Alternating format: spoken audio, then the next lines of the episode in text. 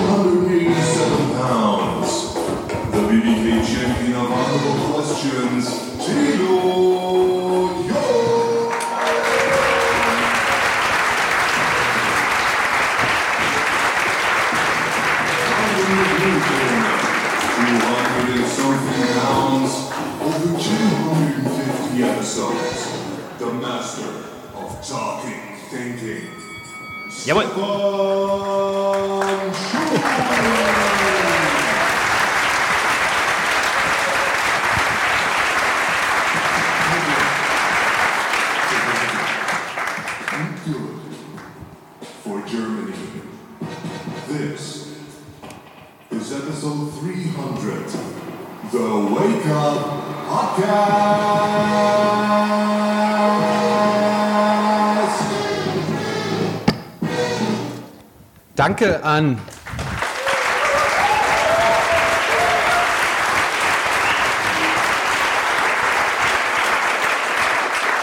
Danke an Matthias und Markus, die zusammen zum ersten Mal was äh, produziert haben und genau das war das gerade. Vielen Dank. Ich glaube, beide sind nicht hier, aber ihr seht Leider. das ja jetzt. Dankeschön. Haben wir Präsentatoren? Äh, nee, Ja, äh, Unterstützer und Produzenten. Ja, wir haben für heute auch noch eine kleine äh, Produzentenliste natürlich. 200 Euro von Marco, 200 fürs Aufwachen, 200 für die spannenden BBKs. Zwar kein Produzent, aber begeisterter Zuhörer. Dauerauftrag folgt. Sehr gut. Danke, Marco. Lisa. Jetzt wird's kompliziert. Ich konzentriere mich. Brautkleid bleibt Brautkleid und Blaukraut bleibt Blaukraut. Liebster Christian, Tilo macht jetzt das Gesicht dazu, zu dem, was ich lese. Liebster Christian, ich hoffe, es hat geklappt und Stefan hat dir unseren Lieblingszungenbrecher aufgesagt. Happy Birthday. Ich liebe dich so sehr, wie das Universum groß ist. Und ein ebenso großes Lob an das Team von Aufwachen Podcast. Ihr bereichert unseren Feierabend gewaltig und habt mir gezeigt, dass Politik hochinteressant ist. Happy Birthday. Okay, das wollen wir natürlich heute auch wieder äh, ausbauen. 120 von Volker. 105, Nico, Glückwunsch zur 300. Jungs. PS, schaut mal über euren globalen Tellerrand hinaus. Die Welt besteht nicht nur aus Ländern der EU, USA und Afghanistan. Machen wir heute. Macht mal was über Lateinamerika. Das machen wir leider nicht. Zum Beispiel Mexiko, Brasilien und Argentinien. Da spitzen sich aber die Krisen vielleicht zu. Also Fußball werden bald. Macht weiter so, ihr seid gut für unser Land. 99 99 Jonathan würde mich über einen Hinweis zur Demo am 30.06. in Rammstein gegen die US-Drohnenbasis freuen. Den Hinweis geben wir natürlich gern. Es ist auch eine gute Wanderung, glaube ich. Es ist, man muss es nicht nur so politisch sehen. Es ist ja als Spaziergang gestartet. 59 Euro Daniel, 52 Andreas. Äh, we are the D. Auch wenn es im Nachhinein nicht genommen wird. Hm, keine Ahnung, was das bedeutet. 50 Euro Steffen und Caroline, 50 Euro Till, 46 Arne, ihr seid richtig und wichtig. Westworld nicht. Keine Ahnung, das diskutieren wir noch aus. Wer hat das hier gesagt? Und 42 Raus. Ingo. Mein Beitrag zur 300. noch rechtzeitig? Ja, Ingo ist noch rechtzeitig gekommen. Herzlichen Dank. Dankeschön.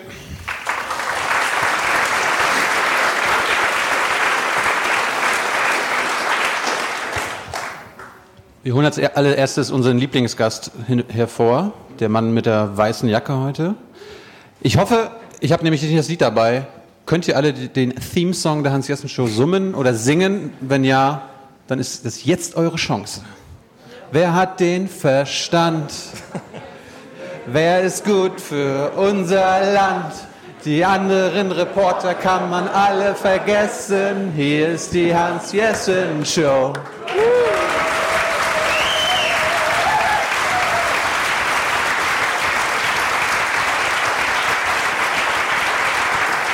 Nicht schlecht. Als nächstes haben wir einen Mann, der öfter mal in Moskau ist, äh, aber auch in seiner früheren Zeit öfter in der ganzen Welt unterwegs war. Aber wir werden mit ihm heute über Russland reden.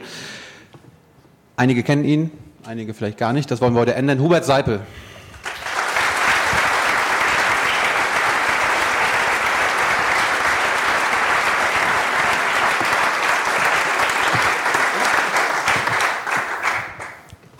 Der letzte war früher einer der besten Fernsehmacher auf dem Bildschirm, ist jetzt noch einer der besten Fernsehmacher hinter dem Bildschirm. Äh, er produziert auch TV-Talkshows, aber nicht solche, die wir scheiße finden. Friedrich Küppersbusch.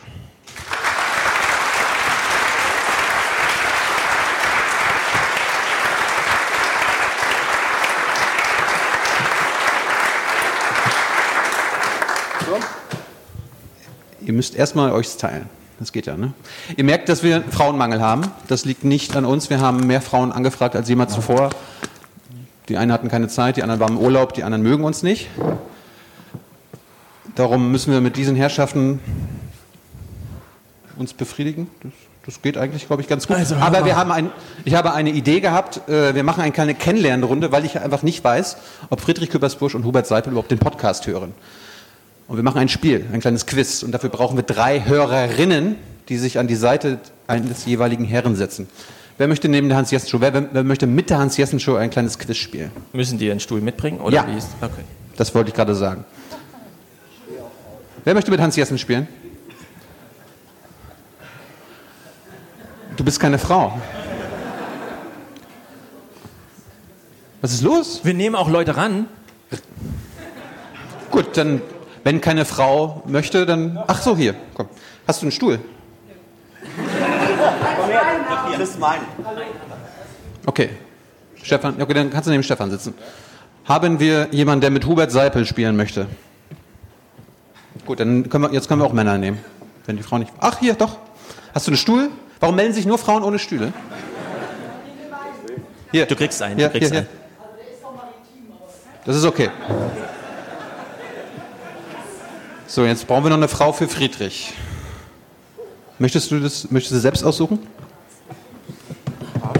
Parship? Wer möchte jetzt noch? Es Noch ist ein elf ganz Sekunden. easy Spiel, ihr könnt auch was gewinnen. Wir haben alles äh, besorgt. Es liegt hier vorne. Da. Du musst aber den Stuhl mitbringen. So. Du müsstest mal ein bisschen zusammen mit Hans rücken, weil ihr müsstet euch ja beratschlagen. Ihr beiden müsstet euch auch. Und äh, Stefan gibt am besten ein Mikro an die beiden ab. Stefan agiert Ich habe hier, keine Ahnung, was jetzt hier nur passiert. als bin sehr Schiedsrichter. Und wir spielen ein kleines Spiel. Nämlich, wie gut kennen sich, also kennen sich Hörer oder die Hans-Jessen-Show oder Friedrich Küppersbusch besser im Nachrichtenbusiness aus? Und es geht ganz einfach. Könnt ihr alle den Bildschirm sehen?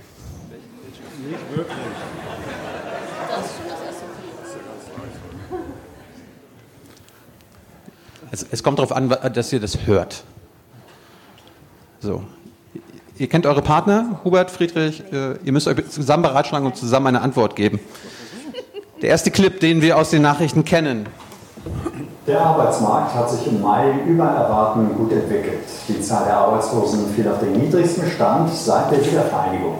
Laut Nürnberger Bundesagentur waren insgesamt 2.315.000 Frauen und Männer arbeitslos gemeldet.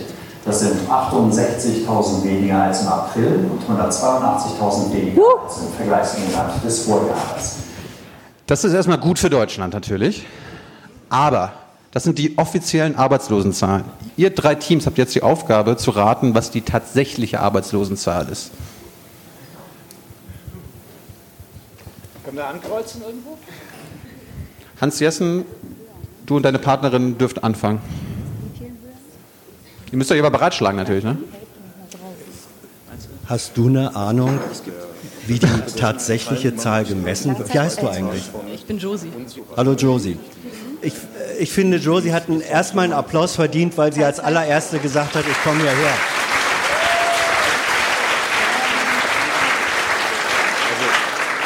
Hast du eine Ahnung, wie man die tatsächliche Arbeitslosenzahl misst und was das eigentlich sein kann? Wie man sie genau misst, Ihr braucht uns so eine Zahl geben. Ihr braucht nicht überlegen, wie, wie man die misst. weiß ich auch nicht, aber ich denke, dass sie weiterhin sinkt, die Zahl. Also, ähm, ja. 2,3 Millionen ist die offizielle Zahl. Ja. Wie ist die inoffizielle Zahl? Ein, ein, ein, eine Stelle wollen, am Komma wollen, wir sagen, wollen wir sagen 4,9? Okay. Gut. 4,9 Millionen Arbeitslose. Hubert, Äh, 4,6 äh, 4,6 Millionen 753.000. okay. Scheiße, aufs Komma richtig. Entschuldigung. Und Friedrich? Wir haben uns natürlich, Tanita und ich, haben uns eine geile Gegenfrage ausgedacht. Ähm, meinst du die Zahl, äh, die die Bundesanstalt bzw. AGE selber mitteilt? Ja. So, ja, die ist niedriger, die ist 3,5. Fri- Friedrich und wer bist du? Tanita. Tanita, ihr habt gewonnen. Die tatsächliche Zahl ist 3,21 Millionen.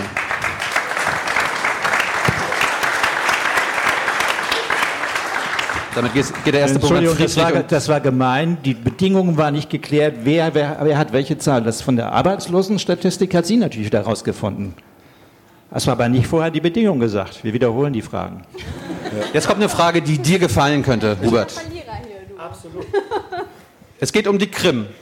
Hört genau zu. Vier Jahre nach der Annexion der Krim durch Russland ist eine Straßenbrücke zu der Halbinsel eröffnet worden. Sie ist mit 19 Kilometern die längste in Europa. Bisher gab es nur von der Ukraine aus eine Landverbindung auf die Krim. Jetzt ist die Frage, wie hat Wladimir Putin die Eröffnung dieser Brücke gefeiert? Diesmal ist Friedrich und Tanita zuerst dran. Ich kann es dir sagen. Ich kann es dir sagen. Der ist mit dem Auto rübergefahren. Ja, mit dem LKW selber. Friedrich. Tanita.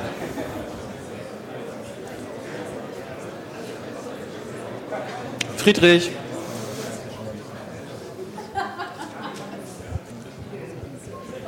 Bitte. Nein, bitte. Also wir sind uns eigentlich A mit Wodka und B hatte 20 Journalisten verhaftet. Gewagt. Hubert. Sarah weiß die Antwort. Ja, also mit Wodka kann sein, aber er ist auch äh, mit dem LKW, glaube ich, die dort entlang gefahren. Aber welche Farbe weiß ich nicht. Hans. Wir sind davon überzeugt, dass er mit nacktem Oberkörper auf einem weißen Hengst rübergeritten ist.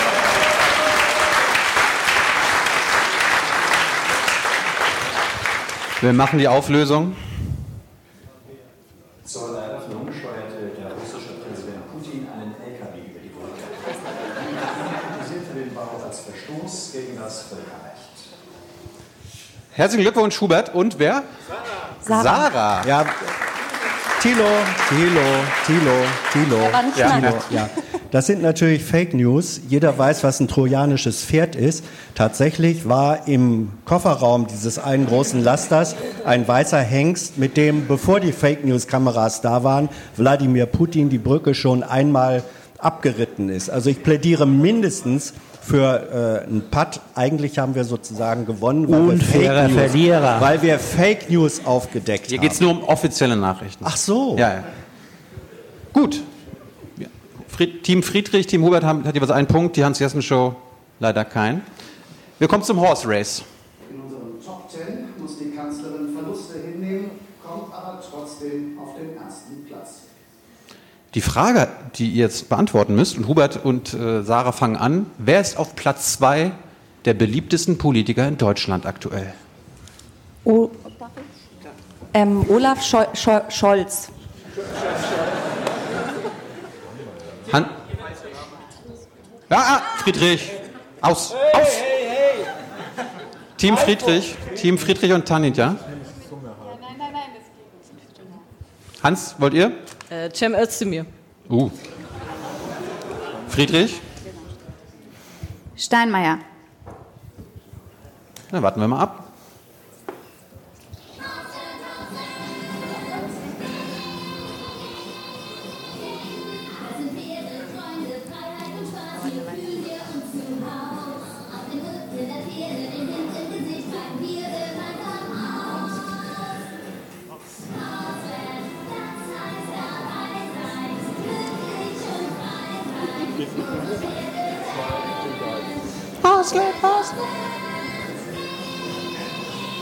Wir lösen auf. Fangen wir von hinten an, auf der Skala von plus 5 bis minus 5. Wieder mit dabei ist Markus Söder.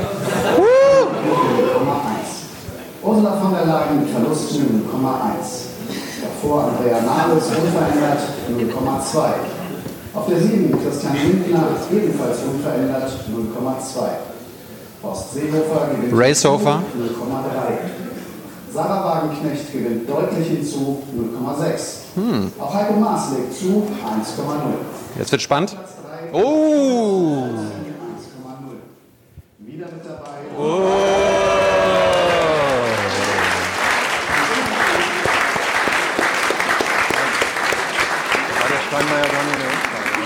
Können wir, können wir eine kurze Einschätzung haben von unseren drei Stargästen, wie das sein kann, dass Cem Özdemir der zweitbeliebteste Politiker des Landes ist? Friedrich, wie erklärst du dir das? Ähm, zum einen mögen ihn viele Grüne, zum zweiten ist er der designierte Nachfolger von Kretschmann als grüner Christdemokrat, zum dritten hoffen irgendwelche Sozialdemokraten, dass es doch nochmal Rot-Grün geben dürfte. Und äh, dann sagen die einen Migrantischstämmigen, das ist ja einer von uns, und die anderen wissen nicht, dass Erdogan ihn nicht mag. Das, dann hast du eigentlich nur noch Teile der Linkspartei und der AfD gegen dich. Wobei er, er in seiner Entgegnung auf, auf die Dennis Yücel-Debatte im Bundestag der AfD nicht etwa gesagt hat, Patriotismus ist was für ein Arsch, weil wir leben in Europa und wir leben in einer großen gemeinsamen Welt, sondern geantwortet hat, Patriotismus, da habe ich ja eine Eins drin, da bin ich der Geilste. Und äh, das hat ihm wahrscheinlich auch noch ein paar Stimmen der AfD gebracht. Habt ihr was hinzuzufügen? Äh, nur noch Kleines. Äh, er ist ja nicht mehr ganz vorne dran, aber ganz auf der anderen Seite schon noch da. Verkehrspolitik. Er ist Vorsitzender des Verkehrsausschusses. Also hast du einen alten Diesel, halte ich an Özdemir. Mit der Betonung auf Ausschuss. Hans Jessen, du bist unser Grün-Kenner, vielleicht sogar Wähler. Ja, wer weiß, wer weiß. Ähm, ich glaube, es liegt einfach daran, dass bei der Umfrage äh, nicht der Name Cem Özdemir genannt wurde, sondern Willy Brandt. Und dann haben viele aus Nostalgie gesagt, den nehme ich. Und dann ist das, wir reden ja heute über Fake News, das ist also wiederum gefaked. Gut, jetzt kommt etwas, was nur kundige Heute-Journal-Zuschauer erahnen können. Es geht um Klaus Klebers Persönlichkeit. Äh, ich glaube, dazwischen ist es 1 zu 1 zu 1, richtig? Äh, los geht's. Bevor es jetzt gleich mit dem Schluss dieser Sendung losgeht, ein persönliches Bekenntnis. Weil das Thema so heikel ist, geht das nur persönlich. Wozu bekennt sich jetzt Klaus Kleber? Team Küppersbusch fängt an. Zehn Sekunden. Also sehr heikel für Klaus Kleber wäre übertarifliche Bezahlung gemessen am ZDF. am ZDF Honorarrahmen. Ich glaube aber nicht, dass er das gesagt hat. Auch Operationen am Schiefhals interessieren nicht wirklich viele. Es kommt darauf an, die wie viel Urausgabe war es? Können es Hämorrhoiden sein? Kein, äh, 21,45. Hast du noch eine Idee? Habt ihr die Sendung nicht geguckt? Dann wüsstet ihr, wüsstet ihr es ja. Dann müsst ihr raten. Wozu bekennt sich Klaus Kleber jetzt? Gute Idee.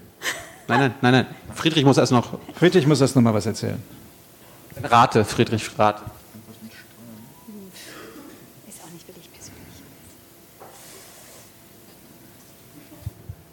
Läuft fast mit Gundula Gause.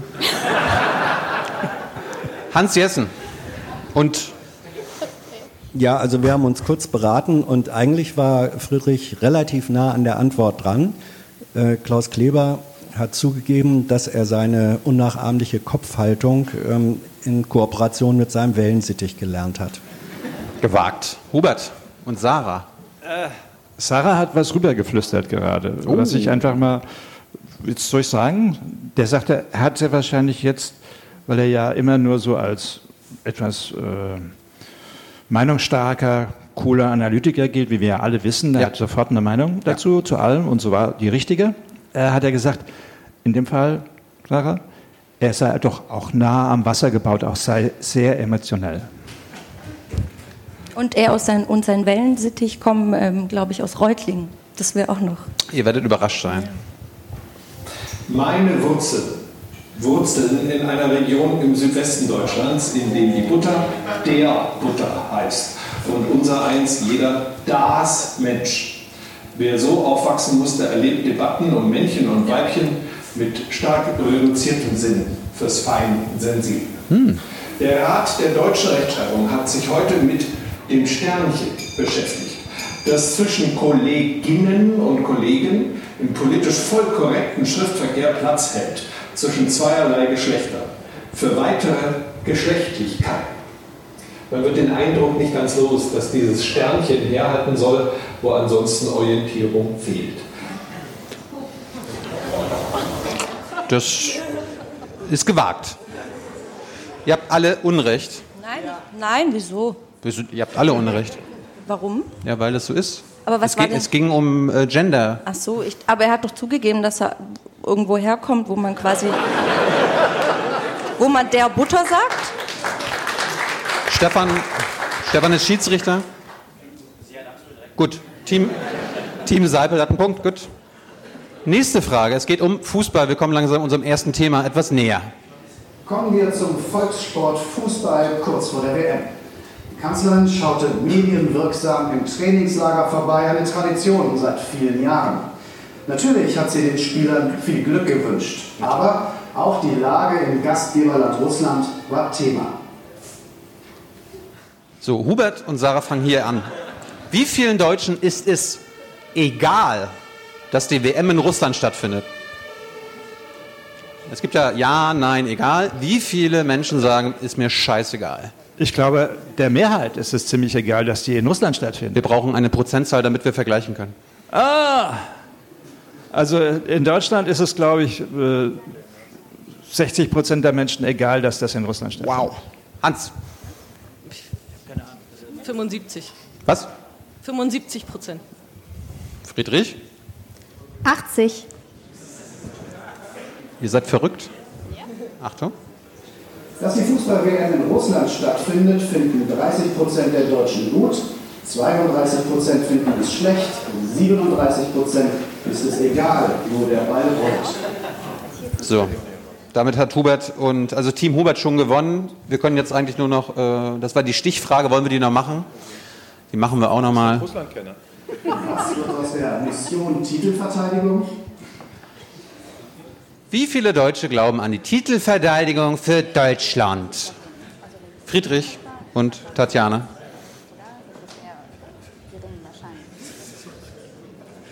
Ihr könnt alle reinrufen, ist eigentlich egal jetzt.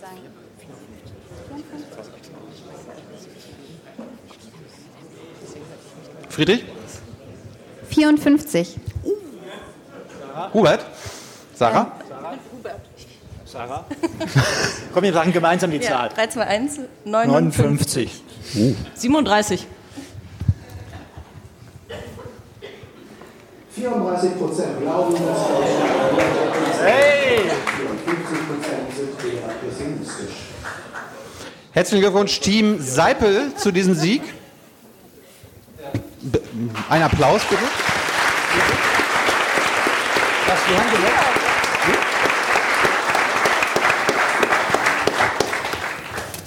Unsere drei Freiwilligen bekommen die DVD National Bird. Da geht es um die US-Drohnenpiloten und was sie so alles durchleben müssen, wenn sie Menschen per Knopfdruck töten. Viel Spaß damit. Können wir, können wir einen Stuhl behalten? Ich glaube, einen Stuhl, einen Stuhl müssen wir behalten, oder? Äh, ja, ist gut, ist gut. Aber, aber mögt, mögt ihr alle mal. Achso, Stefan braucht. Okay, wir brauchen doch noch einen Stuhl. Kann mir jemand einen Stuhl leihen? Weil Stefan muss ja sich auch hinsetzen. Kannst du Wein haben? Nein, nein, nein, nein. Wir rücken nur zusammen. Komm. Ah, ja, ihr zusammenrücken? Jetzt holen wir auch Stefan Schulz dazu. Stefan, wir haben jetzt die Vorlage Fußball-WM, Russland. Ja, wollen wir zuerst, also... Mach wir, du, mach du. Wir haben ja zwei Themen festgelegt für heute. Das eine sind Talkshows. Da geht es, glaube ich, auch ein bisschen lustiger zu. Das andere wäre tatsächlich Russland, Putin. Morgen ist ja, äh, ja morgen ist WM-Eröffnung, ne? Ja, morgen geht die WM los. Wollen wir mit Talkshows? Wir machen mit Talkshows. Talkshows. Dafür, du bist ja hier der Experte, ist die, ist die Sitzkonstellation eigentlich richtig oder müssten die beiden noch zusammen oder ist das. Nee, da sitzt äh, erstens ja immer der äh, Moderator in der Mitte oder die Moderatorin. Okay. Ähm, zweitens kannst du alle, alle Panel-Talkshows, also die mit drei, vier, fünf mehreren ähm, Zuschauern, auf, auf der dramaturgischen Ebene immer betrachten wie ein Kasperltheater. Also du brauchst ein bestimmtes Ensemble, du brauchst Hänsel und Gretel, das waren früher mal, also es sind zwei Geschmacksrichtungen, Vanille und Karamell vom Mainstream, also früher mal CDU, SPD. Ähm, dann brauchst du den bösen Zauberer oder den Zauberer. Das ist der Mann in diesem scheinbaren weißen Kittel vom Institut für äh, neue Marktwirtschaft, der weiße Salbe verkauft und sagt, es ist aber Wissenschaft also den man dann so als, als naturwissenschaftliche Adresse anruft und der unter diesem Deckmäntelchen dann vollpralle Lobbyarbeit macht. So wie der IFO-Institutchef und die Ah, IW. Und der, so. Deutschlands prominentester Gartenzwerg Hans-Werner Sinn, ein Bart, der sprechen kann, ähm, hat so funktioniert. Äh, und dann brauchst du ein Krokodil. Das ist äh, von, von äh, Thilo Sarrazin über Ali Schwarzer derjenige, der so ein bisschen Gift in die Runde bringt. Und das funktioniert seit, ich weiß nicht wie viele Jahrhunderten, eben beim Marionettentheater, beim Volkstheater, diese klassische Besetzung. Und das ist auch zentral für jede, für jede Panel- Panel-Talkshow. Und dann gibt's noch den Schutzmann, gehört ja auch zum, zum Hennessy-Theater, und das ist die Moderatorin, der Moderator. Und wenn, wenn das nicht stimmt, hast du schon verloren, egal was da an inhaltlichen Positionen drin ist. Damit die Sendung dramaturgisch fu- äh, funktioniert, brauchst du dieses Line-up. So, das war jetzt die Programmmacher sozusagen. Wir machen heute irgendeinem Sender eine Angeboterklärung. Ist jemand hier, dem die Sendung Zack was sagt? Also Z-A-K. Okay. Also Du hättest auch fragen können, wer ist über 60? Ja, das ist nämlich die Frage. Weil ich kannte es natürlich auch nicht, aber ich habe ein bisschen auf YouTube mal angeguckt. Man hat so einen gewissen Einblick in diesen, es sind ja nur noch so Clips übrig, wenn man so auf YouTube schnell eine Suche macht. Aber du sitzt quasi mit jedem Gast irgendwo anders in diesem Studio. Mal gegenüber, mal nebeneinander. Ja, es ist äh, durcheinander. Heute sitzen aber tatsächlich alle gleich. Also so wie Thilo das eben auch gesagt hat, die, äh, es ist sozusagen wie in Beton gemeißelt. Ja? Also man kann, wenn man weiß, man hat ein Buch geschrieben und es verkauft sich gut, dann weiß man, in einem Jahr sitze ich auf diesem Sessel neben dieser Moderatorin und es sieht genauso aus wie jetzt. Wa- Warum hat sich das so äh, verfestigt? Also warum konntet ihr damals so anders Fernsehen machen? Also Zack ist jetzt 1990, 91, 92, 93, 94 so um die Ecke. Warum war das damals so viel Klamauk und so viel Spaß und sichtbare Freude auch, ja. Also es gibt die äh, mit äh, Jochen, nee, Jürgen, Jochen Hans Vogel, Jochen. Hans Jochen. Jochen Vogel, Hans Jochen. Hans-Jochen Vogel, also der Vogel. Und äh, man fragt sich, warum ist das heute absolut ausgeschlossen, dass das so ist? Was ist da so passiert in diesen fast 30 Jahren, die wir eben, weil wir nicht 60 sind, nicht mitbekommen haben, aber dann so ein bisschen bedauern, wenn wir das sehen bei YouTube? Also damals äh, war es eine von diesen Situationen, die immer sehr dankbar sind für Experimente und, und das Aufbrechen von alten Strukturen, halt der Untergang eines alten Systems. Da kündigte sich in den 80er Jahren das Privatfernsehen in Deutschland an. Bis dahin hatten wir eine Monokultur, öffentlich-rechtlich.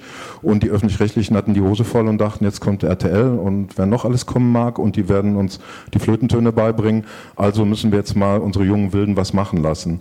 Ein Phänomen, das du hübscher Vergleich am Ende der DDR mit 1199 auch nochmal hattest, als dein System zusammenbrach und dass du jetzt im Fernsehen komischerweise nicht hast, obwohl das klassische Fernsehsystem zusammenbricht. Also äh, entweder habe ich es verpennt oder die haben diesmal ähm, die, die Handschellen nicht so geöffnet. Aber damals war es in der Tat so, dass die dachten, äh, unsere Kernware, der gesellschaftliche Diskurs, Politik auch, Parteipolitik, das werden uns die anderen jetzt ganz toll vormachen und deswegen dürfen die jungen Irren jetzt mal einmal ins Programm kotzen. Und da durften wir halt Dinge tun, die vorher nicht erlaubt waren und auch danach nicht mehr erlaubt waren. Ja, also Tom Buro, der hat ja gerade so dieses Mal von alleine lassen, ja, den Nachwuchs mal so ein bisschen machen lassen und man weiß aber genau, wenn man den, also Thilo und ich, wir haben jetzt die Erfahrung beim ZDF gemacht, wenn man den sozusagen ein Angebot macht, hier schaut euch das mal an, dann wird einem erklärt, durch welche Gremien das alles geht.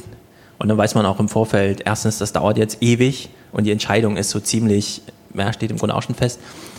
Hat das, also so eine Sendung wie Zack damals zu machen, du bist ja auch so als in die Redaktion reingerutscht und dann diesen kleinen Karrieresprung vor die Kamera und so weiter. Hat das die Programmmacher nicht interessiert? Wollten die das wirklich so oder gab es da auch immer mal Ärger, aber der sich eben nach so einer Sendung, wenn so ein Interview mal wieder völlig als, ich meine, manchmal hast du es ja selbst so, ist das eigentlich gerade Zeitverschwendung, was ich hier mache? Ja, also das wurde manchmal zum Interviewthema. Das ist ja heute völlig undenkbar. Es wird immer die große Weltpolitik, aber in so einem ganz kleinen Formatrahmen geklärt. Wie war das damals? Ich meine, du warst damals 30, 32 oder so, ja, also so alt wie wir jetzt. Und es ist diese völlig andere Fernsehwelt. Ich weiß nicht, ob die so sehr viel anders war. Du hast ja heute auch noch in Deutschland äh, einen in zwei Hälften segmentierten Markt, nämlich äh, die öffentlich-rechtlichen, die Parteipolitik machen und das als Politik verkaufen und sich damit auch sehr in eine Ecke manövriert haben, weil ein Großteil des Publikums auch ganz andere Fragen politisch findet, also nur das, was die Parteien an Themen aufrufen. Also es gibt Politik, aber an, äh, bestimmt aus einer Blickachse letztlich der Geldgeber, der Brötchengeber der öffentlich-rechtlichen, das sind die Parteien. Die sitzen in den Gremien und die sitzen letztlich auch bei der Haushaltsgebühr am Geldhahn. Und du hast inzwischen diesen zweiten Teil oder die andere Hälfte äh, des, des Marktes, das sind die kommerziellen, die ähm, soweit es irgendwie geht, auf Politik verzichten, erst recht auf Parteipolitik. Entweder, weil sie aus Untersuchungen wissen, wie ihre Zuschauer ticken und wenn sie das bedienen, kommen sie in die Hölle. Ähm, oder auch, weil die Werbekunden sagen, ich möchte nicht, dass mein Damenshampoo oder mein Erdbeerjoghurt nach einer politischen Farbe riecht und dass dann der politische Antagonist meinen Erdbeerjoghurt oder mein äh, Damenshampoo nicht mehr kauft. So, jetzt hast du also einen Markt, wo du von meiner Seite aus als Journalist oder auch als Produzent weiß, 90 Prozent der Ideen über politische oder zeitkritische Formate brauche ich kommerziell nicht anzubieten. Das können die aus ihrer Struktur heraus nicht machen. Und die anderen 10 Prozent müssen am Ende den Parteien gefallen, weil die mitentscheiden, was die Öffentlich-Rechtlichen machen. Das äh, ist der Markt, wie er seither entstanden ist. Mhm. Gut, wenn wir jetzt so drauf gucken, ist das Urteil natürlich immer vernichtend. Ich habe mich auch so gefragt, kommt die Diskussion, die jetzt gerade aufkommt, nur auf, weil Leute mal wieder hingucken, was da gesendet wird? Also als ich noch für die FAZ schrieb, war ja immer die Nachtkritik sozusagen das Ding. Weil da wusste man, als Autor hat man zwar den ganzen, die ganze Nacht muss man wach bleiben, sich das da und sich konzentrieren, drei Uhr nachts den Text abschicken, hoffen, dass alles gut geht. So, aber man weiß, am nächsten Morgen ist das der Topseller. Also mit einer extra Null dran, das erreicht sonst kein anderer Text. So, gleichzeitig die Erklärung, Michael Hahnfeld zum Beispiel, ja, das wird halt so viel geklickt, wo die Attraktion herkommt oder die, die Interessanz ist so ein bisschen unklar. Manche sehen die Sendung, wollen sich nochmal vergewissern, was haben sie gesehen, andere haben es nicht gesehen, wollen wissen, worüber reden die, die es gesehen haben. Und dann gibt es eben die Programmmacher, das meinte dann Hahnfeld immer so, fand ich immer sehr lustig, meinte, ja, da gucken, da lesen die Intendanten mal kurz nach, was am Vorabend war. So, es gibt also die Quote, und dann nochmal diesen kurzen Text, den man so scannt, um zu erfahren, was habe ich eigentlich in meinem Sender gestern äh, veranstaltet. Und das scheint so das zu sein, was übrig blieb. Aber gleichzeitig haben wir ja so viele Talkshows. Also ich habe dich letztes, letzte Woche im Deutschlandfunk gehört, wo du eben auch meintest, es ist eigentlich krass, wie viel es ist. Ja? Und selbst wenn jemand krank wird, ist dann nochmal aus dem Morgensmagazin jemand da. Also Dunja Hayali war das, glaube ich, die dann im CDF nochmal abends eintritt. Also Talkshow, Talkshow, Talkshow, Talkshow. Gleichzeitig meine Unterstellung, es guckt im Grunde keiner mehr, außer diejenigen, die halt wirklich aus hochgradiger Langeweile und wirklich sonst nichts zu tun, das dann nochmal gucken. Die Sender interessieren sich selbst nicht dafür. Und als dann diese Überlegung kam, wir können ja ein, ein Jahr mal Pause machen, habe ich gefragt, na, aber wenn das jetzt sozusagen der einzig konstruktive Debattenbeitrag ist, muss man sich doch wirklich grundlegende Fragen mal stellen. Ja, ähm, also in, ergänzend, das ZDF macht einfach jeden Abend eine Talkshow und lässt sich nicht anspielen. Die ARD ist ein besonderes Konstrukt mit ihren ganzen Landesrundfunkanstalten und wann immer jemand von außen aus Lobby oder auch aus ganz äh, ehrenwerten Motiven irgendeinen Ball querspielen will, findet sich ein Irrer in irgendeinem Gremium der ARD, der sagt, genau. Äh, und wenn jemand von der, von der Beliebtheit, auch der Kompetenz, auch der Reichweite, äh, wie Günther Jauch nach vier Jahren sagt, ich halte es nicht mehr aus, Gremien voller Gremlins, äh, dann muss man ihn vielleicht nicht mögen oder seine Arbeit nicht schätzen, aber das Handwerk hat er drauf. Und wenn einer, der diese Macht hat, der jederzeit sagen kann, ich sage jetzt ein böses Wort und dann kriegt ihr einen Waschkorb voll Post, mhm. wenn der sagt, ich komme gegen, diese, gegen dieses Reinreden, was er da erlebt hat, und darum ging es, nicht an, dann ist das wirklich, wirklich ein Zeichen dafür. Das ZDF hat die Teflon-Unterhose an und sagt, wir machen viermal Lanz und machen nochmal Illner und wenn die krank ist, kommt Dunja Hayali ähm, und wir nehmen an dieser öffentlichen Debatte nicht teil und verteidigt so eigentlich diese, diese Stunde Sozialkundeunterricht äh, jeden Abend besser als die ARD. Ich möchte noch zwei Sachen dazu sagen. Das eine ist, Talkshows sind auch deswegen so beliebt, weil sie die niedrigsten Produktionspreise haben.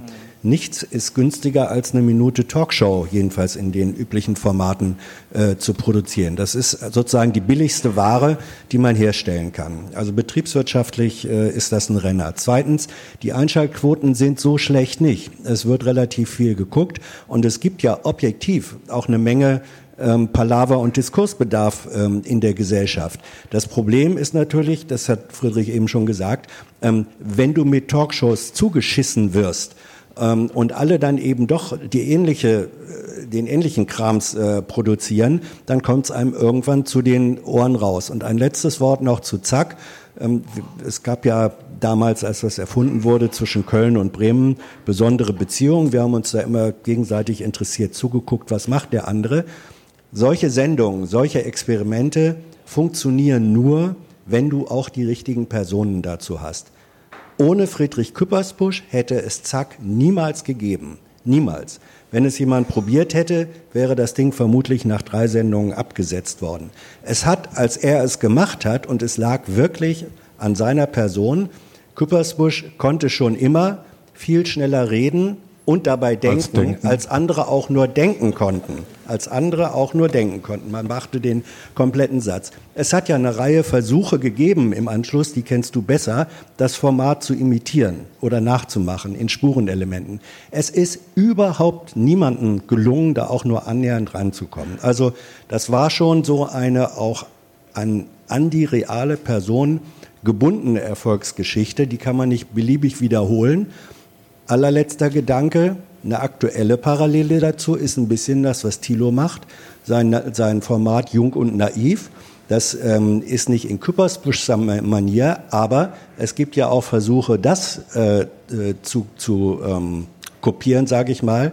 Ich weiß niemanden im deutschen Journalismus, der in dieser Art dieses Format füllen könnte. Du hast da auch sozusagen dein Unique Selling Point. Davon hängen solche Sachen auch ab.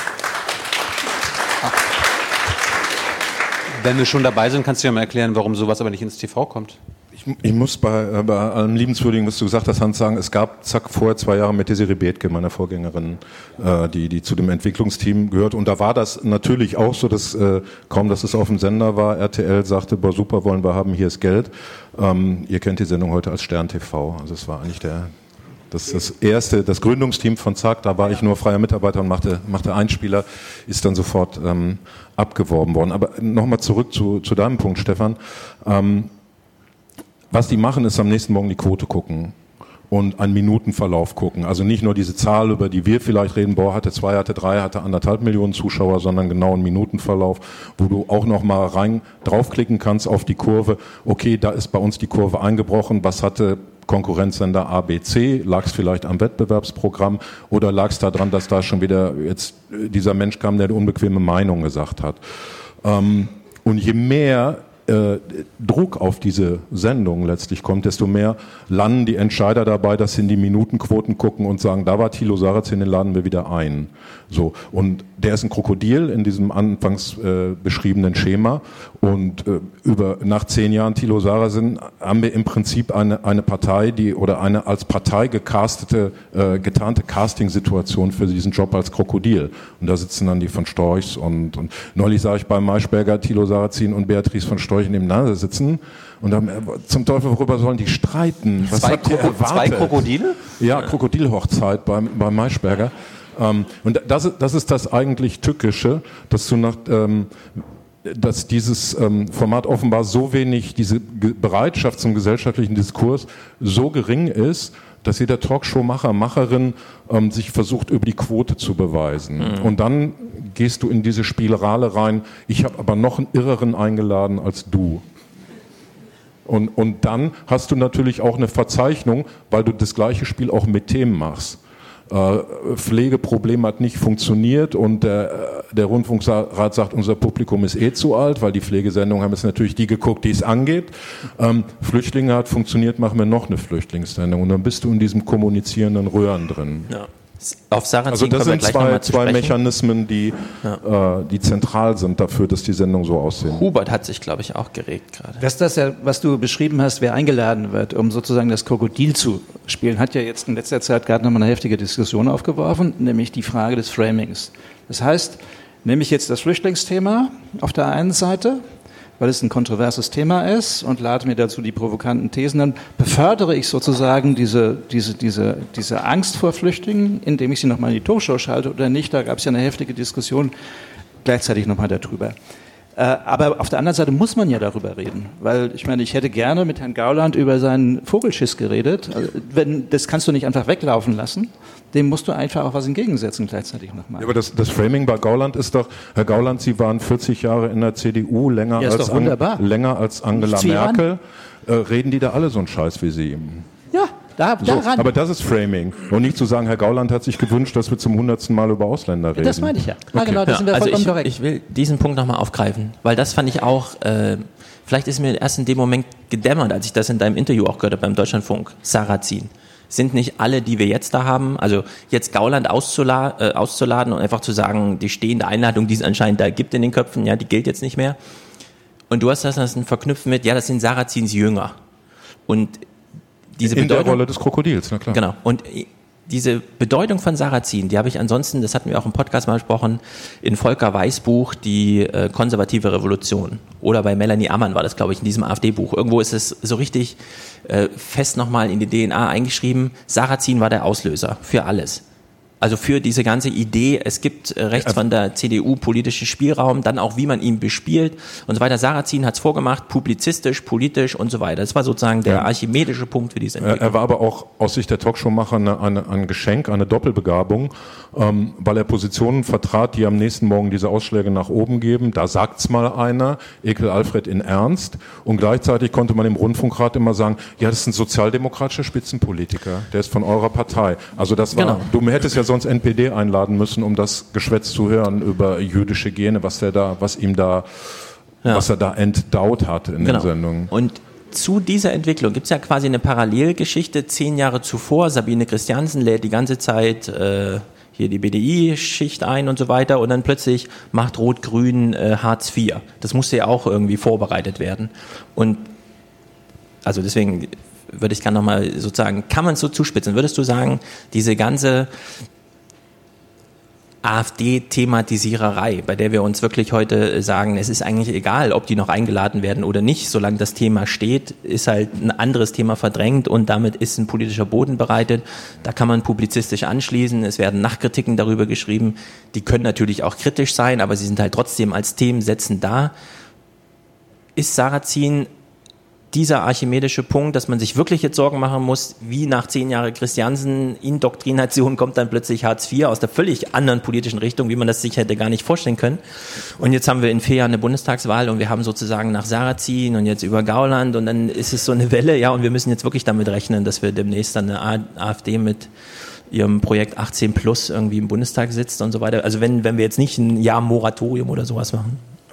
Also die, die Forderung wäre ja sinnvoller, nur ein Jahr lang bessere Sendungen zu machen. Ähm, du weißt als Moderator eines solchen Panels, wenn man das nicht mit Ruhe und Zeit macht, wie wir heute, wo, wo ich jetzt meinen Standpunkt ja ausführlich darlegen darf und du auch nachhaken kannst, ähm, du weißt als Moderator, ich spitze jeden mit einer Frage an, dann haut er das Statement raus, was er sich vorher überlegt hat, weswegen er da ist. Und ich kann im Grunde nicht nachhaken. Ich kann nicht sagen, das ist ja Bullshit, was Sie da reden, weil dann sitzen da vier rum, die müssen ja auch noch alle was sagen. Das heißt, auch die Form der Panel-Talkshow in sich verhindert strukturell, ähm, dass du tiefer gehst gedanklich, gibt aber umgekehrt den Gästen die Sicherheit, ich kann da reden, was ich will, der kann eh nicht nachfragen. Also ich überspitze das jetzt Mhm. natürlich. Ne? Deswegen stellen wir zum Beispiel gerne One-on-Ones her. Ähm, ihr macht das, Thilo macht das genauso, äh, weil er kann da sich diese Textbausteine anhören und in Ruhe genau gut zuhören und dann da reingehen, wo es qualmt und wo, wo Karies ist. Ja. Das ist schon mal ein Punkt. Der zweite ist, man soll den Gegner immer an der stärksten Stelle angreifen, aber man soll ihn sich auch nicht stärker denken, als er ist. Ähm, ich kann mir vorstellen, dass an der Stelle, wo natürlich die, die, die Agenda-Politik durchgesetzt wurde, die Initiative Neue Marktwirtschaft die Champagnerflaschen aufgemacht hat, aber dass es ein Zehn-Jahres-Plan war von denen. Dafür laufen da zu viel Dumme rum. Ja, aber Trial and Error sozusagen. und am Ende hat- war es möglich. Das hat funktioniert. Du, ich verstehe jetzt deine Frage so, dass du sagst, der nächste Zehn-Jahres-Plan heißt halt irgendwie Regierungsfähigkeit für eine Nazi-Partei oder eine rechtspopulistische Partei. Ähm, und da glaube ich, dass man eher Strategien dagegen ähm, entwickeln kann, wenn man reinschaut. Nimm die Anfänge der Grünen. Da saß einer im Folklorekittel im Parlament. Im Parlament wurde gestillt. Herr Fischer lief in Turnschuhen herum. Mit Verlaub, Herr Präsident, Sie sind ein Arschloch. Jutta Dittfurt hat an die CDU-CSU-Fraktion eine Rede gehalten über deren offensichtliche sexuelle Verklemmtheit. Das war eine Strategie der Tabuverletzung, wo wir uns in den Medien alle draufgestürzt haben, wo wir sagen, boah, endlich sind diese grauen Aktenständer weg und es kommt mal Leben ins Parlament. Und das parodiert, persifliert, covert die AfD jetzt mit ihrem lustigen Cast. Wir haben, wir haben eine, eine Lesbe, die im Ausland lebt und die redet völkisch daher und für das klassische Frauenmodell. Wir haben eine durchgeknallte Adelige, wir haben so einen alten CDU-Sack. Toller Cast. Ja. Ja? ähm, und das funktioniert erstmal nur auf so einer, auf so einer Hollywood-Ebene, auf so einer Unterhaltungsfernsehebene. Ähm, und da ist es auch angreifbar. Ja. Thilo hat eine Frage. Wir machen ja keinen Dialog hier. Ja, ja, ja, ja. Hubert, ich wollte dich mal, du, du kennst dich ja auch in den ARD und in den öffentlich-rechtlichen Gremien aus. Warum wehren alle sich dagegen, wenn man sie fragt, ob sie mitgeholfen haben, die AfD groß zu machen, also dass wir einen Rechtsruck in Deutschland haben? Warum wehren sie sich so dagegen? Gestern oder vorgestern Reinhard Becker auch schon wieder. Wir, wir doch nicht. Ja, weil es halt nicht schön ist, ne? Ja, möchtest du jetzt benannt werden, du hättest jetzt den Rechten zum, zum Auftrieb verholfen? Nee, das will man überhaupt nicht haben. Wir haben immer darauf hingewiesen, dass die Gefahr besteht. Wir haben immer darauf hingewiesen, dass wir eigentlich äh, im Grunde genommen moralisch besser sind wie die und haben sie durchaus ein bisschen sozusagen auch negiert. Wir haben nicht rechtzeitig genug uns eingelassen, und zwar in einer, im Kampfmodus. Wir haben uns eingelassen im Sagen, ach ja, und bebe, funktioniert nicht, mögen wir nicht, sind wir weit entfernt von, sind wir auch schon längst drüber rausgewachsen. Irrtum. So einfach funktioniert das Ganze nicht in dem Zusammenhang. Und dass die letztendlich dann noch äh, diesen Beschleuniger Flüchtlinge bekommen haben in dem Zusammenhang. Äh, und da haben wir auch immer am Anfang nur gesagt, ey, äh, wir sind für Flüchtlinge, ja, schon. Und dann gab es Probleme. Gab es auch tatsächlich in Kommunen Probleme, an der Front Probleme. Lehrer, äh, Sozialarbeiter, überall. Das dummste Beispiel sozusagen, Turnhallen waren mal belegt, gibt keinen Sport mehr heute für die nächsten 14 Tage oder drei Wochen. Das wurde aber im Grunde genommen nie sozusagen aggressiv beantwortet und sagen, ja, ist jetzt mal so, müssen wir was machen, müssen wir uns auch stellen mit diesen Problemen, die es gibt. Wir können das nicht alles abladen sozusagen auf, die machen das dann schon irgendwo. Das haben wir alles sozusagen mit der Attitüde des moralisch Überlegenen gemacht. Und das ist in die Hose gegangen für meine Begriffe. Das ist wirklich in die Hose gegangen. Wir haben uns nicht der Auseinandersetzung gestellt, sondern wir haben es immer nur gesagt, das sind einfach ein paar Frau Clinton hätte gesagt, ähm, im Grunde genommen, wie ist das, Baskets, Baskets of Deplorables, also ein bisschen minder bemittelt, die sich jetzt da beschweren. Wir haben das nicht ernst genommen. Und da kriegst du plötzlich so einen Schwung rein, wo all das, was ihr vorhin erzählt habt, mit Thilo, der, äh, mit, äh, mit Sarrazin, der hier im Grunde nicht mit Thilo, sorry, der hier ja in Berlin als Finanzsenator, man muss sich das alles mal vorstellen, blöckeweise Wohnungsgeschichten verkauft hat. Das hat ja alles im Grunde genommen einen, einen, größeren Zusammenhang. Haben wir alles nicht ernst genommen? War damals was neoliberal? Das musste gemacht werden. Das größte Beispiel war, wenn du noch zurückgehst, noch viel weiter. Die Deutsche Bank konnte ihre ganzen Beteiligungen damals verkaufen an der deutschen Industrie. 20 Milliarden. Das gehört dazu. Globalisierung, da müssen wir auch durch. Das gehört mal zum Leben. Das haben wir alles nicht beobachtet, welche Auswirkungen es hat. Und so ist im Grunde genommen dieser ganze Schwung entstanden. Und wir Journalisten haben gesagt, bäh, auf der einen Seite. Und wir haben nicht früh genug angefangen, da genauer hinzugucken, was passiert hier eigentlich und die Leute ein bisschen besser zu nageln. Hans. Ich möchte da anknüpfen.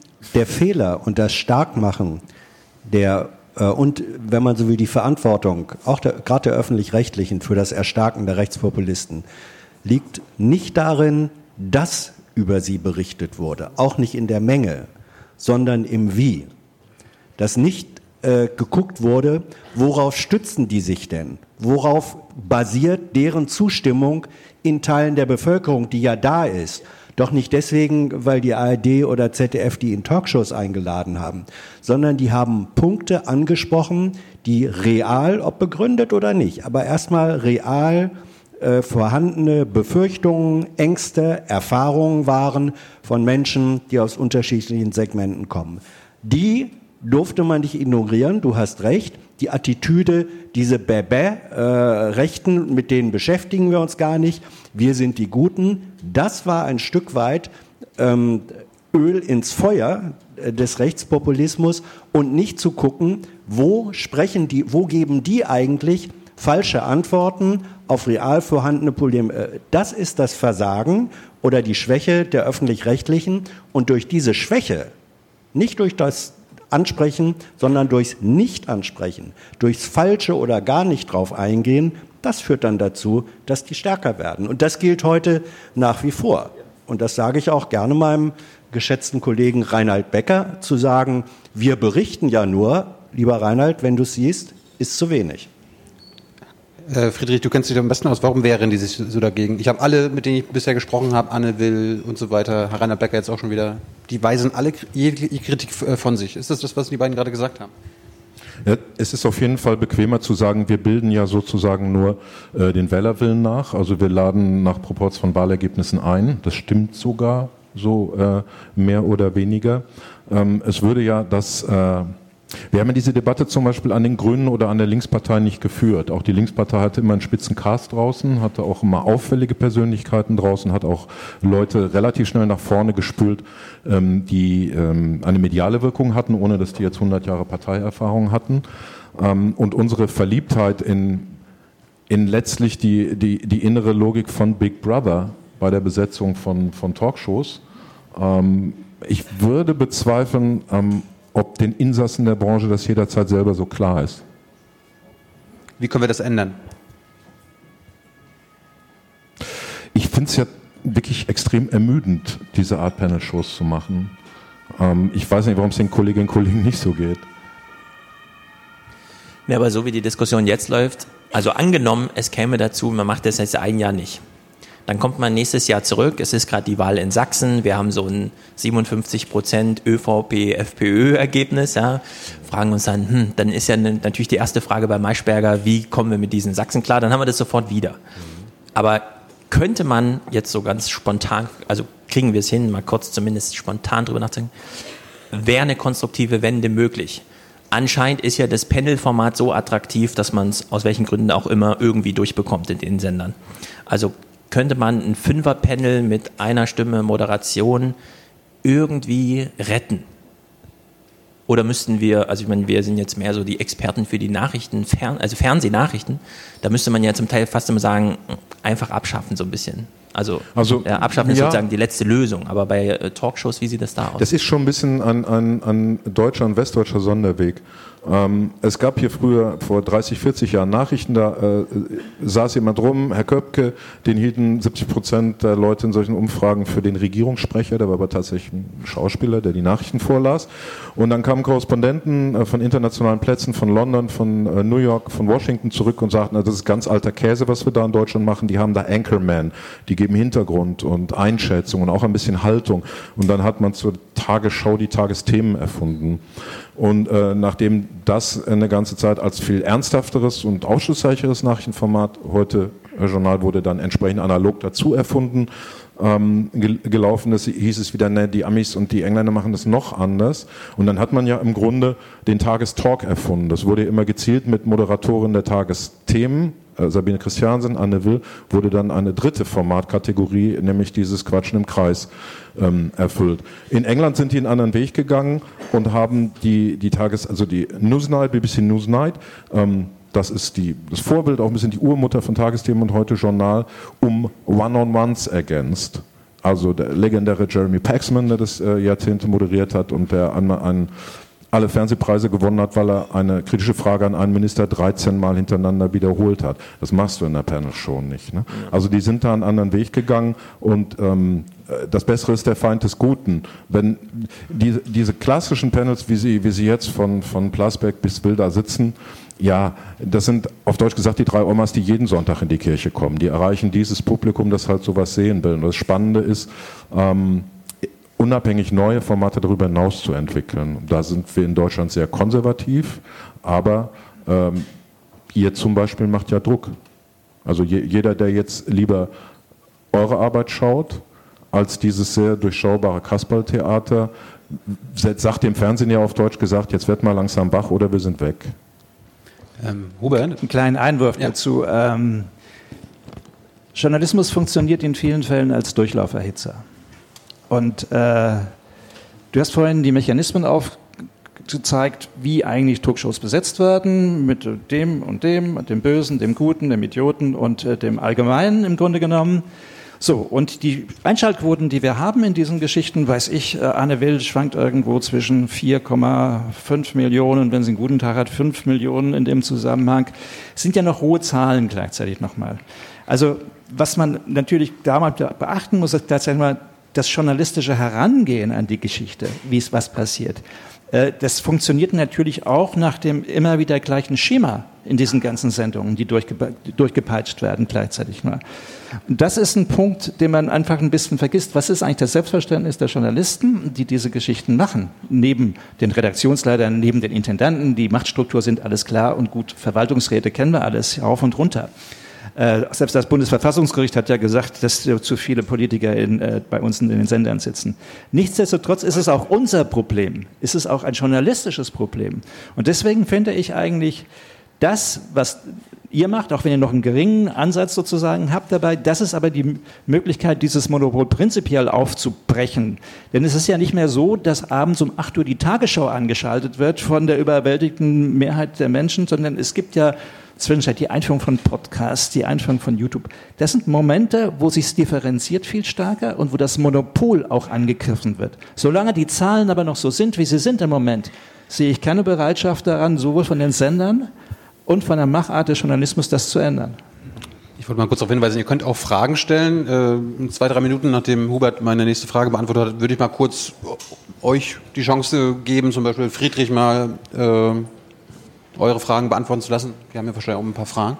Gerne. Aber Hubert, wo wir gerade bei BBC Newsnight waren und das britische, also wie es in Großbritannien gemacht wird, wie wird es dann in Russland gemacht? Gibt es da Talkshows? Gibt es da eine Anne Will? Oder natürlich gibt es da Talkshows. Ich meine, natürlich gibt es da die gleichen Mechanismen, gibt genauso furchtbare Finger. Ich meine, einer ist Kiseljov, der jeden Samstagabend eine Geschichte macht, so einen Rückblick.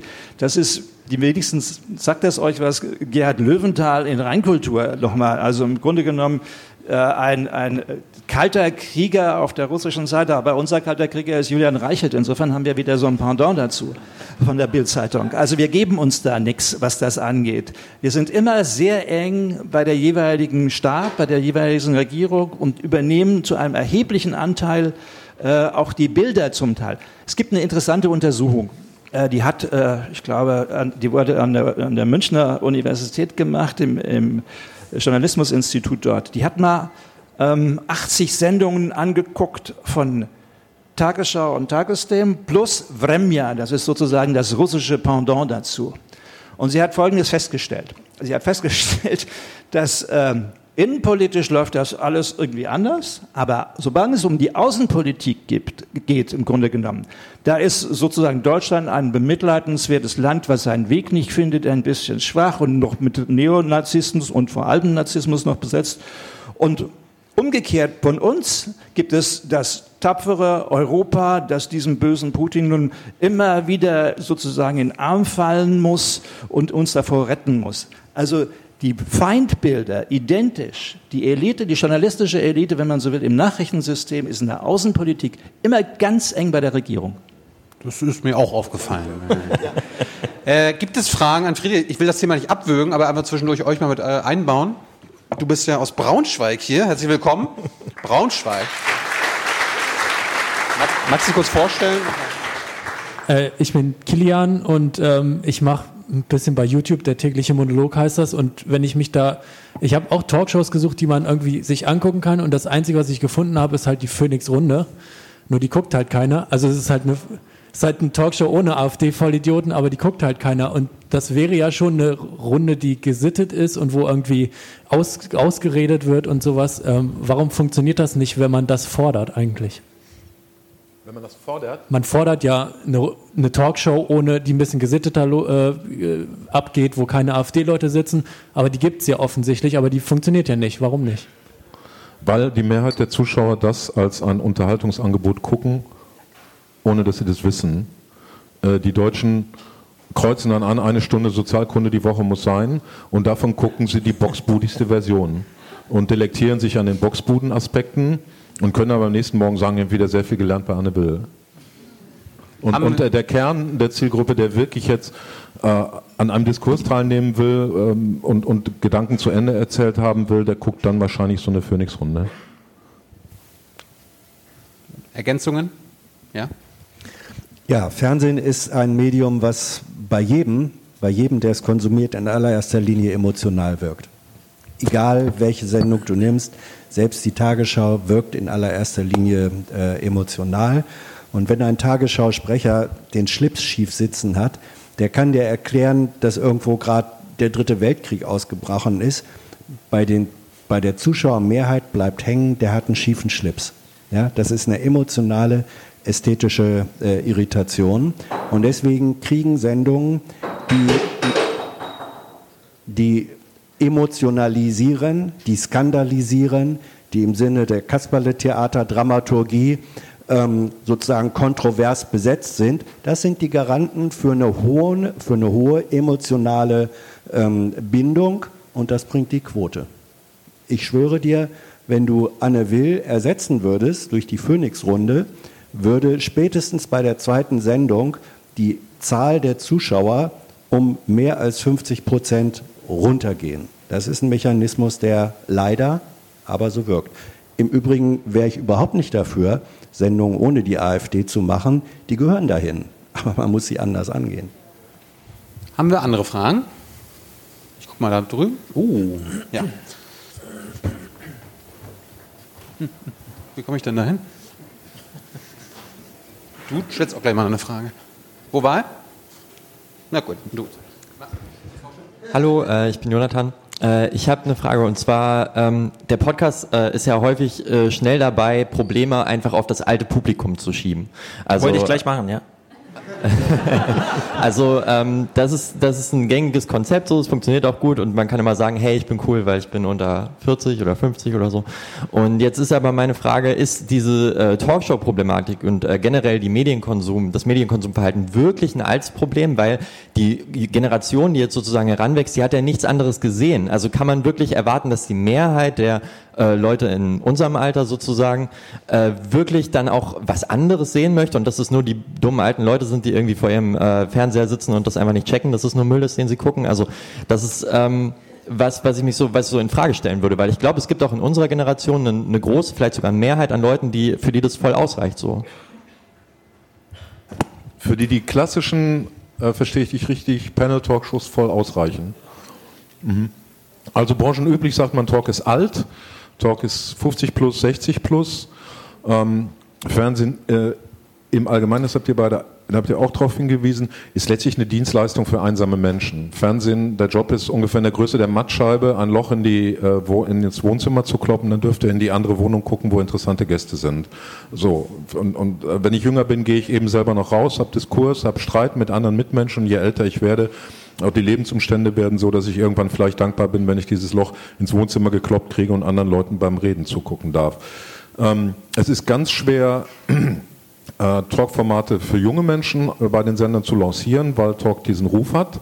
Ähm, es gibt auch ein paar historische Beispiele, wo man besonders junge Talkshows gemacht hat, also die vom, vom Auftritt, vom Look and Feel, auch von, natürlich von dem Personal, von den Themenstellungen jung besetzt wurden, die hatten dann extrem alte Quoten. Und man hat in der Zuschauerforschung festgestellt, diese Sendungen werden geguckt von Großeltern, die wissen wollen, was im Kinderzimmer läuft. Ähm, also ich habe die, ich glaube, äh, eher so, dass zum Beispiel jetzt Stefan, Thilo, ähm, dass ihr für Sender total interessant seid, weil ihr Zuhälter des Publikums seid, dass die nicht mehr erreichen. Und das ist aber so wie der äh, Scheinriese äh, Tour. Je näher jetzt Fernsehen auf eure Arbeit zugehen würde, desto eher würde es, würde das zerstören. Also das ist nicht mehr auflösbar. Ich, ich glaube nicht und muss dir in dem Punkt widersprechen, ich glaube nicht, dass Talk, wie wir ihn heute diskutieren, jung geht. Dafür ist Jung zu lebendig, geht selber zu sehr raus, ist auch noch zu sehr in der Lage, seine Meinung zu ändern und holt sich nicht einfach nur die Dienstleistung ab. Äh, ich war eine Stunde nicht alleine, die haben sich ordentlich geprügelt und es war einer dabei, der meine Meinung hatte. So, das kann, das kann Panel Talk. Ja. Das ist jungen Menschen zu wenig, hoffentlich. Gibt es eine Ergänzung von Hubert oder Hans? Ansonsten habe ich noch eine Frage nee, hier. Ich wollte eigentlich eher Friedrich helfen, doch noch mal ein Loch in die Nachbarwand zu kloppen, damit er da mal reingucken kann, was da noch sonst so abgeht. Ähm, ich, natürlich ist es auf der einen Seite, wenn man die Altersangaben anguckt, äh, ein spezifisches Publikum, klar. Und weil es einfach so ist, äh, wird da einfach drauf gesetzt. Ich habe so und so viel Fabrik verkauft, so und so viel Mercedes verkauft, die Wagen, der Wagen läuft nach wie vor noch. Warum soll ich ein neues Modell entwickeln? Das ist der eine Punkt, warum das sozusagen ist. Und er wird sich erst ändern, dieser Punkt, wenn die Zuschauerzahlen weiter tatsächlich abschmelzen soll und es ein Konkurrenzprodukt gibt, was sich jetzt nicht im öffentlichen Fernsehen manifestiert. Wenn es dieses sozusagen noch geben wird, egal welche Form, Netflix oder sonst irgendwo, wo es hier eine interessante Talknummer, die sich nicht nur als Staffel, sondern als sozusagen wöchentliche Variante festsetzen wird, dann wird auch das Fernsehen reagieren. Vorher werden die sich nicht bewegen. Also Friedrich, du hast doch Erfahrung, zumindest ein Versuch kenne ich mit ZDF Login. Also die Kontrahenten stehen, es sind nur zwei und nicht fünf, zwei Moderatoren, also ist sozusagen da eine Balance da. Es gibt das Twitter- und Facebook-Publikum, das in die Sendung reingrätschen kann. Bezug, also mit Bezug aufs Alter, welche Erfahrungen habt ihr da gemacht? Also die, die Sendung war deutlich jünger. Aber ähm. was, was heißt genau deutlich jünger? Weil wenn ihr jetzt sagt, naja, der Podcast ist halt, das sieht man ja hier, der, also zwischen Podcast-Publikum und Maischberger liegen wirklich, also eine ganze Generation. Einmal die Kindererziehung mehr, liegt da mehr, dazwischen. Mehr, mehr, mehr, mehr. Es sind zwei Generationen. Oder sogar zwei. Das sind zwei. Ja. Also wenn du Im, sagst, mit im Jüngeren... Fernsehen, junges Fernsehen ist unter 50. Ja. Ja, es ist so. Ich bin raus. Ja. So, und ZDF Login. Hattet ihr jüngeres Publikum? Also habt ihr die 50 unterschritten oder? Die, die Einschaltquoten bei ZDF Info waren so, dass du innerhalb dieser Einschaltquote nicht mehr valide unterscheiden konntest. Okay. Das ist, das ist ein sehr erfolgreicher Spartensender und äh, der hat über ein Prozent Marktanteil, damit das er im Wesentlichen Regal sendet. Äh, und die Sendung, wir haben das reinbekommen, weil das ZDF das einstellen wollte. Das ist eine junge Talkshow, funktioniert nicht. Junge Leute gucken keine Talkshows. Und wir würden gerne schon mal unser Personal abziehen für ZDF Morgenmagazin und andere wichtige Aufgaben. Und dann holen wir eine Produktionsfirma als Beerdigungsunternehmen. Macht das noch ein halbes Jahr. Hm. Und dann hatten wir zum Glück eine sehr junge Redaktion und haben gesagt, jetzt machen, lassen wir einfach junge Leute, diese Talkshow für junge Leute machen, gucken, was passiert. Und dann ging es doch noch dreieinhalb Jahre weiter. Und das ZDF Info hat gekotzt, weil es hat Geld gebunden, darauf äh, hattest du auch schon hingewiesen. Ähm, und das ist nicht repertoirefähig. Wenn die 100.000 Euro in die Hand nehmen und stellen davon, ich weiß nicht, zwei Dokumentarfilme a 40 Minuten her, äh, Hitlers Hunde, Hitlers Hustensaft, ganz egal. Das können die 300 Masen dann noch an zwei deutsche Wettbewerber verkaufen und dann ins Ausland verkaufen. Da hast du nachher einen Minutenpreis, der liegt noch unter eurem, auch wenn das unmöglich scheint. Ja? Wenn du, wenn du eine zeitkritische Talkshow noch dazu eine experimentelle, also zum Beispiel für ein neues junges Publikum herstellst, dann gibst du das Geld einmal aus und am nächsten Tag ist das alt. Ja. So, das heißt, wir sind da im Wesentlichen an dem, an dem Wunsch vom ZDF, ZDF Info gescheitert, die Kohle doch bitte ähm, rentabler anzulegen, um den Preis, dass äh, das aktuelle Debatte nicht möglich ist. Eine Frage, wer guckt denn von euch eigentlich Talkshows und wenn, wenn ja, welche denn? Das sind aber ganz schön viele Leute, mindestens sieben habe ich jetzt gerade gesehen. Das würde mich schon mal Generationenabriss, ne? das ist ein echt harter Grundbegriff. Ich hätte hier noch eine Frage und dann können, dann können wir weitermachen. Magst du dich kurz vorstellen? Okay, ich dachte jetzt ausgemacht. Ähm, der, also was ich nicht verstehe, ist, dass der öffentlich-rechtliche ist ja rundfunkfinanziert. Das heißt, die Quote kann denen ja scheißegal sein. Die kriegen ihr Geld ja trotzdem. Und was ich nicht verstehe, ist, warum haben die Leute nicht den Anspruch, gute gesellschaftliche Aufklärung zu machen? Also, wenn ich ein Krokodil sehen will, dann gehe ich in den Zoo und schaue mir keine Talkshow an. Ja, warum setzt denn die Opa Gauland, der irgendwie Vögel auf den Holocaust scheißen lässt und dann vier andere regen sich drüber auf? Warum macht man das? Und einfach nicht gute gesellschaftliche Aufklärung. Und äh, vielleicht auch noch, war das schon immer so oder ist das erst seit dem Privaten so? Oder wann hat sich das geändert und warum? Die Antwort ist ganz traurig. Die, die Zuschauer sind schuld. es, ja. Also wir nicht. es äh, gab vor ungefähr 20, 30 Jahren, wurde der Begriff Unterhaltungsslalom erfunden. Da wusste man aus der Einschaltquotenmessung, dass die Zuschauer in großen Strömen Informationssendung weiträumigst umfahren sind, um bei dem, äh, was massenkompatibel als Unterhaltung angeboten wurde, sich ähm, anzudocken. Und jetzt hast du das Problem, jetzt nehme ich dein Argument, Mensch, ihr seid gebührenfinanziert, ihr habt sozusagen sicheres Einkommen, scheißt doch auf die Quote, macht vernünftige Aufklärung. Wenn du das machst und landest slalommäßig auf einmal bei einer durchschnittlichen Zuschauerquote von zwischen 5 und 10 äh, Prozent, da würdest du landen. Du hast aber eine Finanzierung, die von 100 Prozent der Bevölkerung geleistet wird was du da an argumentativen Shitstorm äh, um die Ohren gefegt kriegen würdest, hält keine Sau aus. Das ist dann nämlich das Argument zu sagen, wir alle finanzieren mit unserem Geld zwangsweise irgendwas, was keine Sau sehen will. So. Und deswegen sage ich, leider ist es so, dass die Zuschauer, diese bösen Lümmel, interessieren sich nicht so sehr für Bildungsfernsehen. Und das ist die die traurige Wahrheit, eine traurige Wahrheit, warum äh, das so ist, wie es ist.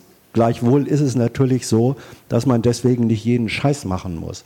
Man kann auch versuchen, ähm, anspruchsvolle Unterhaltung zu machen. Man kann auch versuchen, Informationen in unterhaltsamer Form reinzubringen. Aber das sind Königsdisziplinen, die leider auch nicht alle können.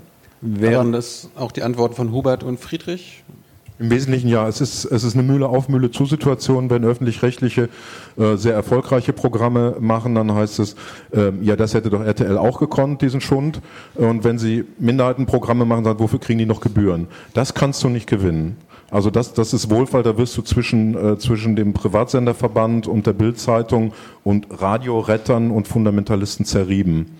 Ähm, da, da ist es auch in der Tat so, dass dieses Geburtstrauma dieser Republik im Westen, nämlich ähm, Rundfunk, ein komplettes Mediensystem, das einer verbrecherischen Partei gehört, das darf nie wieder sein.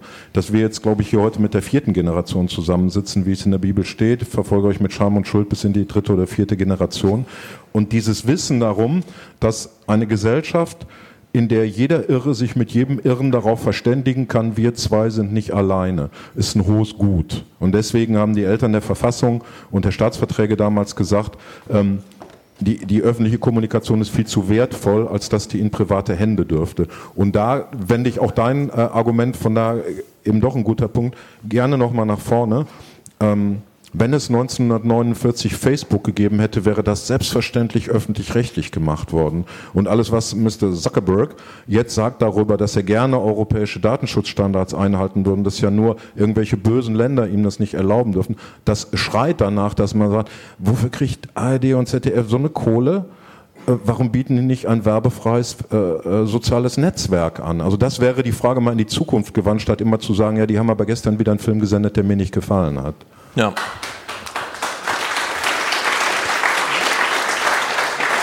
Ich will nur kurz sagen, diese Idee einer Internetintendanz steht ja im Raum. Also Leonard Dornbusch, Dobusch hat sie kürzlich auch auf der Republika vorgetragen. Vielleicht ist das tatsächlich eine, die man ein bisschen mehr propagieren müsste.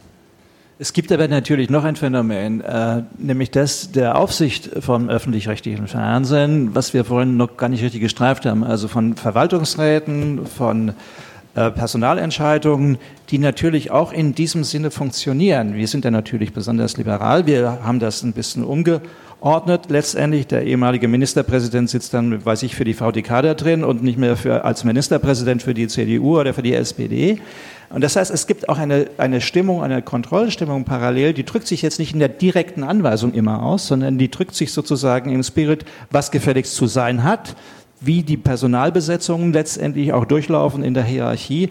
Das hat auch einen Teil dieser Lähmung und dieser letztendlichen Angst, die dahinter steht, eine Entscheidung zu treffen und im Zweifelsfall auch mal das eine oder andere Programm zu riskieren. Das, das eine ist die wohlfeile Kritik über die Macht der Parteien, über die öffentlich-rechtlichen Sender und die Riesenüberraschung, dass es dann halt politische Formate gibt, wo ständig Parteivertreter eingeladen werden. Das andere ist, da sitzen dann Landfrauen und junge Unternehmer äh, und alle möglichen Verbände, die vor allen Dingen davon Zeugnis ablegen, dass ähm, das Engagement der Bürgerinnen und Bürger nicht so da ist wie in der idealtypischen Welt, die sich die Erfinder dieses öffentlich-rechtlichen Systems mal gedacht haben. Also wenn, wenn jetzt große Bevölkerungsgruppen hingehen würden und sagen, wir fordern jetzt für uns einen Sitz im Rundfunkrat, dann dauert das lange und der eine Sender hat auch schon für Migrantenverbände zum Beispiel einen Sitz und für Frauenverbände und der andere Sender hat es noch nicht. Nur selbst die Kritik an den Parteien, die, wo ich immer gerne in der ersten Reihe mit bin über den, den Würgegriff, in dem die die öffentlich-rechtlichen Sender haben, muss man mit Fairness betreiben und sagen, ey, sonst ist das allen anderen zu blöd. Die gehen lieber zum Mediamarkt oder machen nochmal Urlaub. Also unsere Gesellschaft ist halt nicht mehr so. Das, das, das ist auch, das muss man der Fairness halber sagen. Also bevor dieses System der öffentlich-rechtlichen zusammenbricht und wir uns alle umgucken, was wir dann kriegen. Wir haben noch eine Frage. Ich wollte nochmal auf diese Altersgruppeneinordnung sozusagen eingehen, weil ich glaube, Fernsehen ist halt auch noch was, gerade öffentlich-rechtliches, was einfach ähm, auch immer jeden noch anspricht. Weil Podcasts, da ist man in seiner eigenen Blase drin. YouTube, man bleibt in seiner eigenen Blase drin. Ich möchte nicht ausschließen, dass es auch AfD-gesteuerte Podcasts gibt, die genau Politik-Podcasts machen, aber rein AfD-Meinung vertreten.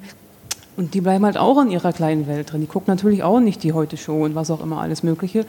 Ähm, und ich glaube schon, dass es machbar sein kann für auch ein ARD und ZDF, dass die ähm, auch mit ihren Krokodilen spielen und trotzdem aber auch Bildung mitteilen können, dass man auf sowohl, ich meine, Infotainment ist ja nun auch kein, kein neuer Begriff mehr. Es muss doch möglich sein, dass, dass, dass man äh, Bildung mitteilt, weil ich glaube, auch ein großes Problem in der Flüchtlingsdebatte war eben, dass die Leute nicht genug gewusst haben darüber, dass es einfach plötzlich da war und keiner hat gesagt, ja, das und das muss halt passieren aus dem und dem Grund, sondern einfach, jetzt sind die halt da und jetzt ist die Turnhalle eben zu. Und wenn ich nun in meiner kleinen Blase sitze, ich sehe meine Tonhalle ist zu und keiner erklärt mir in meinen Nachrichten, die ich ja doch gucke irgendwie. Also ich höre ja Radio, ich kriege mit, ich höre einen Podcast, wo es mal aufgenommen wird.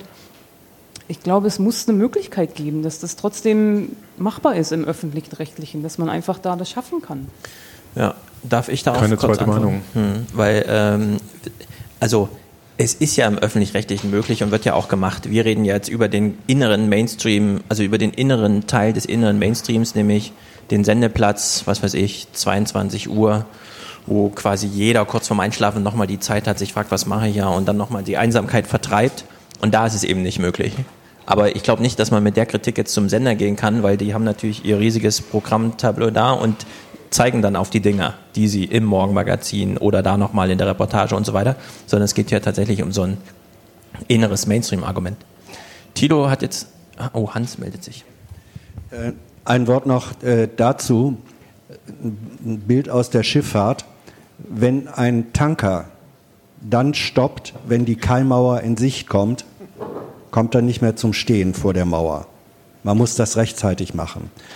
Das große Problem und wirklich das große Problem des klassischen Fernsehens, des linearen Fernsehens vor allem ist, dass inzwischen, wenn man sich anguckt, wie, wie ist die Mediennutzungsdauer in verschiedenen Generationen. Die Generation, die jetzt U40 ist, hat zunehmend weniger Stunden pro Woche und das nimmt von Jahr zu Jahr ab. Zunehmend weniger Stunden pro Woche, wo sie überhaupt ins lineare Fernsehen reingucken. Das heißt, es lässt sich äh, sozusagen demografisch abbilden, wann das lineare Fernsehen, und zwar relativ egal, was es bringt, einfach als Plattform nicht mehr genutzt wird. Wollen wir mal fragen, wer noch einen Fernseher zu Hause hat? Ja, können wir fragen. Wer hat noch einen Fernseher zu Hause? Wer hat keinen Fernseher zu Hause? So. Also so, wirklich nur ein jetzt, Bildschirm am jetzt, Computer Jetzt nochmal, wer, wer, von denen, wer von denen, die einen Fernseher haben, guckt pro Tag mindestens eine Stunde in die Glotze? Ich muss, Ja. ich muss es Ja, wegen dem. Podcast ja? machen. Ja, ja, ja, ja. Also so, das äh, Ist, ist, ist, ist relativ, ich würde mich ja auch melden. Ähm, es, ist, es ist relativ deutlich, also dem linearen klassischen Fernsehen, so ähm, wie wir es kennen, sterben die Zuschauer weg und es wachsen keine neuen nach. Das bedeutet, was du richtig sagst, es muss doch raus aus der Blase, Diskurs geben, Auseinandersetzung. Das wird stattfinden in anderen Medien als im linearen Fernsehen. Es ist trotzdem oder gerade, gerade deswegen, finde ich, ist es eine öffentlich-rechtliche Aufgabe. Und wenn man den öffentlich-rechtlichen etwas vorwerfen kann, ist das noch viel zu wenig gesehen wird, wie der Tanker aber mächtig auf diese demografische ähm, äh, Kaimauer zuläuft und dass viel zu wenig geguckt wird, was wird in anderen Medien, die auch stärker dialogisch sind, ähm, äh, gemacht. Ich finde zum Beispiel, dass Aufwachen Podcast gutes Enter äh, Infotainment ist. Ja, wenn man schon diesen Begriff äh, nimmt, da, da, das ist, äh, finde ich, man ist befangen als Gast. Jetzt keine Selbstbeweihräucherung. Nee, Tilo nee, hat noch eine Frage. aber, äh, aber diese Begriffe, äh, und das, das sind eigentlich klassisch rechtliche, klassisch öffentlich-rechtliche Aufgaben, die hier von Privatzauseln wahrgenommen werden. Eigentlich skandalös. Ich möchte mal eine Abschlussfrage zu diesem Themenaspekt äh, äh, stellen. Bei, nach der Wahl von Trump haben wir erlebt, dass in Amerika die mediale Gangart über Politik zu reden, über den Präsidenten zu reden, über die Regierung zu reden, sich dramatisch geändert hat. Müssen wir in Deutschland erst warten, dass die AfD Teil der Bundesregierung ist, bis sich der Mainstream, also der politische Mainstream-Journalismus auch ändert?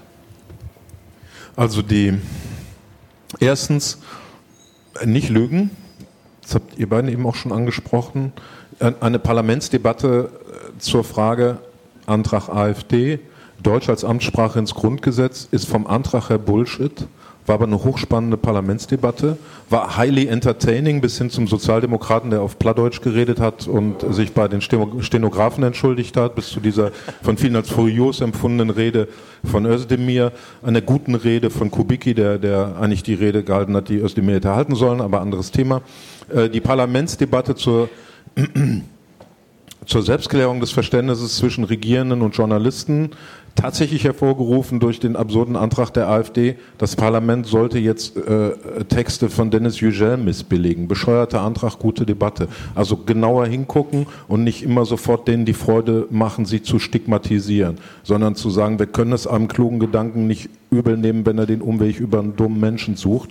Hauptsache, er ist da, herzlich willkommen, kluger Gedanke. So, und dann äh, kann man den diskutieren. Zweitens erlaube ich mir von der lichten Warte meines Lebensalters, aus guten Teilen der AfD quillt die ganze, äh, die gute alte CDU hervor. Die CDU hat sich unter Merkel deutlich in Richtung auf, äh, wenn es sonst nichts gibt, essen wir eben die SPD auf, äh, entwickelt und hat da am Rand Positionen freigemacht, die die Drägers, Filbingers, Strauß, auch äh, Roland Koch, Wahlmann vielleicht noch wahrgenommen haben. Und nicht, dass es gut gewesen wäre, sich an die zu gewöhnen und nicht, dass es schö nicht schön gewesen wäre, dass die irgendwann weg waren, aber kein Panikmodus. Es ist auch nicht unser Job als Journalisten, für oder gegen eine bestimmte Partei zu agitieren. Das, das wollte ich ja nicht sagen. Ich rede hier von, sage ich mal, regierungskritischem Journalismus. Ich meine, wir, wir sprechen nicht umsonst davon, dass die, äh, der Bericht aus Berlin, Berlin direkt, wir nennen sie Regierungsberichte, weil sie sich ausschließlich mit Themen der Bundesregierung befasst. Wie, es, wie geht's ihr? Was sagt der Koalitionspartner? Ist der andere Koalitionspartner noch sauer? Und was sagt Herr Seehofer? wann kommen wir, ich sage hier nicht, die müssen das so machen wie wir oder wie ich oder so weiter, aber wann können wir mal mit einem anderen Art von Journalismus reden, der auch nicht nur die AfD absolut kritisch beäugt, sondern auch die eigene Regierung.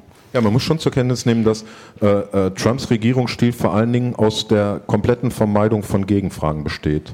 Also dass er sich mit, mit äh, Twitter bis hin zum Aufkündigen internationaler Verträge per Tweet ein, ein No-Question-Medium gesucht hat. Äh, und selbst dieser amerikanische Journalismus, da gibt es ja mit Fox News und Breitbart und allem ein riesiges Lager, wo er nun überhaupt keine kritische Frage befürchten muss. Er stellt sich dem nicht mehr. Also es es ist eine Frage, also, das können wir über die Politiker nicht lösen. Wir können als Journalistinnen und Journalisten Bündnisse mit dem Publikum bilden und da wieder klar sagen, so wie der große Hans-Joachim Friedrichs gesagt hat, du hast eigentlich nur zwei Möglichkeiten. Entweder bist du der Dolmetscher der Politik von oben herunter und erklärst den Leuten, was da wohl gemeint sein mag, oder umgekehrt, du bist, du bist einer von denen und formulierst, was die da oben wissen sollten. Das ist, das ist eine Frage an jeden Journalisten und da haben wir in der Tat in den letzten Jahren völlig, also höflich gesagt, im Unklaren gelassen, äh, auf welcher Seite wir stehen. Das Wir ist jetzt so ein öffentlich-rechtliche Journalisten-Wir. Also ich glaube, dass wir ein bisschen, ein bisschen mehr Tempo da reinkriegen werden durch die AfD und durch diese gezielten Störmanöver und durch die Provokation, die sie macht. Ich glaube aber, dass die Handlungsmuster der anderen Parteien bisher relativ langweilig sind. Die werden, konnte man das letzte Woche sehen, als die Kanzlerin befragt worden ist dann hat jede Partei irgendwo so eine Frage aus dem eigenen Klamottenkiste gezogen und hat gesagt, ähm, sind Sie denn nicht auch der Meinung, dass? Dann hat die gesagt, ja, ja das und üben überhaupt die aber und noch. so. Ähm, das wollen wir noch mal versuchen. Die AfD hat dann gefragt, wann treten Sie zurück? Und vielleicht jetzt nicht gerade so im Moment. Also das war eher so eine Kasperletheater-Nummer. Ich bin nicht ganz so optimistisch, was das andere angeht. Der Zeitfaktor, News rüberzubringen und die Inszenierung sozusagen von News, damit sie sozusagen auch vermarktbar werden, also personalisiert letztendlich, skandalisiert letztendlich. Ähm, das hat einen viel höheren Stellenwert schon die letzten fünf, sechs Jahre gewonnen, innerhalb auch der öffentlich-rechtlichen gleichzeitig nochmal. Wir haben uns ein paar Marken unserer amerikanischen Kollegen, wie man Politik, nämlich privat und zugespitzt betrachtet, schon reingeholt. Und ich glaube, es ist ein bisschen jetzt an den nächsten Herrschaften mit dem Alter 40, äh, sich darüber etwas stärker noch Gedanken zu machen, weil der Zug, wie er jetzt läuft, wird sich erstmal nicht verändern, der wird sich nur durch Konkurrenz verändern. Ja, zwei abschließende Worte, eins von mir, eins von Thilo zu diesem Thema. Also ich bin ich habe ja mittendrin versucht, so eine konstruktive Wende. Irgendwie kann man aus dem Jahr Pause vielleicht was retten. Und darauf meint der Friedrich, naja, wenn wir uns das angucken, im Grunde machen wir nach, was die Amerikaner machen. Das ist natürlich äh, kein guter Ausblick.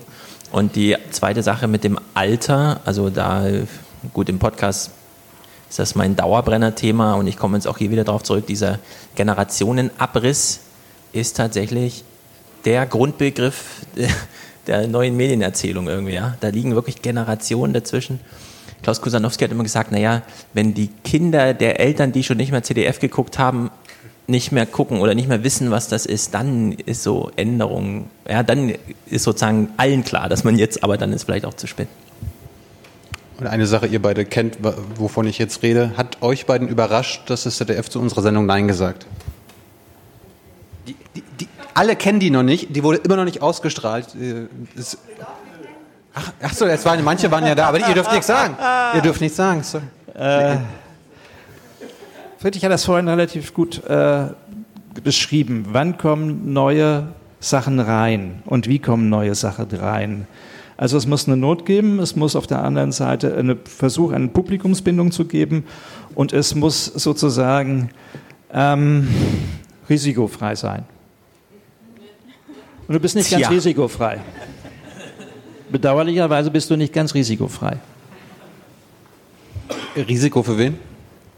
Naja, was machst du denn da immer mit der Bundespressekonferenz?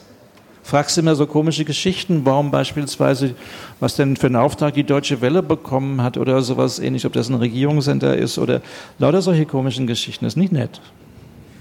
Also Thilo ist schuld. Geklärt? Do you agree?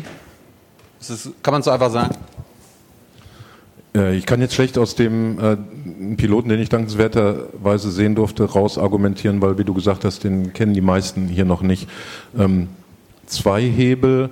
Der erste ist, ähm, wenn, Sie jetzt diesem Thilo Jung da eine Show geben, dann sind wir aber verstimmt. Das ist die typische Gremienreaktion. Da sitzen halt die Parteien, über die du kritisch, über die ihr kritisch berichtet. Zweiter Hebel, Kolleginnen und Kollegen in Berlin, mhm. äh, die sagen, jeden Tag kotzen sich die Regierungssprecher bei mir aus, dass dieser Thilo Jung sich da so scheiße benimmt. Ähm, und jetzt ist er auch noch beim ZDF. Das sind schon zwei große Hebel. Und da drin hast du zwei Möglichkeiten. Entweder mit Anlauf geradeaus auf die Zwölf genau das zu machen, also sehr aggressiv zu sein in der Sendung. Da habt ihr, und das muss ich dann jetzt dem Publikum verraten, für meinen Geschmack Mittelweg gewählt, indem ihr nicht die, die Thilo Jung Klassiker in der Show zeigt, also ähm, die Bundespressekonferenz Offtext und Interview Offtext, sondern dich in einer neuen Rolle präsentiert. Und in dieser neuen Rolle müsstest du ein Bündnis mit dem Publikum neu schließen. Ein großes Publikum kennt dich als Interviewer, kennt dich als den Mann in der Bundespressekonferenz und die, den Thilo Jung, den du da gegeben hast, der hat jetzt noch nicht 300.000 Leute hinter sich, die sonst echt aus ZDF kotzen. Von daher wäre es auch, Entschuldigung, du hast mich gefragt, ich bin Produzent, also es wäre mein Rat, ja, stärker auf, ähm, äh, auf den Thilo Jung zu setzen, den die Leute kennen und dann zu sagen, friss oder stirb. Gut,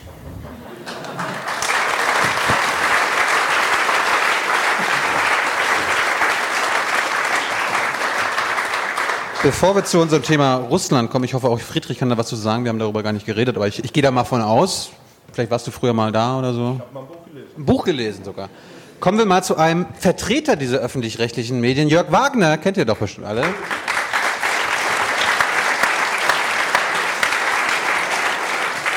Wir, wir, wollen, wir wollen jetzt nicht weiter über die Talkshows reden und über das Thema, was wir gerade geredet haben. Aber, aber Vertreter stimmt nicht ganz. Also ich verkaufe ja nichts, sondern, also doch, ich verkaufe meine Arbeitskraft. Insofern, aber es ist nicht so, dass ich jetzt für dieses System sprechen kann, sondern ich kann nur über die Erfahrung, die ich mit dem System gemacht habe, sprechen. Du hast, du hast eine das wöchentliche Sendung in den öffentlich-rechtlichen ja, genau. Medien und es ist ein Medienmagazin sogar. Genau, genau, ja. So, wir reden ja gleich über Russland. Aber ich vertrete ja. das System nicht, sondern ich bin äh, in großen Teilen mit dem System in Übereinstimmung, das muss ich dazu sagen. Also ich finde, äh, das Prinzip, was die Alliierten hier nach Deutschland getragen haben, also ich muss dazu sagen, ich bin hier schon zu Hause gewesen, als hier noch die Mauer um die Ecke stand und kenne also beide Systeme. Ich kenne das, äh, den Staatsfunk und ich kenne das öffentlich-rechtliche System und äh, habe immer von der Mauer aus neidvoll gen Westen geguckt. Das ist wirklich kein Quatsch, weil ich mir gesagt habe, das ist irgendwie was die sich trauen im Westen. Dann habe ich jetzt nach, wie viel sind wir jetzt, 28, 29 Jahre, äh, habe ich festgestellt, dass die sich doch nicht so viel trauen, dass da sehr viel angepasstes Denken da ist, was mir sehr bekannt vorkam aus dem Staatsfunk wiederum. Aber ähm, ich muss zur Ehrenrettung sagen, dass dort, äh, glaube 23.000 Mitarbeiter täglich einen sehr guten Job machen, 18.000 Freie, die vornehmlich für das Programm arbeiten, einen sehr guten Job machen, aber dass natürlich bei dieser Masse an Menschen, bei, dieser, bei diesem Programmvolumen viel passiert, wo ich ähm, Gelegenheit habe, auch mal kritisch reinzupieksen und davon lebe ich. Ich bin so wie so ein Arzt, äh, zu dem kommen die Leute, wenn sie krank sind und ich suche die Kranken und habe dann natürlich dann auch ähm, das Problem, was Ärzte auch haben, sie stecken sich manchmal an und werden mitkrank. Und, und da die richtige Distanz zu bekommen ähm, und zu sehen, was ist ein systematischer Fehler, was ist nur, ein, äh, ich sage mal, eine Charakterlosigkeit und wie kann man das System so reformieren, dass es ähm, den Erfindern nahe kommt, also in ihrem, in ihrem geistigen ähm, Entwurf. Das ist, finde ich, ein großer Balanceakt und den halte ich jetzt nun schon, jetzt muss ich überlegen, seit 95 mache ich das dann doch schon 23 sind das Jahre durch. Meine, meine ersten Anfänge in Berlin waren übrigens bei Radio 1 bei dir. Genau, das ja. war so eine Sache, das muss man vielleicht erklären. Oh. Äh, er hat mich getrollt während der Sendung und ich habe dann gesagt, äh, tatsächlich, komm Thilo, mach's besser. So der alte pädagogische Trick, ne, der ist natürlich Quatsch im Grunde genommen, weil ein Theaterkritiker muss nicht ein Theaterstück schreiben können. Aber ich habe mir gesagt, er weiß so wenig von diesem Job, den ich gerade mache, äh, nämlich mich während der Sendung ähm, so zu trollen, dass ich intelligente Sätze auch noch in 140 Zeichen waren es damals noch absondern kann und gleichzeitig noch eine Live-Radioshow. Ähm, und dann habe ich gesagt, nee, mach das einfach mal. Und ich habe dann ein Prinzip. Ich frage die Leute immer, was würden sie gerne machen? Also wo sind äh, die ähm, Eigenschaften oder die Themen, wo jeder sagen würde, wenn er auf die Uhr guckt, huch, hier sind schon fünf Stunden rum. Und das war damals USA. Du hast dich sehr stark für den USA-Wahlkampf entschieden, äh, äh, interessiert. Und habe ich mich entschieden habe gesagt, komm, mach das Thema, das ist ein interessanter Aspekt. Äh, du kannst die, die Landessprache da perfekt und, und kennst also möglicherweise auch Quellen, die sich dem normalen ARD-Korrespondenten verschließen. Mach doch mal was. Und dann war er richtig aufgeregt. Also er war schweißnass, war blass im Studio, hat sehr viel Ass drin gehabt die ich auch habe immer noch, das ist jetzt, äh, es sind für mich Gedankenstriche, akustische Gedankenstriche und ein Zeichen dafür, dass Leute auch nachdenken. Also auch ein Lob irgendwie. Kann ich, kann ich mitleben. Ich hatte totalen Respekt vom Radio. Worauf ich aber hinaus wollte, du warst, bist seit dem Wochenende mit Daniel Buß zusammen äh, ein mediales Thema, weil innerhalb der ARD gibt es Ärger. Kannst du uns das mal erklären? Die Frage ist so unscharf formuliert, dass ich nicht weiß, wo ich anfangen soll. Ich müsste eigentlich anfangen mit dem Mauerfall. Nein. Werd so konkret wie möglich. Na, dann muss ich, dann muss ich aber trotzdem dann im Januar anfangen, äh, Januar 2018.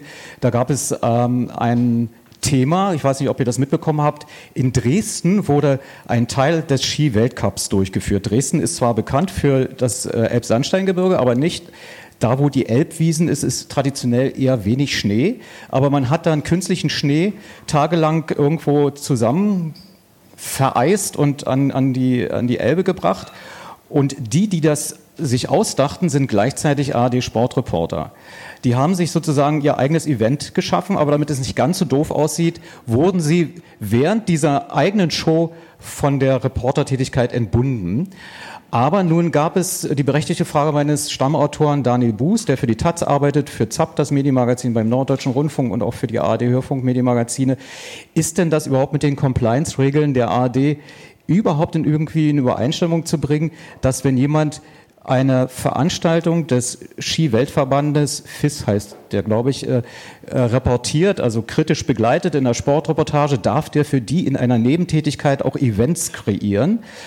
Und da hat, hat der Mitteldeutsche Rundfunk entschieden, das geht, juristisch ist das einwandfrei. Naja, das, das prüfen dann Juristen. Also da gibt es Compliance-Regeln, da gibt es dann äh, Diskussionen, inwieweit ist das tatsächlich, äh, kann man freien Mitarbeitern Nebentätigkeiten verbieten. Wenn es Festangestellte wären, könnte man es, aber als Nebentätigkeit eines Freien kann man das nicht.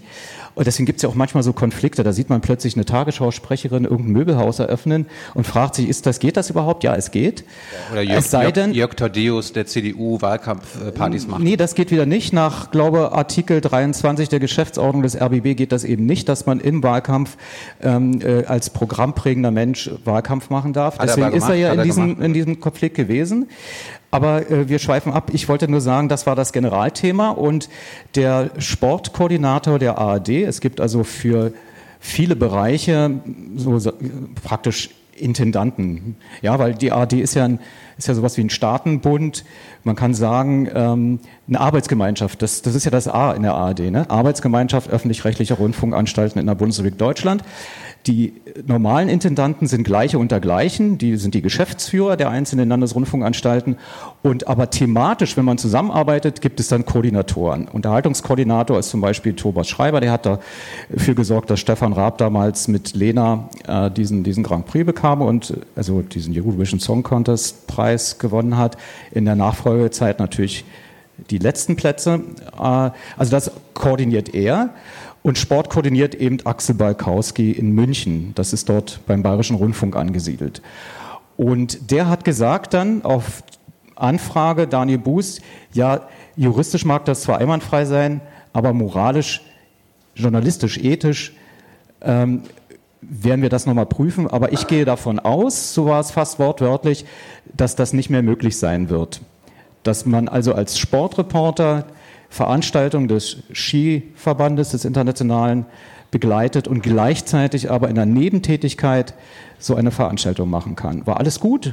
Die ARD hat selbstkritisch drauf geguckt, natürlich vom Medienjournalisten Daniel Buß angeschoben und das wurde dann gesendet, von vielen Zeitungen dann abgeschrieben und es war Ruhe im Karton. Aber nun muss hinter den Kulissen etwas passiert sein, was sich meiner Beobachtung ähm, versperrt hat. Jedenfalls kann man es möglicherweise mit jahrelanger menschlicher Erfahrung hochrechnen dass die beiden Sportreporter, die Betroffenen, gesagt haben, ey Axel, spinnst du? Was soll denn dieser Scheiß? Also das ist jetzt meine Interpretation, die sehr wahrscheinlich ist. Und der wird gesagt haben, na, dieser Sportjournalist, äh, dieser Medienjournalist, äh, das finde ich aber auch wirklich, nee, mit dem will ich auch nichts mehr zu tun haben. Und es war in der Tat so, dass Dani Buß dann geschnitten wurde, also im Sinne von, ja, ähm, er bekam kein Interview mehr. Und selbst bei den Medientagen in Leipzig, die sich irritierenderweise Medientage Mitteldeutschland nennen, aber da war jedenfalls so, dass eine, ein persönliches Gespräch auch nicht möglich war am Rande eines Panels. Und plötzlich poppte das in meiner Sendung wieder auf, weil äh, Daniel Buß sagte, du, ich krieg kein Interview, ich habe dir zwar dieses Thema jetzt hier vorgeschlagen, es ging um die Fußball-Weltmeisterschaft, ich habe hier zwei Sportwissenschaftler, die behaupten, dass Expertengespräche im Fernsehen bei ARD und ZDF seit 1974 ständig von der Sendeminutenanzahl so angewachsen sind, dass man sagen kann, 50 Prozent Spiel, 50 Prozent Expertengespräche. Und das kann man nochmal diskutieren, warum das so ist. Und äh, das ließ sich nur mit diesen Sportwissenschaftlern ähm, darstellen und dann sind wir uns sehr schnell einig gewesen, dass wir Axel Balkowski brauchen. Und, aber Dani Buß sagte, ich krieg von dem kein Interview. Dann sage ich, dann mache ich das, trenne das mit einer Musik, mache ein extra Interview und das wird ja dann irgendwie gehen. Und das ging nicht. Ähm, äh, ich bekam eine E-Mail-Absage, zweiteilig, er hätte keine Zeit und außerdem möchte er nicht in einer Sendung auftauchen, wo äh, Dani Buß ebenfalls auftaucht. Und ich fand das sehr merkwürdig, weil es war nicht nur einfach so mal flapsig dahergesagt, wie er es jetzt darstellt, sondern es ist ein, eine Systematik. Denn seit Januar gibt es diesen Konflikt, der nach wie vor schwelt. Es ist jetzt für Montag eine, eine Art runder Tisch vereinbart, wo wir alle Beteiligten zusammenkommen, also auch die Redaktionsleiterin von ZAP, denn da gab es auch Absagen von Axel Balkowski. Äh, ich bin eingeladen, Daniel Buß ist eingeladen, Axel Balkowski wird da sein, logischerweise, wenn er einlädt. Und äh, möglicherweise sind da noch so ein paar Kommunikationsexperten, die das Ganze beobachten. Werden wir das im Mediamagazin am übernächsten Samstag dann zusammengefasst bekommen? Das weiß ich nicht, weil äh, ich kenne äh, die Grundlage dieses Gespräches nicht. Es könnte sein, dass Vertraulichkeit vereinbart wird dann ist das ein vertrauliches Gespräch und das muss man respektieren. Ich werde auf alle Fälle, zumindest mein habe ich auch jetzt, ich habe ja eigentlich immer ein Gerät dabei, äh, meinen Digitalrekorder mitnehmen und dann versuchen im Anschluss wenigstens so etwas wie ein Statement für die Öffentlichkeit herzustellen, weil ich glaube, das ist ja uns schuldig, zumal er mich eben öffentlich auch äh, der Lüge bezichtigt hat. Er, er, er hat dem Tagesspiegel tatsächlich gesagt, äh, es hat äh, diesen, diesen zweiten Teil der Absage nicht gegeben und ich sei realitätsfern. Und das ist eine, eine wirkliche klassische Falschaussage, kann man auch als Lüge bezeichnen, wenn sie vorsätzlich war, die Falschaussage. Vielleicht hat er auch, ist er der realitätsferne Mensch und hat äh, Wahrnehmungen, die äh, andere anders interpretieren. Aber ich habe sehr viele Zeugen. Ähm, mittlerweile muss ich den ganzen E-Mail-Verkehr der ARD aushändigen, äh, um meine Glaubhaftigkeit zu unterstreichen, weil äh, die Frage war, wem soll man denn jetzt glauben? Dir oder Axel Bolkowski? Und das ist der Klassiker. Ich habe gesagt, ähm, es steht alles in den E-Mails. Ihr müsst einfach bloß die Vertraulichkeit aufheben. Danke, Jörg. Ich wollte das nur als Beispiel für kritischen Medienjournalismus innerhalb der ARD vorführen? Ja, du hast mich vorgeführt. Äh, nein, ich wollte das mit dir zusammen vorführen. Äh, magst du mit uns das Russland-Thema mal einleiten? Ich meine, du kennst Hubert Seipel auch. Ich kenne ihn und meine Frage wäre jetzt, ich will das gar nicht einleiten. Ja, bitte, erste äh, Frage. Äh, Sie sind. Ähm, Wir duzen uns hier alle. Na, ich, da, naja, okay. Das ist Pflicht. Äh, das ist Pflicht. Ähm, wir, wir haben ja alle das, das äh, also ich nehme mal an, wir alle haben das gesehen, weil es äh, unheimlich wichtig war, jetzt aktuell das äh, Armin Wolf Putin-Interview gesehen. Sie sind aber schon, oder du bist ja schon relativ lang dafür bekannt, dass du regelmäßig im Umfeld von Wladimir Putin zumindest erstmal sein darfst und dann aber auch Interviews bekommst, ohne dass man das Gefühl hat, hier ist der Zufall der Regisseur. Bei Armin Wolf war es ja eher Zufall, weil äh, Putin wünschte sich ein, also ein, ein, ein prominentes ORF-Gesicht. Damit war die Korrespondentin in Moskau außen vor und bekam das Interview nicht. Ne? So war es doch. Ich schätze, ja. Ja, ja. Und ähm, deswegen für mich die Frage, was ähm, unterscheidet dich erstens von den äh, Interviewern Putins, die nur so zufällig mal ein Interview bekommen? Was steckt da für eine Leistung, für eine journalistische Leistung dahinter? Vertrauen aufbauen, Nähe aufbauen, es dann so zu machen, dass man auch ein nächstes Interview bekommt. Einmal ein Interview zu bekommen, ist wahrscheinlich einfach. Osang hatte mal auf die Frage ähm, geantwortet. Was ist deine Frage? Nee, Moment, nur noch mal. Osang, Alexander Osang vom Spiegel hat mal Angela Merkel begleiten dürfen. Und das war so kritisch geschrieben, dass ich ihn fragte, da von der bekommst du doch nie wieder ein Interview. Und er sagte, ich habe Freunde genug, ich brauche das nicht ein zweites Mal. Aber du willst ja wahrscheinlich ja doch mehrere Jahre ihn wirklich verfolgen, um dann mal den großen Abriss zu schreiben. Meine Frage ist, wie machst du es und warum äh, gelingt es dir öfter als Armin Wolf wahrscheinlich? Ich mache momentan gerade einen Film über China, das mal zu Putin.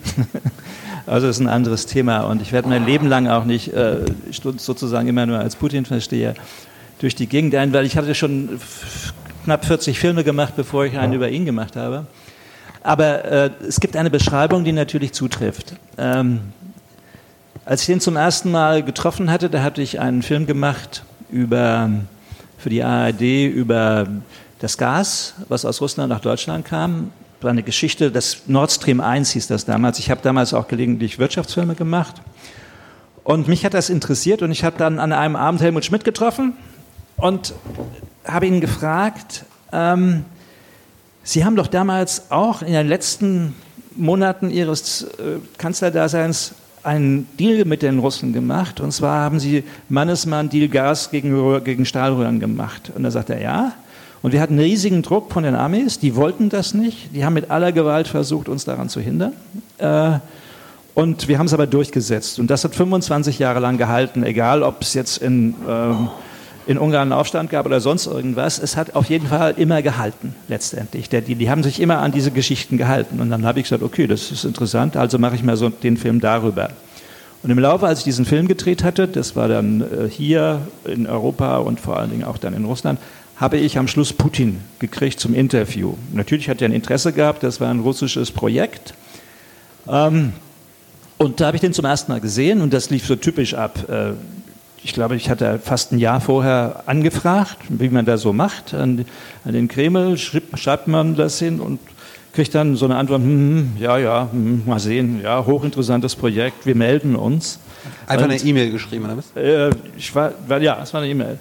Also mit Briefkopf und mit NDR-Nummer und allem drum und dran. Und äh, ja gut, die haben sich nicht gemeldet. Ich habe mich aber immer wieder gemeldet und habe immer wieder die gleichen wunderbaren Auskünfte gekriegt. Und dann waren wir fertig mit dem Film. In vier Tagen war Ausstrahlung.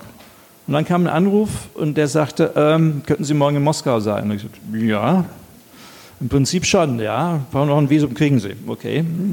Nächsten Morgen war ich dann im Hotel, klingelt das Telefon wieder und dann äh, war so eine Frage, äh, haben Sie was dagegen, wenn das russische Fernsehen auch dabei ist? Und dann habe ich gesagt, ne, ist nicht so ganz üblich, kann ich was dagegen tun? Und sagt, nein. Dann habe ich gesagt, okay, ist da für mich erledigt. Ähm, und dann äh, kamen wir tatsächlich in so eine Regierungsdatscha, die etwas außerhalb von Moskau ist.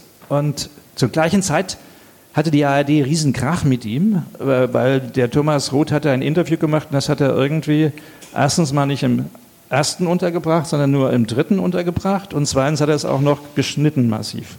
Und da blieb nicht mehr viel übrig und da haben die russischen Medien eine riesen Nummer gemacht, äh, Zensur, bla bla. Also das Klima war nicht so entspannt, sage ich mal ganz freundlich. Und dann kam, ich hatte dem Kameramann gesagt, also wenn der reinkommt, von jeder Sekunde anfangen bis zum Schluss durchdrehen, durchdrehen, durchdrehen, weil ich möchte einfach das nachweisen können, was hier abläuft. Okay, dann kam er rein, grüßte freundlich auf Deutsch, ich grüßte auch freundlich und sagte, wir machen jetzt diesen Film und ich schneide auch Ihre Antworten, weil wir machen ja diesen Film über dieses Gas. Und da grinste er einfach nur und sagte, ja, ich weiß, der wusste haargenau, worauf ich anspielte, nämlich auf die Fete mit Thomas Roth. Dann lief das äh, und dann lief problemlos, war eine halbe Stunde Interview, davon haben wir ungefähr zehn Minuten oder acht Minuten verwandt. Äh, konnte ich selber, war, war keine große Hinderung irgendwo. Und dann kam mir die Idee, also der Typ ist interessant, über den würde ich gerne eine Doku drehen. Und äh, das hatte dann zwei Konsequenzen. Das Moskauer Büro war sehr jovial zu mir sagt, ja, ja, mach das doch. Äh, klar, jegliche Unterstützung von uns. Mit anderen Worten, die haben gesagt, wir haben das seit zehn Jahren probiert. Äh, viel Glück. Und das Zweite war äh, dabei, dass äh, das ganze Spiel wieder sozusagen wieder so anfing. Äh, anderthalb Jahre hat es fast gedauert. Wieder der Anruf. Und dann kam ich dahin und dann saßen da vier Leute. Äh, Putin, sein Regierungssprecher, ein Dolmetscher und ich. Und ich hatte mir, weil man ja nicht jeden Tag mit so einem Typen redet, vier Punkte handschriftlich aufgeschrieben und da stand dann irgendwie drauf, erstens, äh, wir müssen das über Monate machen, die Begleitung, sonst bringt es nichts. Zweitens, wir müssen mindestens vier oder fünf lange Gespräche führen, sonst bringt das auch nichts. Drittens, er sieht dann anschließend diese Gespräche auch nicht mal, wie ich sie schneide und er sieht auch den Film nicht. Das Ganze haben wir, den Dolmetscher haben wir gar nicht gebraucht, äh, weil wir auf Deutsch geredet haben. Putin spricht richtig gut Deutsch. Und mein Glück war, dass der Regierungssprecher das überhaupt nicht verstanden hat, worum es ging. weil der war gegen das Projekt. Ganz von Anfang an ganz massiv gegen dieses Projekt. Äh, Putin lachte, als er das gehört hatte und sagte, er hätte übrigens auch noch einen Punkt. Ähm, und sagte in seiner sarkastischen Art äh, mit dem Punkt, er möchte nicht, dass seine Familie oder irgendwelche Liebschaften oder sonst irgendwas in diesem Film auftauchen würden. Und da habe ich gesagt, ist nicht mein Bier, ich bin nicht die Gala. Äh, und äh, dann hat er gesagt, okay. Und dann sagte er dem Typen neben ihm auf Russisch, sagte, wir machen den Film. Und er wusste nicht, was ihm passierte. So. Das klingt jetzt eigentlich alles ganz hübsch. Kannst du kannst kurz sagen, wann das war? 2010, 11, so in der Kante. Das klingt eigentlich ganz hübsch, aber dann fing die Arbeit 2011 an äh, und wir flogen ein. Und das glaube glaub ich schon am zweiten Tag irgendwie, ähm, ich war das noch nicht so ganz gewohnt, muss man dazu sagen, wie die Aufstellung ist bei der Kameraführung und äh, wie die russischen Kollegen äh, sozusagen reagieren und das nun, die sagen hier nur da, nur da, nur da und der, die Aufpasser von Kreml, äh, sozusagen das Bundespresseamt von denen.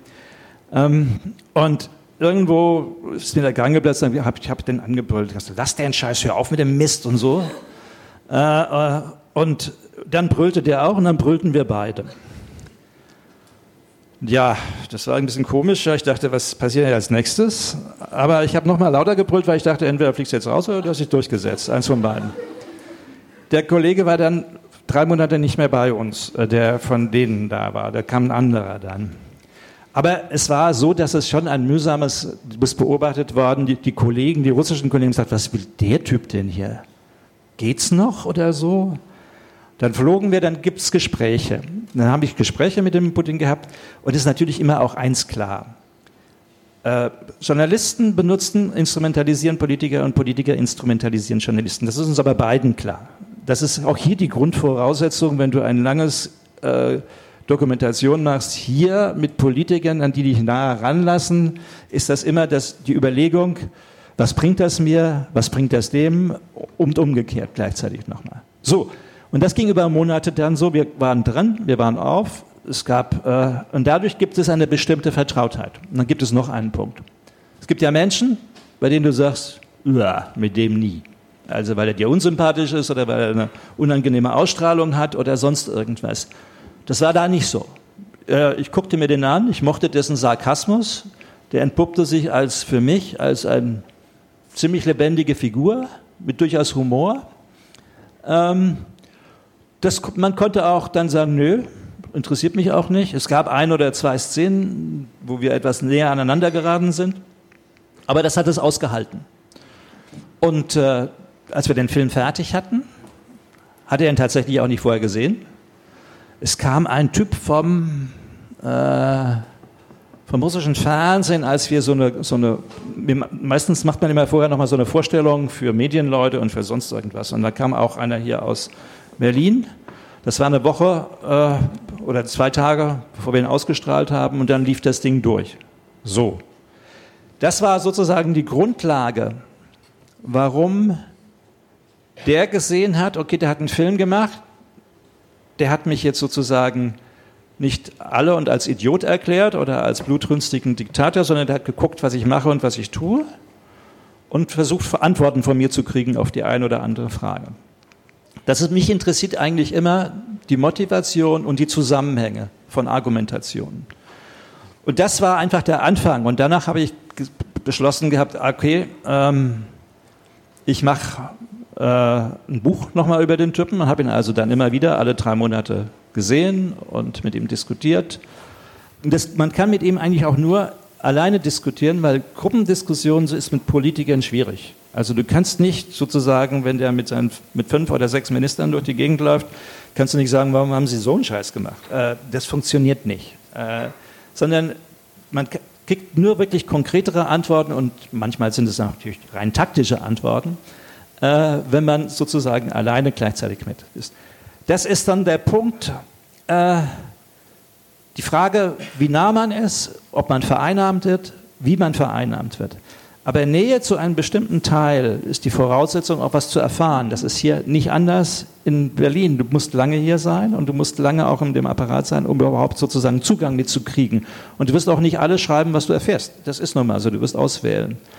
Aber äh, das ist im Grunde genommen sozusagen diese etwas längere Geschichte, warum ich dort Zugang hatte und habe noch gelegentlich und warum das dann auch so ein, ähm, ja, wie nennt man das denn, ähm, gegenseitiges Benutzen, wenn du so willst, ist. Aber ich, mich interessiert im Grunde genommen nicht die Kampfattitüde permanent, als Journalist sozusagen dem anderen permanent vorzuwerfen, das geht eigentlich so, das ist eigentlich so, um zu zeigen, welch toller Hecht ich bin. Mich interessiert eigentlich, äh, jemanden zum Reden zu bringen und je länger er redet, desto mehr kriegt man mit und der Zuschauer ist auch nicht blöde. Und insofern stelle ich manchmal relativ schlichte Fragen. Das ist eigentlich der, der Grund, warum es so über diese Jahre sich so entwickelt hat. Und einer der Punkte war äh, gleich nach äh, der Ukraine gewesen, als äh, diese gelaufen war und dann die G20-Nummer in Melbourne ein paar Monate später abführte. Und ich habe gesagt, ich würde gerne hier ein Interview machen, äh, und zwar kurz davor, ein oder zwei Tage davor. Schreib, schreibst du ihm dann eine SMS oder äh, fragst du den Seibert dann nach? Wen? Ja, dem, seinen Pressesprecher. Äh, ach so. Bei Seibert habe ich gerade ein bisschen gezuckt gehabt, nochmal in dem Zusammenhang. Äh, ich ich schreibe dem und sage, und ich, ich habe ihn ja auch vorher immer gesehen, und dann sagte ich, habe ich ihm direkt gesagt, ich würde gerne, weil das dann irgendwie nur noch vier Wochen entfernt war, da ein Interview machen.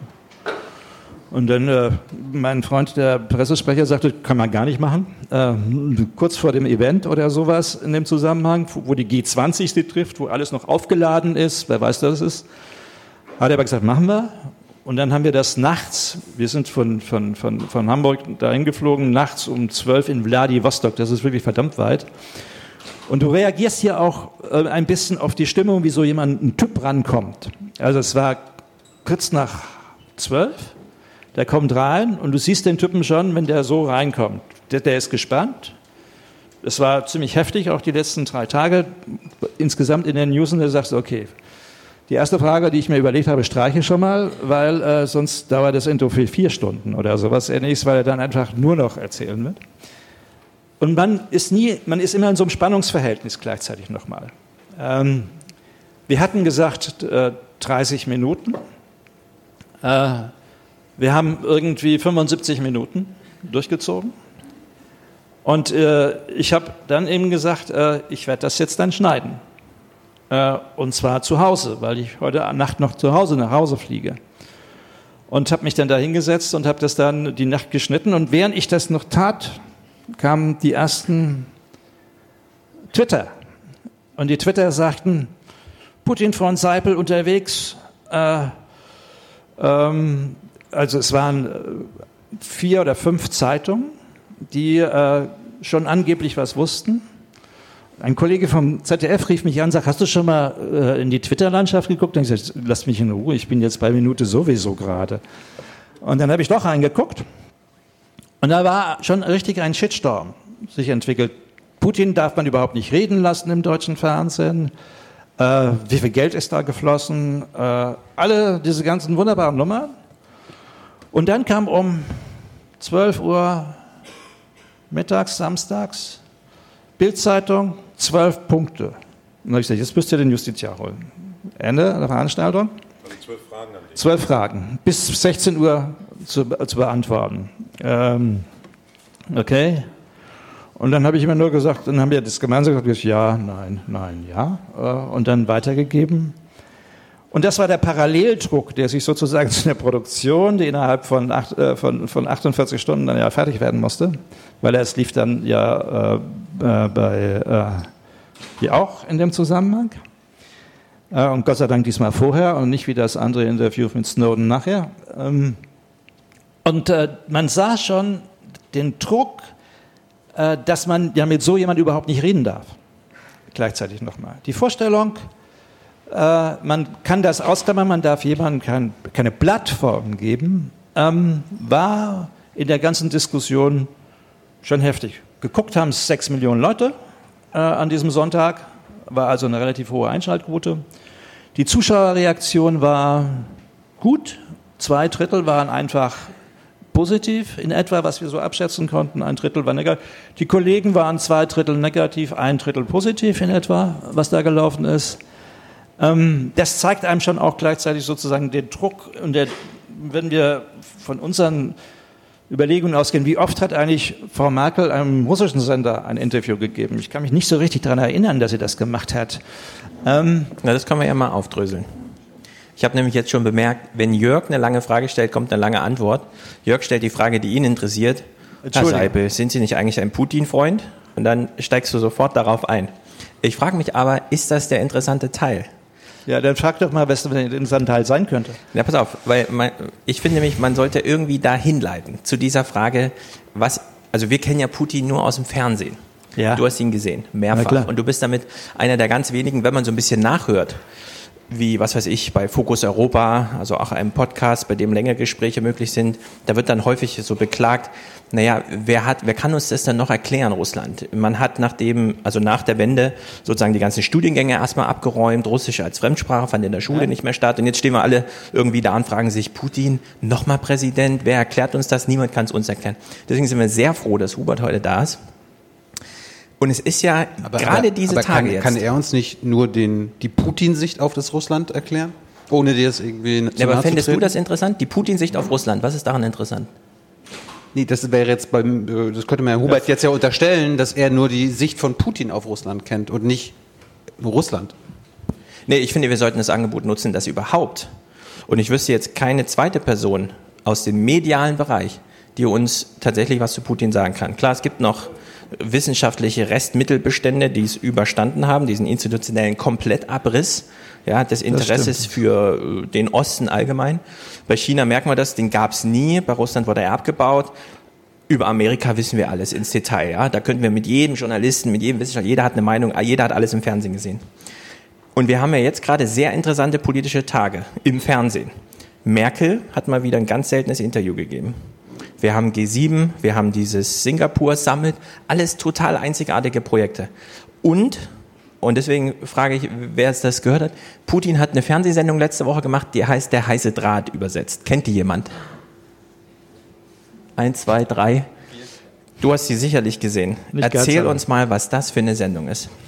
Der heiße Draht ist äh, Sie geht viereinhalb jährliche, Stunden. ist eine jährliche Sendung, geht über vier Stunden in der Regel, äh, wo Putin sich präsentiert als Landesvater, wo äh, vorher ein Riesenaufwand stattfindet mit äh, Tausenden von Fragen, die aus den Provinzen kommen, die aus den Oblasten sozusagen da kommen und die dann gefiltert werden. Auch natürlich im Kreml durchaus auch gefiltert werden, nicht alles, aber das meiste, Ja, um also- die Struktur zu sehen. Genau, die waren stolz darauf, zwei Millionen Fragen aus der Bevölkerung zusammengesammelt zu haben Ja. letzte Woche. Um die Struktur zu sehen, wo es eigentlich am meisten brennt, gleichzeitig nochmal innerhalb Russland, dann läuft ein Teil dieses Fragesatzes zurück in die Ministerien und in die, zu den Gouverneuren, die im Grunde genommen die Antworten geben müssen und die Stellungnahmen geben müssen. Dann wird es wieder gesiebt gleichzeitig nochmal und wieder zu sagen, kondensiert nochmal. Und dann werden die zentralen Fragen da rausgenommen und auch als Beispielsfragen da rausgenommen. Und dann gibt es noch so einen Rest von, von, von Fragen, von Leuten, die durchaus spontan kommen, aber wo man eigentlich davon ausgeht, dass sie nicht besonders äh, furchtbar sind äh, oder gefährlich sind. Also Ja. da gibt es ein, ein Management von Fragen, aber gleichzeitig gibt es äh, schon die repräsentativen Fragen, äh, die da auftauchen. Ja, also ich habe reingeguckt, es gab eine von, irgendwer hat's übersetzt, RT wahrscheinlich so in so einer Synchro. Und ich war durchgehend beeindruckt. Ja. Also ich habe mir ungefähr eine Stunde davon angeguckt, bin immer ein bisschen, ein bisschen her, hergesprungen, weil bei allen Fragen, die man sich so stellt, welches politische Format wäre denn medial möglich, ist dieses Putin, also was er da macht mit diesem heißen Draht, das war Wahnsinnigste. Das ist auch ein Wahnsinnsprojekt. Putin veranstaltet die, also veranstaltet es selbst, er öffnet die Sendung, er beschließt sie auch, ja. Also er schickt die Leute in den, jetzt haben sie einen guten Abend, die Moderatoren sitzen so daneben und fragen sich, ja, also völlig, völlig Banane. Dann gibt's Nein, hier moderiert schon Anne Will noch ab, wenn die Kanzlerin geht. Genau, hier moderiert immer noch Anne Will. So, die Fragen sind auch nicht abgesprochen, wird auch immer richtig betont. So gut. Also Putin sitzt am Schreibtisch, der ist riesengroß, da ein Journalist, da ein Journalist, alle sind im Grunde nur so Medien zur, zur Bevölkerung. Hinten sieht man noch Telefon, also was man früher so als äh, hier werden Spenden gesammelt oder so, ja, da kennt man das aus Deutschland. Die sitzen alle da, nehmen Fragen entgegen. Sie sind ganz stolz drauf, dass zwei Millionen Fragen gesammelt wurden. Live schalten auf diese Brücke zur Krim, wo Klar. der Bauarbeiter nochmal seine Sorgen schildert, live schalte zu irgendwo in die Provinz, wo man nochmal erzählt, wie sehr die Finanzen, die familiären Finanzen eingebrochen sind. Und alle Regierungsmitglieder sind live zugeschaltet und Putin ruft die auf und sagt, und jetzt erzählt Minister so und so auch noch davon. Also ein völlig wahnsinniges Format. Hat Putin das erfunden? Also ich würde gern mehr darüber wissen. Wie kommt das da an? Gucken das die Leute gerne? Ist vier Stunden nicht zu lang? Also, also, also die gucken relativ viel und es ist also eine hohe Einschaltquote ist es gleichzeitig noch. Aber Vier Stunden ist für mich sowieso zu viel, aber äh, ich würde das nie in mein Leben angucken. Ähm, Also, aber äh, es ist eine gefürchtete Sendung, insofern auch für die ganzen Gouverneure und für die ganzen Regierungsmitglieder. Weil die müssen natürlich gucken, gelegentlich gibt es ja nochmal eine Nachfrage, ob das, was nun tatsächlich von denen als Statement eingeholt wird, auch tatsächlich stimmt. Es gibt da schon Abweichungen Mhm. äh, dabei gleichzeitig nochmal. Und es ist so eine Struktur, äh, es ist sozusagen, wie will man das denn sagen, ähm, naja, es, es ist ein Kaiserformat, wenn du so willst, und da kommen die alle und beklagen sich Mhm. gleichzeitig nochmal, was das angeht. Manchmal kommt was rüber in Form von, was sind die drängendsten Probleme, welche Infrastrukturprobleme gibt es oder welche Korruptionsprobleme oder sonst irgendwas gibt es. Gibt es ja auch in dem Zusammenhang. Aber es ist natürlich ein sehr autoritäres, sehr wirksames Fernsehspektakel und äh, die Ministerriege sitzt sehr ungern da. Hat er das erfunden? Das weiß ich nicht. Das weiß ich wirklich nicht. Ob er, ich gucke das ja erst seit 2010 oder sowas äh, oder 2011, als ich da mich damit auseinandersetzen will, was machen die denn hier eigentlich Ja. äh, in dem Fall? Ja, ich fand vor allem auch den Kontrast so bemerkenswert, weil bei Armin Wolf, das ging nur eine Stunde, es war eben nur eins zu eins, niemand hat dazwischen gegrätscht, sondern Armin Wolf war ganz strikt bei seinen Fragen und Putin hat geantwortet und Putin war, das war mein Eindruck, so richtig wütend. Also Putin zynisch, hat hat, den- immer gelacht und war auch wütend. Ja, man konnte das an der Anfangsfrage schon sehen. Äh, Ich mache jetzt hier nicht den, äh, den ähm, ähm, Kampfrichter für Eistanzen in Du dem bist hier im Zusammenhang. Aufwachen-Podcast, genau das wäre jetzt deine Aufgabe. Ja, ja, ja, wunderbar. Ähm, aber die erste Frage, die äh, Wolf gestellt Ihr kennt den Menschen vielleicht auch nochmal? Gut, da muss ich auch nichts viel dazu sagen. Der hatte natürlich auch was sich vorgenommen, was er nun fragen wollte und wie er nun was fragen wollte. Und die erste Frage, die er gesagt hat, ob Österreich jetzt belohnt wird, weil es so Russland vorliest, als er den ersten Besuch nach Österreich macht, äh, nachdem er wiedergewählt worden ist. Und da hat er sich natürlich zurückgelehnt und gesagt, aha, so läuft das jetzt, hat er. Und hatte gesagt, Österreich äh, braucht doch von mir überhaupt nicht gelobt, weil Österreich ein eigenständiges Land zu. Hat, und das, da konntest du schon Ja, aber sehen. Sebastian Kurz hat ja schon, also die Nähe ist Nee, ja so da, dass es jetzt wieder die, die Großmacht Ja, ja, Semantik gibt. Sekunde, und so. Sekunde. Und da konntest du schon sehen beim Anfang, beim, beim, An, beim Angucken am Anfang, dass der sagte, dass der schon mal sich zwei St Stücke zurückgesetzt hat und er hat gesagt, was kommen denn noch für solche Fragen in dem Zusammenhang? Äh, der war auf der Ironie, lassen Sie mich mal, also nachdem er irgendwie fünf Minuten geredet hat, lassen Sie mich doch erstmal ausreden oder was ich. Mhm. Naja, das war sehr oft. Ja. Ähm, und der andere, aber ich will doch das noch fragen und ich will doch das noch. Und der ist dann aus seiner Rolle gefallen. Indem er gesagt hat, ich will aber doch das noch fragen und ich will, hätte er einfach gefragt. Und ständig im Grunde genommen nicht sozusagen, er will aber noch dieses und jenes möglicherweise noch fragen. Weil äh, Putin kriegst du dann tatsächlich nur so, indem du gar nicht mehr darauf eingehst, was er gesagt hat, sondern zack, und dann einfach die nächste Frage stellt. Weil sonst baut sich da so auf und du kriegst einen Endlosdiskurs. Und die Frage, wie kommst du aus diesem Endlosdiskurs raus? Kommst du nicht mehr, dann ist die Zeit vorbei. Das ist, Mhm. das, ist das Proble- Problem, was du dann hast. Hat Armin Wolf dich vorher angerufen und gefragt, Nein. wie man ihn interviewt? Nein, nein, hat er nicht gemacht. Hans, Äh, äh, Hans äh, ich gehe davon aus, dass du es wahrscheinlich auch gesehen hast. Also Hubert Seipels Interviews mit Putin und Armin. Aha, Schiedsrichter.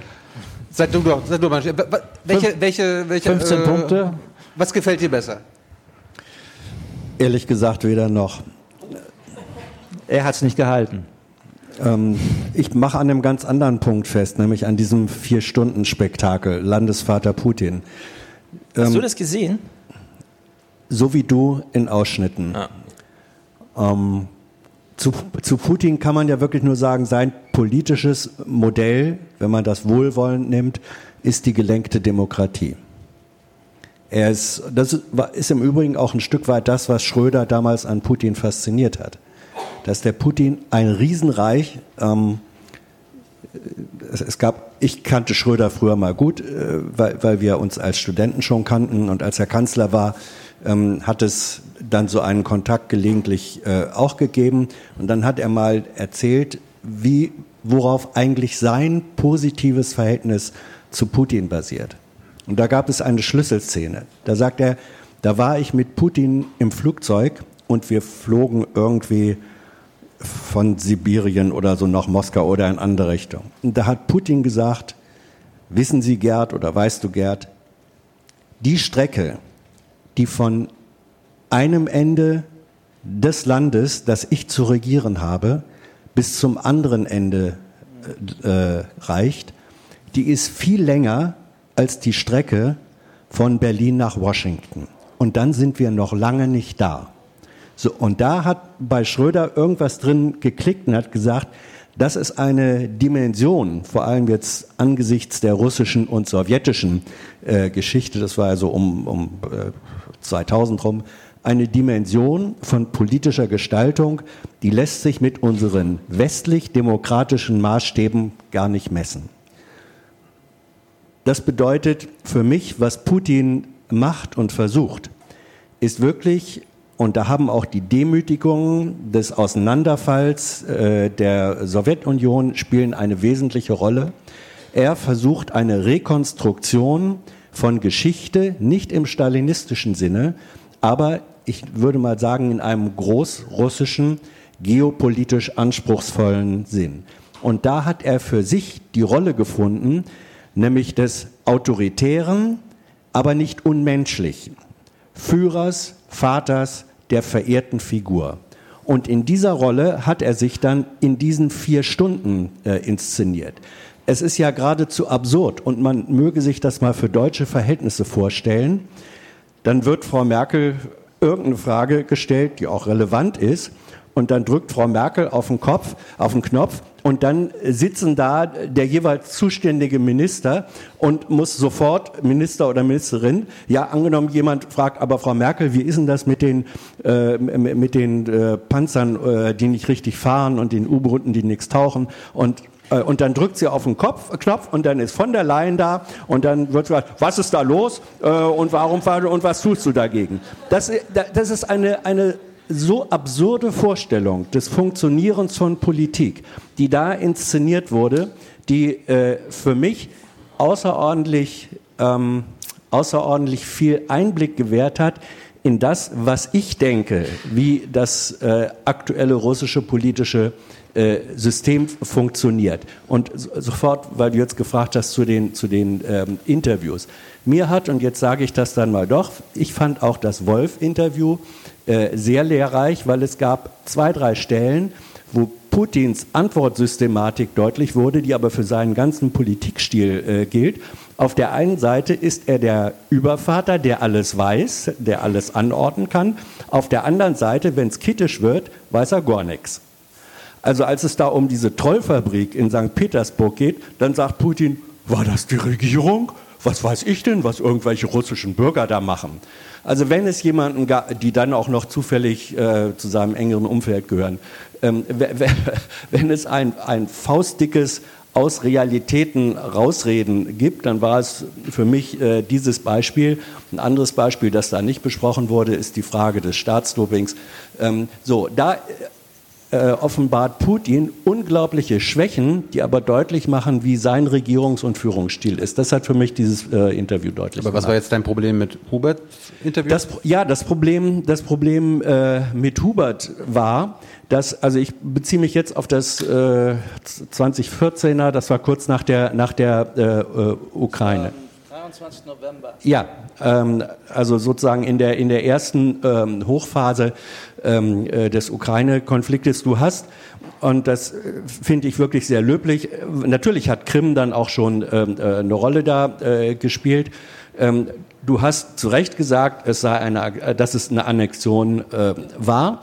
Und dann hast du aber für meine Begriffe Putin eben dann doch und auch an anderer Stelle, als es sozusagen um die Vorgeschichte, nämlich äh, dieses gescheiterte Kooperationsabkommen zwischen Ukraine äh, und EU ging, hast du für meine Begriffe ihn einfach zu lang reden lassen. Das wäre meine Kritik daran. Ähm, das, was man Wolf ein Stück weit vorwerfen kann, dass er zu hastig da reingegangen ist, das hast du für meine Begriffe ein Stück weit zu wenig äh, gemacht. Es war auch, und Fernsehen wirkt emotional und optisch, von der optischen Inszenierung dieses Interviews her war das nicht gü- günstig. Das war eine ganz grottige äh, Kulisse. Das sah aus, als wenn ihr irgendwo in einem Luftschutzkeller ich, äh, euch mal so auf zwei Stühlchen sitzen nebenbei unterhalten hättet. Und dann saß Hubert Seipel da, Brille hier vorne und so. mm, mm. Und von der optischen Anmutung her war mir das zu, sorry, zu verständnisvoll. Weil ich die Brille auf hatte. Reduziere es nicht auf die Brille. Also ist doch relativ simpel äh, bei solchen Geschichten. Du hast äh, eine hohe Spannung, wenn du da reingehst, und du hast überlegst, was willst du eigentlich haben und was willst du eigentlich vermeiden. Das ist immer bei dir mit drin. Und du willst vermeiden, dass der äh, einen richtigen, ähm, dass er gar nicht mehr eingeht auf irgendwelche Fragen, sondern du kannst ganz tolle, harte Fragen für das Publikum äh, sozusagen äh, erfinden, die dich als ganz tollen Hecht zeigen, wo du dann wirklich zu Hause auch den Beifall kriegst, auch in allen Zeitungen, sagt, der es ihm aber gegeben. Und da sieht man ja wieder, wie dieser Typ da ist, dieser ehemalige KGB-Agent. Der Erkenntnisgewinn von einem solchen Interview ist null. Das ist der eine Punkt. Der zweite Punkt ist, wenn ich ihn reden lasse, äh, bin ich wieder bei dem Punkt von vorhin. Ich glaube, der Zuschauer ist nicht doof. Der kann seine Schlüsse schon daraus ziehen, was nun Propaganda und was nun nicht Propaganda ist. Und drittens habe ich durchaus noch journalistisch gefragt, glaube ich, mich erinnern zu können, was das angeht. Es haben sechs Millionen Leute geguckt, die hat diese grottige Haltung, dass wir jetzt noch nicht in einem hochpolierten ARD-Studio oben mit dem Blick auf den Reichstag saßen, konnten die durchaus ab, weil sie, und haben nicht abgeschaltet. Der Minutenverlauf, den du beispielsweise vorhin mal gesagt hast, der war exzellent in diesem Zusammenhang. Das heißt also, diese äußeren Umstände haben nicht dazu geführt, dass Leute weniger geguckt haben. Meine taktische Überlegung habe ich euch geschildert, was ich meinte in dem Zusammenhang, weil man kriegt in einer solchen Spannungssituation aus einem solchen Typ nicht mehr heraus. Letzter Punkt, äh, meine Einschätzung zumindestens. Der letzte Punkt, ähm, Putin und Russland, oder du hast vorhin den einen schönen Satz, wenn man das von einem deutschen Standpunkt her sieht. Naja, vom deutschen Standpunkt würde ich das nicht sehen, wie Russland sozusagen agiert, reagiert und auch auf seiner Geschichte her nicht in den letzten 30 Jahren. Würde ich überhaupt nicht so sehen. Wir haben einen Vergleichsmaßstab, äh, den du nicht anwenden kannst in dem Zusammenhang. Wir haben übrigens hier auch Politiker, die auf Fragen, die ja wortreich nicht sagen und äh, wortreich es vermeiden, irgendeine Aussagen zu machen, sagen, habe ich zum ersten Mal gehört oder sowas. ähnliches. Das hast du auch immer in dem Zusammenhang. Politiker vermeiden, wenn sie, soweit sie das können und tun, bestimmte Aussagen zu machen. Das ist eine Technik von Politikern, die kannst du möglicherweise knacken oder auch nicht. Ähm, letzter Punkt, äh, diese Weite und gütiger Vater. Wenn man mal so guckt, der ist gewählt worden 2000 mit 53 Prozent etwa. Äh, dann die zweite oder die dritte Wahl war 64 Prozent 2012. Und die letzte Nummer war jetzt 76 Prozent. Aber das ist doch jetzt Beschiss, oder nicht? Ähm, das heißt, mit anderen Worten, neben jedem russischen Staatsbürger saß der KGB mit gezogener Waffe und hat die gezwungen, ihn Ach, zu wählen. das ist doch Quatsch, Entschuldigung. Nein, ich du, wollte- nee, nee, nee, nee, nee. Du, Nee. Du, machst, du machst Vorwürfe, du hältst mir Vorwürfe entgegen, die ich gar nicht gebracht habe. Mir, lass das mich ist doch mal den Satz zu Ende reden. Sehr Können gerne, aber dann, ja. aber dann unterstell mir nicht Sachen, die ich nicht gesagt habe. Habe ich dir auch gar nicht gesagt, dass du das von dem KGB gesagt hast. Hast du die jetzt angezogen? Ja, weil du auf Runter, weil du, runter, weil du runter, auf runter, meine, weil du auf nicht. meine Argumentation reagierst. Das meine ich doch jetzt gar nicht. Na, dann sag's nicht, mit- wenn du es nicht meinst. Wollt ihr kurz draußen kiffen gehen? Nein, nein, nein, nein, nein.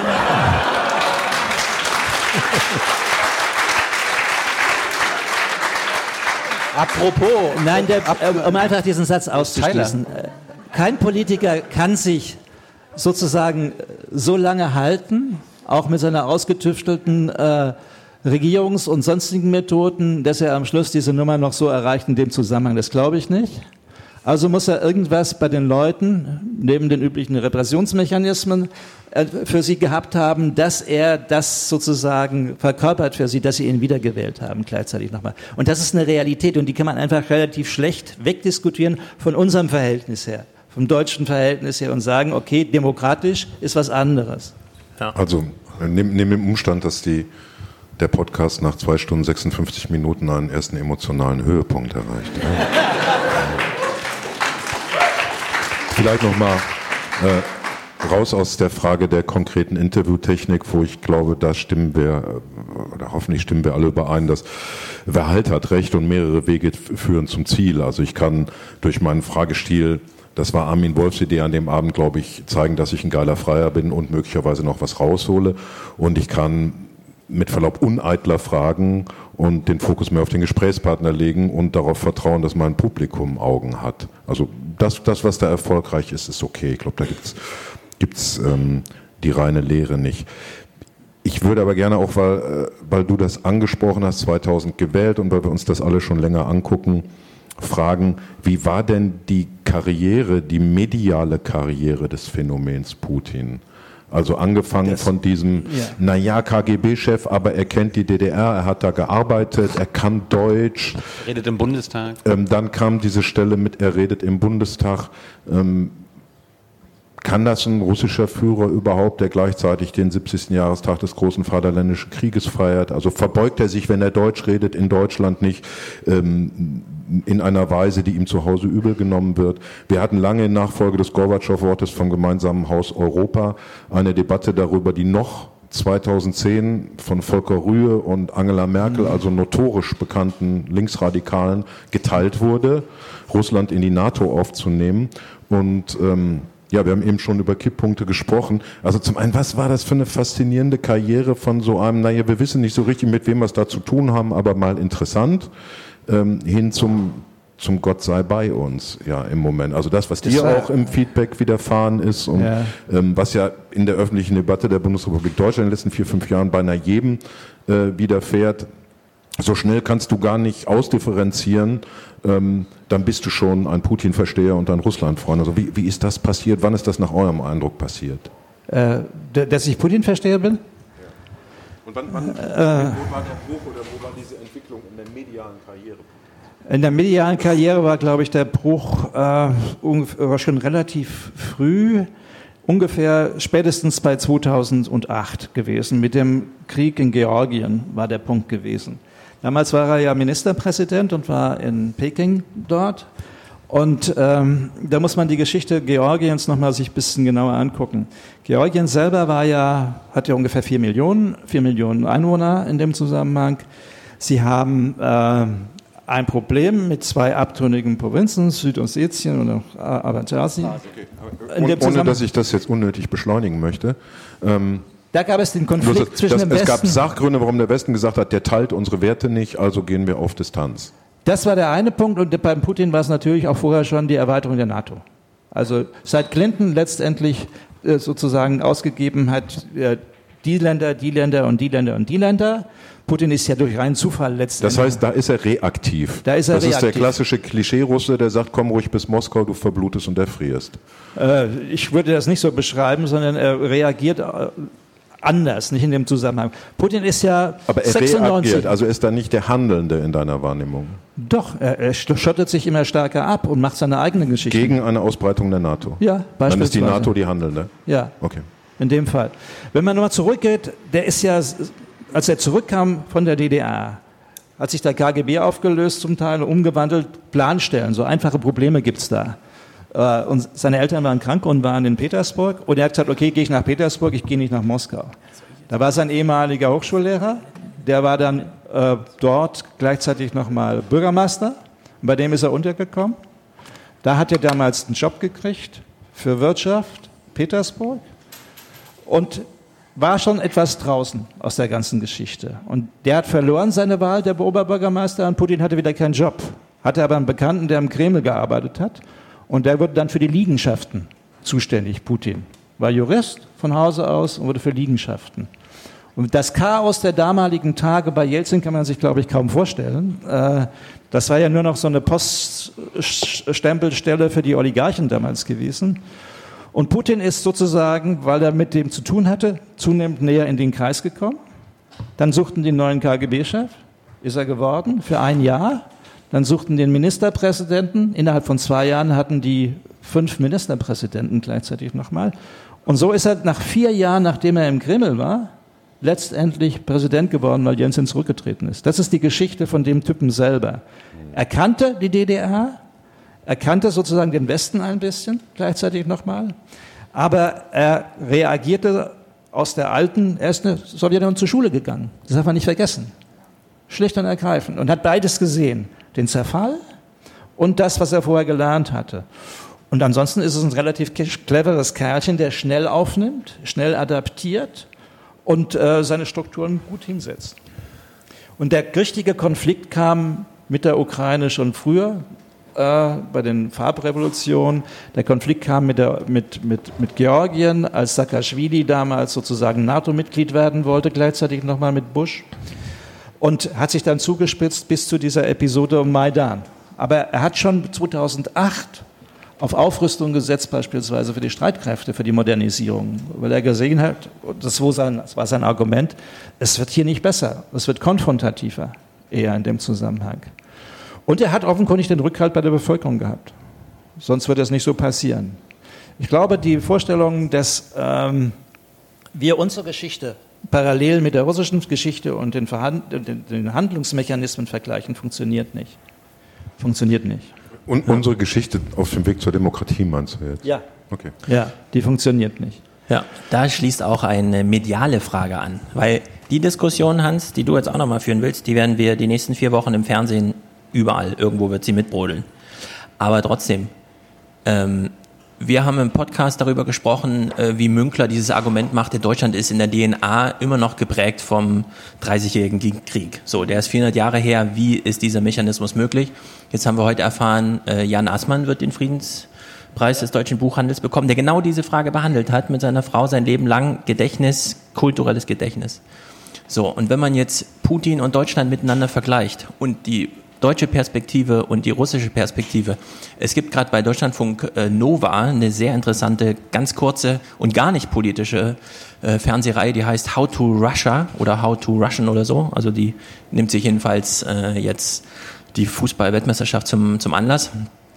Und da hat äh, Kat Kaufmann, heißt sie, im Gespräch mit dem Wladimir Kaminer, den man so ein bisschen kennt, aber sie weniger, das Argument gemacht, naja, die Russen also die Russen ganz allgemein, sie spricht über ihre eigene Familie und so weiter in dem Moment, die kennen das gar nicht, zu einer Wahl zu gehen, vorher sich im Fernsehen zu informieren, weil das über Jahrzehnte klar war, wer sich für Politik interessiert und das sogar noch in eine Diskussion reinträgt, endet im Gulag. Egal, wie diese Diskussionen sich entfalten haben. Und dass die natürlich anders mit ihrem äh, Staatsoberhaupt umgehen und dass Wladimir Kaminer dann noch sagt, naja, für die Russen, die sehen halt im Fernsehen irgendwas mit Politik, aber das ist eigentlich für die so das Übernatürliche. Das ist so das ferne Moskau, findet irgendwie statt, könnte auch eine Telenovela sein. Also gar nicht wie in Deutschland, wo man immer die Verbindung versucht, Steuerpolitik betrifft dein Leben und so weiter, ja, sondern da schwebt das halt so ein bisschen drüber. So, und da haben wir jetzt diese wirklich erstaunliche Geschichte Putin, die halt irgendwie so ein bisschen beginnt, ist jedenfalls die Erzählung, die äh, mir irgendwie leicht verständlich ist Putin kam nach Jelzin. Wir wissen alle, was Jelzin für ein Typ war. Und äh, man hat sich damals vorgenommen, wir machen hier mal ein bisschen den Typ unangreifbar. Dass Putin dann so nutzt, diese Gelegenheit. Aha, die wollen einen hier so ein bisschen abschotten. Ja? Also der, der, der Kopf schwebt schon im Himmel sozusagen. Diese alten Bilder wieder. So, und diese Gelegenheit hat Putin irgendwie genutzt und jetzt über vier Präsidentschaften äh, ausgenutzt. Ja? Also wirklich eine Gelegenheit genutzt, wie jeder, und das ist eben auch der Punkt, der bei Hubert auch so wichtig ist, den jeder europäische Politiker für sich auch nu- ausnutzen würde. Wir haben Viktor Orban und dann haben wir Matthias Strolz, der von Thilo Jung interviewt wird und dann sagt, ja, wir haben halt hier Viktor Orban als Vorbild und dann haben wir den Sebastian Kurz, der seine Biografie optimiert. Und er hat bei Orban gesehen, wie das geht. So, und deswegen würde ich mich sehr hüten, so super emotional, weil die Meinung teilen wir alle, auf Putin einzuschlagen, sondern das Phänomen ist einfach da, dass es die besten Wahlergebnisse waren, nicht die schlechtesten. Der ist nicht kurz davor, aus dem Amt gejagt zu werden, sondern das ist ein Prinzip, das funktioniert und das so langsam nach Europa reinsickert. Dann stehen die Ja, wie Chinesen furchtbar. dahinter und holen wie noch mal mehr furchtbar, wie furchtbar. Ich möchte übrigens eins sagen, vergleichen, vergleichen soll man deutsche oder überhaupt westeuropäische Politik und Gesellschaftsansätze mit russischen und anderen staatsautoritären schon. Gleichsetzen darf man sie nicht. Aber vergleichen muss man sie schon. Und nichts anderes ähm, habe hab ich versucht. Mich persönlich interessiert Putin als Typ relativ wenig. Mich interessiert er als Indikator dafür, was passiert in dieser Gesellschaft, wohin bewegt sie sich, wie entwickelt sie sich. Und es ist richtig, Jelzin war sozusagen die alkoholgesteuerte äh, Bonzokratie und die Oligarchie. Unter Putin erleben wir aber, jedenfalls ist es das, was ich höre, ähm, dass auf einer vielleicht unauffälligeren Ebene wir neue, ein neues Wachstum von oligarchischen Strukturen erleben. Und wenn wir, ähm, und da gehen, da gehen ja jetzt, du hast Orban genannt, du hast Kurz genannt, ähm, ma- man kann den ganzen US-amerikanischen Rechtspopulismus, ähm, Rechtspopulismus mit rannehmen. Was wir erleben, ist, dass Gesellschaften in Krisensituationen, und wir haben globale Krisensituationen, auf einmal mehrheitlich ihr Heil suchen in autoritären Führungsfiguren und Systemen. Und so eins ist mit einem freundlichen Gesicht für mich auch Putin. Das ist das, ist das was mich auch emotional äh, betrifft. Ähm, Menschen, die viel in Russland unterwegs sind, die sagen, es gibt äh, unter Putin ähm, eben einen zunehmenden Abbau von äh, zivilgesellschaftlichen äh, Institut, Institutionen und, und Rechten. Wo gibt es eine politische Opposition, eine zugelassene politische Opposition ähm, in Russland, die auch nur eine Chance hätte, eine politische Alternative äh, darzustellen? Dass Putin die besten Wahlergebnisse in den letzten Jahren hat, völlig richtig. Das Volk trägt mehrheitlich diesen Kurs mit, ohne dass da immer der KGB mit der Knarre äh, dagegen steht. Aber mich interessiert, warum? Warum ist das so? Warum ist das so? Weil wir eskalieren. Größe, bitte? Hans, weil wir eskalieren. Die Beliebtheit Putins und seine Wahlergebnisse sind zumindest zeitlich parallel zur Eskalation mit dem Westen, mit Europa angestiegen. Die Polarisierung hilft ihm in diesem, diesem zaristischen Wir sind Kaiserbild, was eben auch in der Sendung da, ja, die gleiche Sendung gibt es ja in Österreich als Parodie, da sitzt dann wirklich ein Darsteller des äh, letzten Habsburgers rum. Ähm, ähm, die, diese Eskalation nutzt ihm. Das heißt, äh, um nur machiavellistisch zu argumentieren, versuche Putin in Verhandlungen zu bekommen und du schwächst ihn. Das, da bin ich absolut und, bei und das dir. ist ein Kurs, Die- den wir, Ja. also im Grunde, Ja, ja, noch äh, alle Kanzler nach Willy Brandt haben Willy Brandts Ostpolitik verlängert. Äh, auch Helmut Kohl hat sich dafür immer verwandt, auch ähm, Gerhard Schröder. Gerhard Schröder ist dafür nun schon als, als äh, Gaspipeline-Nutte diskreditiert worden. Man kann das aber auch einfach in der Fortsetzung der Politik sehen. Ihr habt ja eben auch angesprochen, dass auch Helmut Schmidt über Gaspipelines geredet hat. Das ist nur ein bisschen, äh, bisschen stiller gemacht. Die Schwierigkeit ist, es ist jetzt nicht wirklich, dass es eine andere Ostpolitik gäbe. Das ist Fuck EU. Das ist das, was die Amerikaner sich von uns gewünscht haben und uns an, empfohlen haben. Es gibt keine. Das ist genau das Problem. Und ähm, ich, ich habe mal in einer kleinen Sortise neulich in der Zeitung, in der, in, in der Taz geschrieben, wir bewohnen den gleichen Kontinent und mit Blick auf einen teilweise stattgehabten Erdkundeunterricht frage ich, sind wir eher die Ostküste Amerikas als die Westküste Russlands? So, ein kleiner Scherz. Äh, ein Kollege vom ZDF twittert, Küppersbusch sagt, Deutschland ist die Westküste Russlands. Ähm, das wiederum, dies, dieses verkürzte oder verfälschte Zitat, schreibt eine Autorin von Zeit Online ab. Küppersbusch, Russland, wir sind die Westküste Russlands, er verrät äh, Litauen und Polen, Küppersbusch ist ein Reichsbürger. Das ging aber schnell. Da habe ich für andere, andere Karrieren wesentlich länger gebraucht. Also so in, vom, vom Vertreter der Branchen oder Befürworter der Branchen Ostpolitik äh, hin zum Reichsbürger. Ähm, es gab jetzt wirklich finde, äh, einen, einen interessanten Mechanismus, dass äh, der neue äh, Bundesaußenminister Heiko Maas mit seiner mit seiner äh, One-Trick-Pony-Begründung seiner Außenpolitik. Die Begründung seiner Außenpolitik ist Auschwitz mit allem anderen möchte er nichts zu tun haben.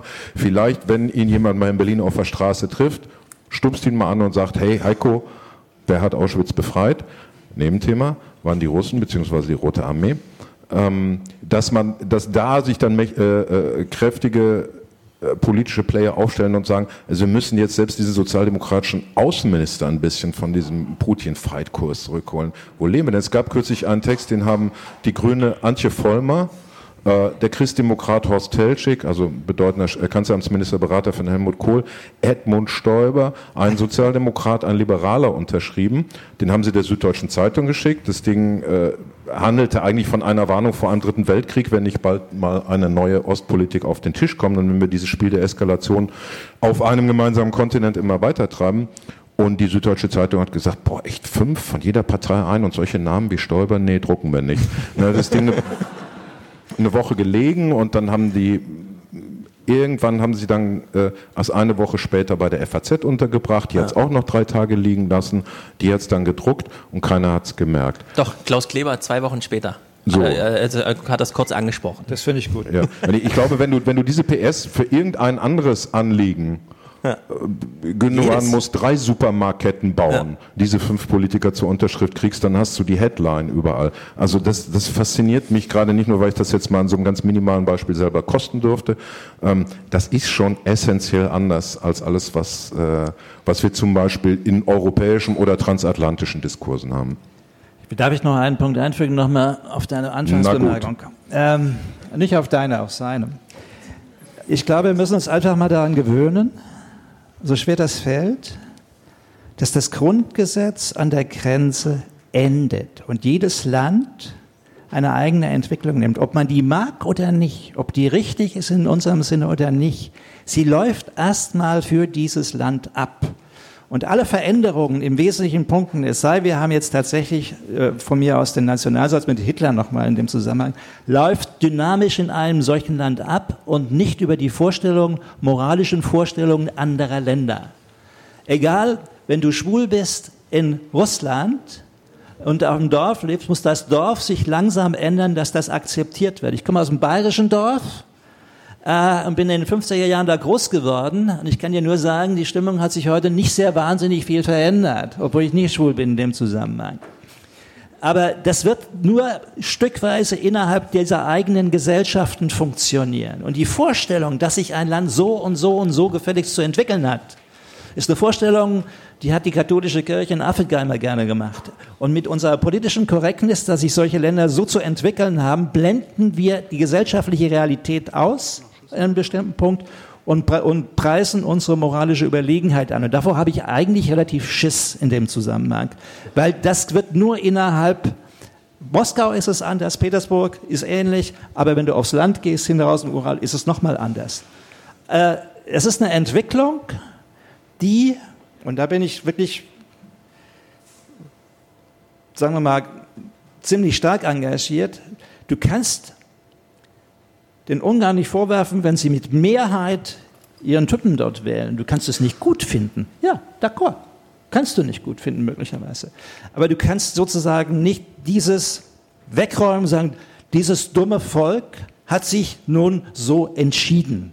Mit diesen ganzen Vorurteilen, mit den Verunglimpfungen und der Angst vor Flüchtlingen und sonst irgendwas. Das funktioniert nicht so einfach, dass das dumme Volk nur so wählt. Der Begriff Populismus den wir immer so gerne benennen dafür, sagt einfach, dass es dort ein einwandfreies, moralisches, sauberes Volk gibt, die immer wieder diesen Populisten zum Opfer fallen.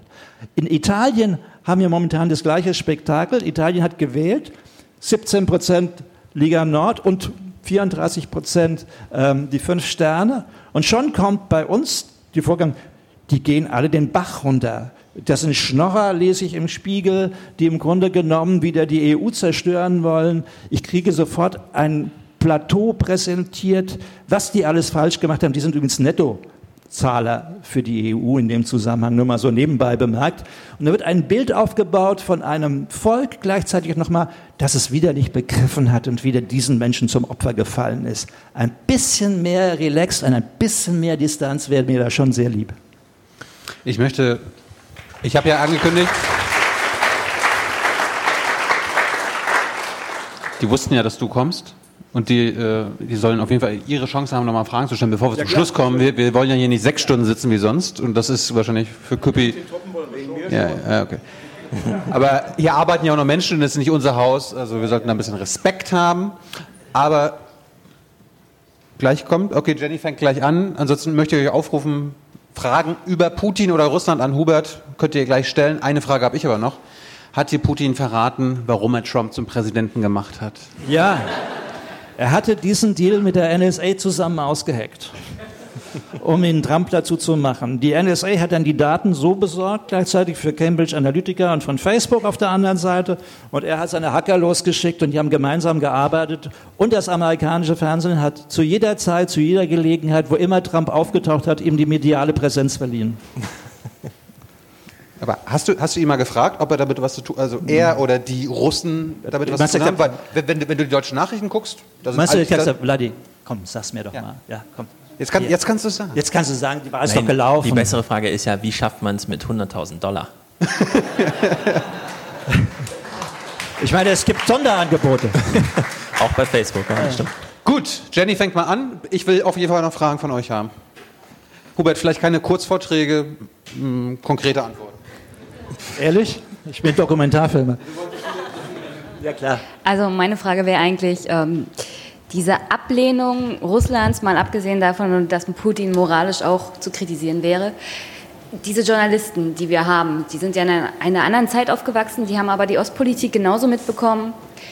Also ich lese davon nur, vom Aufbruch nach Russland sozusagen, vom Aufweichen dieser harten Fronten im Kalten Krieg.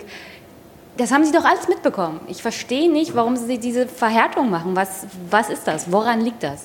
Ich glaube, es ist einfach eine Erwartungshaltung, dass sich Russland in den 90er Jahren und später unter Putin nicht so entwickelt haben, wie sie gehofft haben. Also die 90er Jahren wurden ja vom Westen betrachtet als die Chance für Russland, sozusagen wie wir zu werden. Und da sind sie nur nicht geworden. Die sind einfach, haben ihren Stil weitergemacht, gleichzeitig nochmal. Und die Frustration, dass diese Leute auch die Ratschläge nicht angenommen haben, die der Westen ihnen immer gibt, damit es einfach besser wird dort bei ihnen, die hat sich natürlich dann auch mit Enttäuschung gepaart. Und ich glaube, das ist einer der wesentlichen Punkte. Und wenn man mal guckt, die wievielte Generation war von den Zeitungen, das ist sicher jetzt die dritte oder vierte, Gener vierte Generation von Journalisten, die da sind, die noch das Ende der Sowjetunion mitgekriegt haben, die Anfang von Jelzin oder sowas. Das sind alles neue Leute zu einem Teil. Und es gibt einen zweiten Punkt. Als Auslandsjournalist bist du in Russland noch unbedeutender, als du sonst irgendwo bist. Äh, weder Putin liest die Süddeutsche, noch liest er die FAZ und die Ratschläge, die da drin sind, gleichzeitig nochmal. Und der Zugang, wenn du ständig ausschließlich auf die Opposition fixiert bist, wird auch nicht besser dann, denn der Frust ist relativ hoch. Du kriegst auch keinen weiteren Zugang mehr zu den Institutionen, auch zu den Kremlkreisen in dem Zusammenhang, weil die sagen, okay, was machen die denn? Die kümmern sich einfach immer nur um vorrangig um die Opposition. Das ist einer der äh, Erklärmuster auch gleichzeitig nochmal da drin, die ich dafür habe. In, in dem Und zum Dritten, Sie sind auch aufgewachsen mit einem westlichen Bild, dass die Welt schon so zu sein hat, wie sie bei uns ist. Und das sind alles so Abstoßreaktionen, die auch in den letzten Jahren an Härte zugenommen haben. Natürlich sind die Russen arrogant und sagen, warum soll ich mit dem reden? Pff, interessiert mich doch nicht, gleichzeitig nochmal. Äh, Und das ist ein Konflikt, der hat zugenommen über die Jahre. Gut. Äh, Hans, Friedrich, falls ihr was ergänzen wollt, äh, könnt ihr das immer gerne tun. Oh.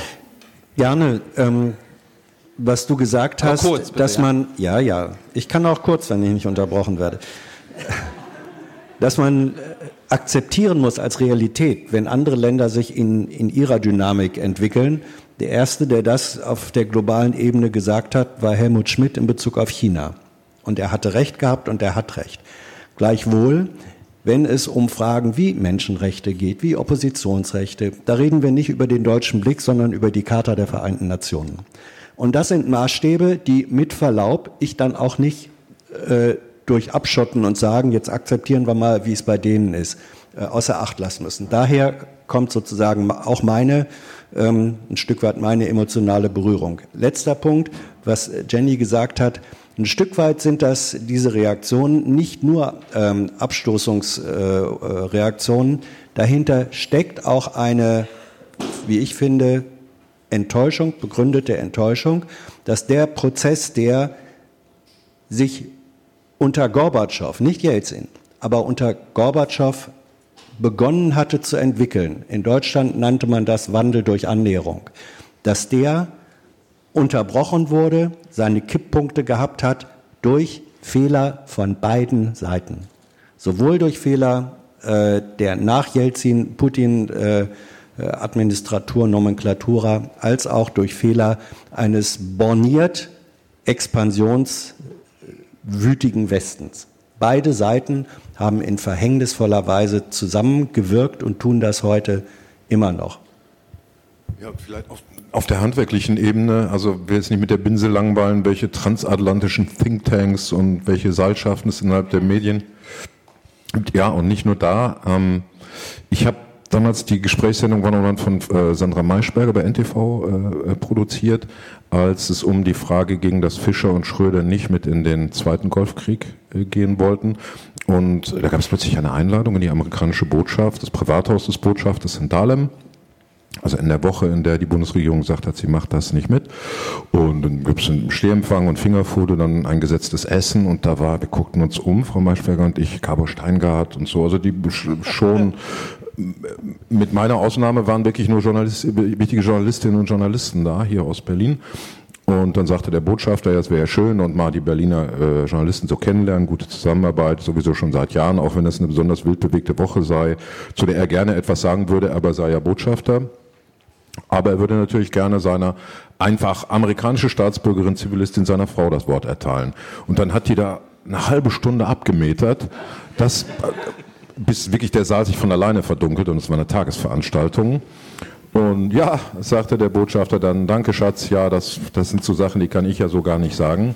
Und jetzt noch einen guten Appetit und wir treffen uns dann im Garten. Und das, das hat Schröder später erzählt, das hat man denen sehr deutlich gesagt.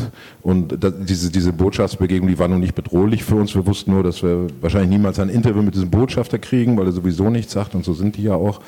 Ähm, Herr Greenell lässt sich diese Woche in der Bunten feiern äh, von einem Kollegen, der hast du nicht gesehen, der Ehepartner von Jens Spahn ist. Äh, das wird den Lesern der Bunden auch nicht mitgeteilt. Ähm, also es gibt da hunderte Wege, auf denen das, ich glaube, es gibt diesen Whodunit, ich hätte den auch gerne. Also wer hat den Schalter gedrückt, dass diese Journalisten auf einmal alle äh, so berichten, wie sie nie berichtet haben. Und ich glaube, es war ein jahrelanges Einsickern und mal stärkeres, mal äh, schwächeres ähm, Pressuring. So, wir wollen hier ein bisschen kürzer. Hubert, nächste Frage für dich. Ja. Es, es, gab vorhin die Frage zu der Sendung, die vier Stunden dauert, wo zwei Millionen Fragen gekommen sind. Und es wurde auch gesagt, dass vom Verfahren die geclustert würden, thematisch und äh, vielleicht auch regional. Äh, das heißt, eigentlich könnte man ja, wenn man diese Clusterergebnisse hat, das auch wie eine gute Kundenzufriedenheitsumfrage seiner Bürger sehen. Äh, wird das auch als Managementinstrument dann sozusagen von Putin-Seite genutzt, weil das wäre ja die logische Konsequenz, um dem auch einen Nutzwert irgendwie noch mitzugeben, außer der Selbstdarstellung? Also ich bin leider noch nicht Mitglied des Kabinetts in dem Zusammenhang, um darüber Auskunft geben zu können. Natürlich werden die bestimmte Punkte, die Sie da festgestellt haben, auch angehen werden, weil das, das Wissen haben Sie ja gekriegt. Wie intensiv und wie genau das ist, kann ich leider nicht sagen, da bin ich nicht im Apparat. Gut, nächster. Magst du kurz vorstellen? Ähm, ja, ich bin Alex. Ähm, meine Frage, vielleicht eine kleine Lernfrage. Ähm, wir haben jetzt sehr viel darüber geredet, äh, wie Deutschland oder Europa oder der Westen Russland sieht. Wie sieht es denn auf dem umgekehrten Weg aus? Wie sieht Russland Deutschland oder Europa?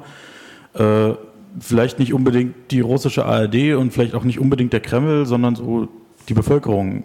Gibt es da Unterschiede? Äh, ja, das wäre mal ganz interessant zu wissen. Ja, es gibt, gibt natürlich Umfragen dazu. Man kann das Levada-Institut dazu nehmen oder irgendwelche anderen Institute. Die Umfragen sagen, dass wir nach wie vor einen relativ hohen Stellenwert haben. Er hat aber nachgelassen, schlicht und ergreifend, um es äh, sozusagen in der Rangfolge nochmal. Wir sind jetzt, glaube ich, Platz Nummer drei oder vier, wenn ich das richtig sehe. Äh, das hat nachgelassen. Äh, ich war Weißrussland war noch vor, war vor den nochmal. Der, der zweite Punkt ist, was, es gibt ja in den Städten erstaunlicherweise viele Menschen, die durchaus Deutsch gelernt haben und Deutsch gesprochen haben. Das lässt nach. Englisch hat uns sozusagen bei weitem langsam überholt, was diese Varianten angeht. Und wenn man umgekehrt guckt, also der Schüleraustausch zwischen Deutschland und Russland ist nicht gerade besonders hoch. Es gibt eine Sympathie, eine Grundsympathie für die Deutschen. Wo immer ich hinkomme, werde ich eigentlich relativ freundlich empfangen. Äh, egal, ob das auf Dörfern oder draußen oder sonst irgendwo ist. Äh, ohne, die wissen, ohne dass sie wissen, dass ich Putin kenne. Äh, es gibt auch nach wie vor noch eine Art ja, Sehnsucht. Es gibt ja diese offiziell betriebenen Treffen, die es hier gibt mit der Jugend, Jugendaustausch und sonst irgendwas, läuft ja auch zum Teil. Aber es wird nicht mehr, um es mal ganz freundlich zu sagen. Und auch die Anmeldungen, die es in den Schulen gibt in Russland für Deutsch, gehen massiv zurück. Putin war der Letzte, glaube ich, im Kreml, der seine Töchter auf die deutsche Schule. Mikro. Ja, Putin war der Letzte, der seine Tochter, Töchter noch auf die deutsche Schule doch geschickt hatte, nachdem die hier allerdings sehr gut Deutsch gelernt hatten. Gut, Henry ist als nächstes dran. Ja, hallo. Ich würde gerne von euch mal einen Blick in die Glaskugel äh, geworfen bekommen. Und zwar würde ich gerne mal wissen, was passiert denn eigentlich, wenn Putin mal nicht mehr da ist oder wie kann denn ein Übergang zu irgendeiner Art von Nachfolge aussehen? Ähm, ich kann mich, ich bin 30, ich kann mich an Jelzin quasi kaum noch erinnern. Äh, es gibt immer diese Berichte von den Leuten, die jetzt volljährig werden und außer Merkel keine andere äh, Kanzlerin, keinen anderen Kanzler kennen. Ähm, so ähnlich geht mir das mit Putin. Wie, was passiert denn da eigentlich? Wenn er jetzt morgen umfällt und äh, einen Schlaganfall hat, versinkt Russland da im Chaos oder gibt es da eine Nachfolge wie damals mit äh, Stalin? Wer kam danach? Khrushchev, glaube ich. Also ich Das glaube, da gibt es so- eine zentrale Abteilung, die sich sehr massiv damit dem Problem beschäftigt, parallel, äh, äh, was das angeht. Ähm, es gab ja schon mal äh, ein oder zwei Situationen, die etwas kritischer wurden. Aber ich glaube persönlich, dass äh, das im Moment schwer he- vorhersehbar ist, wer wo wann kommen wird. Die Frage wird in Russ ganz Russland gestellt, seitdem er jetzt gerade wiedergewählt worden ist, weil man davon ausgeht, dass die Diadochenkämpfe jetzt sozusagen diese nächsten Jahre natürlich eintreffen. Und sie werden natürlich eintreffen. Und da gibt es natürlich drei, vier Favoriten. Ob von denen irgendjemand zum Zug kommt, das habe ich keine Ahnung. Und ich glaube, es gibt auch keiner, der das momentan vorhersehen kann. Was spannend ist zu sehen, ist so, dass in der dritten Reihe, in der dritten und vierten Reihe jede Menge Leute im Alter von 32, 34 äh, sitzen, eher technokratisch angehauchte Leute, nicht unbedingt, nicht aus dem Sicherheitsapparat ausschließlich stammen. Man muss einfach nochmal die Vergangenheit bei Putin sehen. Putin ist, als er den Job gekriegt hatte, was hat er, welche Leute nimmt man denn? Man nimmt Leute, die man kennt. Also hat er natürlich Leute aus dem Geheimdienst genommen, da eingestellt 2000, hat Leute aus der Stadtverwaltung genommen, äh, im Grunde genommen, aus St. Petersburg und hat noch Leute, die er sonst noch aus der Wirtschaft kannte und einen Teil des Apparates. Und die wachsen natürlich mit gleichzeitig nochmal. Damit entstehen natürlich auch Clans, ist klar, ist die Entwicklung. Daraus aber abzuleiten, die treten zum Teil jetzt alle ab. Also Sie es gibt eine ganze Menge dieser 60, 65, 70-Jährigen, die zunehmend auf irgendeinem unbedeutenden Posten landen und jetzt nur noch der Altersbeschäftigung nachgehen. Ähm, und da gibt es sozusagen den Nachwuchs. Nur wer ihn ersetzen wird, ob eine singapurische Lösung, es gibt ja jede Menge Spekulationen im Westen, wie wird es sein, der ewige Putin oder sonst irgendwer, kann ich überhaupt nicht vorhersagen. Wir haben hier noch jemanden, ich komme noch ein, eine Frage da drüben. Ah, vielleicht jemand, der noch nicht dran war. Und Hans. Und dann machen wir Schluss. Hey, guten Abend. Ich habe eigentlich nur eine Frage. Ich kenne jetzt den Putin nicht so. Ich, äh, aber das hört sich ja so an, als wenn das ein total sympathischer Typ ist. Und äh, mich würde dann einfach mal interessieren, vielleicht auch als Frage in die Runde oder vielleicht als kleine Anmerkung, äh, wenn man sich jetzt einfach mal drüber informieren möchte, wie kann man das denn? Wie haben wir denn überhaupt hier die Möglichkeit, tatsächlich äh, für uns nachvollziehbar, die jetzt, also vielleicht für mich gesprochen, ich kann jetzt kein Russisch, ich kann das auch nicht lesen, ich habe doch gar keine Chance, eine ungefilterte Meinung zu kriegen. Und dann vielleicht als äh, Anstoß einmal, was muss sich denn ändern, damit, damit man äh, eine, eine solche Wahrnehmung bekommen kann, damit man tatsächlich mal ein charmantes Bild erhalten kann überhaupt? Weil das Einzige, was ich so aus den Medien als, als Bild erhalte, ist eigentlich, naja, nee, es komm, ist eigentlich nicht so gut. Politiker sind immer Kunstfiguren. Ein großer Teil ihrer, äh, zumindest sind, versuchen sie, ein Image zu pflegen, ein Image äh, zu etablieren. Und deswegen ist es auch relativ schwierig, äh, was ist denn real, was ist denn Kunstfigur, was ist denn PR zu kriegen. Das fällt bei uns ja schon manchmal schwer. Äh, natürlich im fremden Land noch mit einer anderen Sprache fällt es noch viel schwerer. Also ich glaube, da gibt es relativ wenig Möglichkeiten, weil sowohl der Apparat sich bedeckt hält in solchen Zusammenhängen, als auch der Zugang relativ äh, limitiert ist. Und drittens auch überhaupt kein Interesse besteht, sozusagen den wahren Menschen hinter der Figur, hinter der Rolle nochmal herauszukitzeln. Also ich glaube, da hast du, hast du wenig Chance. Quelle für Informationen Russland, die du mit deinen eigenen Eindrücken abgeglichen nahe oder um Objektivität bemüht findest. Ja, Decoder? Die haben damit ja wenig zu tun dort. Ja, aber Hubert, es gibt doch den Decoder, das ist so ein Projekt. Den, ja, die machen Übersetzung Übersetzungen, und im Wesentlichen Übersetzungen aus russischen Zeitungen und äh, Webseiten. Das ist nicht schlecht.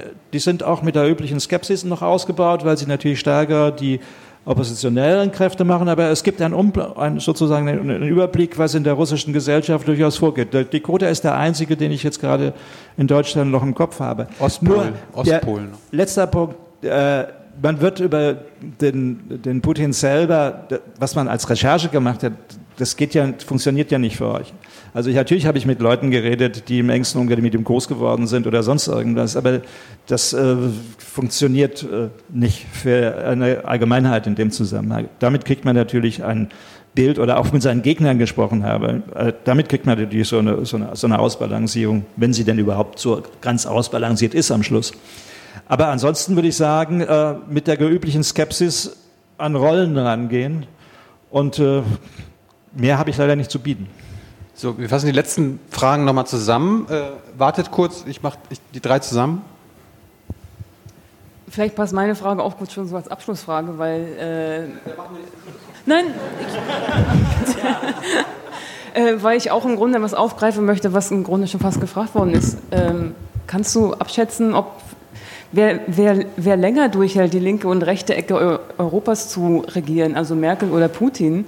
Und auch auf die Frage. Allerdings Frau Merkel nicht als die linke Ecke betrachten. Naja, naja, wenn man jetzt geografisch Europa mal anguckt, das meine ich einfach.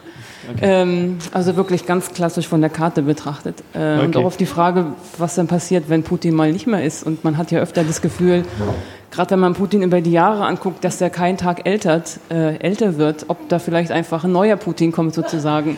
Ähm, Neu gezüchtet. die Theorien hört man ja öfter mal. Das wäre jetzt einfach so. Also zu, vor allem, wer vielleicht länger tatsächlich durchhält, weil ich kann mich auch kaum an Regierung vor Merkel erinnern, tatsächlich.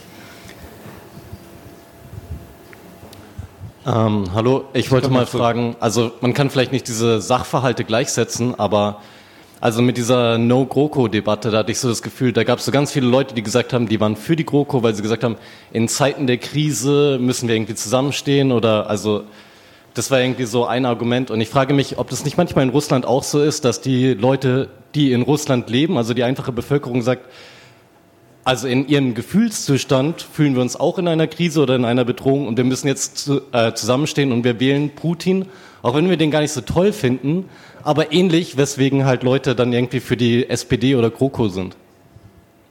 Das würde ich kurz beantworten lassen, sonst. äh, Äh, ganz kurz darauf zurück, es ist schwer zu sagen, wer das, wer das länger aushalten, aushalten wird. Das wird sehr wahrscheinlich durchaus partieller werden. Ich glaube einfach, dass die Gefahr besteht, äh, dass Europa sich über Sachen äh, verzettelt, äh, die es gar nicht wert sind, sich zum Teil zu verzetteln und damit eher in der Gefahr ist, auseinanderzubrechen, als dass es bei Russland momentan der Fall sein wird. Ähm, aber das ist auch eine schwierige Frage. Ich bin kein Prophet, ich bin wirklich nur Journalist. Äh, der zweite Punkt auf, auf dich da hinten nochmal. Es gibt natürlich, es wird immer wieder literarisch beschworen, aber es gibt es reell natürlich auch, wenn die Außenbedrohung oder die gefühlte Außenbedrohung so ist, äh, oder die geförderte Außenbedrohung oder alle drei Komponenten von Außenbedrohung ist, dass der innere Zusammenhalt natürlich viel stärker wiederum wächst in der Mehrheit und damit natürlich eine Figur wie Wladimir Putin äh, schon der Mann ist, der davon profitiert. Letzte Frage von einem Mann, der auch schon öfter im Aufwachen-Podcast war. Hans Hütt. Ähm, Eine Anekdote, die die Landmasse und die historische Kontinuität Russlands ähm, illustriert. Bei dem Putschversuch des Militärs gegen Boris Jelzin gab es eine Gruppe aufgebrachter Bürger, die sich vor der Zentrale des KGB versammelt hatten um dort das Denkmal für Dzerzhinsky zu stürzen. Ähm, bevor sie soweit kamen, kam aus dem Kreml ähm, ein Botschafter, angeblich von Jelzin selber, der sagte, das tonnenschwere Denkmal sei so schwer, dass sein Sturz unterirdische Kommunikationsleitungen gefährden würde. Das sollten Sie dann doch bitte lassen. Es komme gleich ein Sattelschlepper, der das Denkmal abhole, ähm, ohne in Klammern hinzuzufügen, sodass es auch eines Tages unversehrt wieder aufgestellt werden könnte. Hast du noch eine Frage? Nein, das wollte ich nur.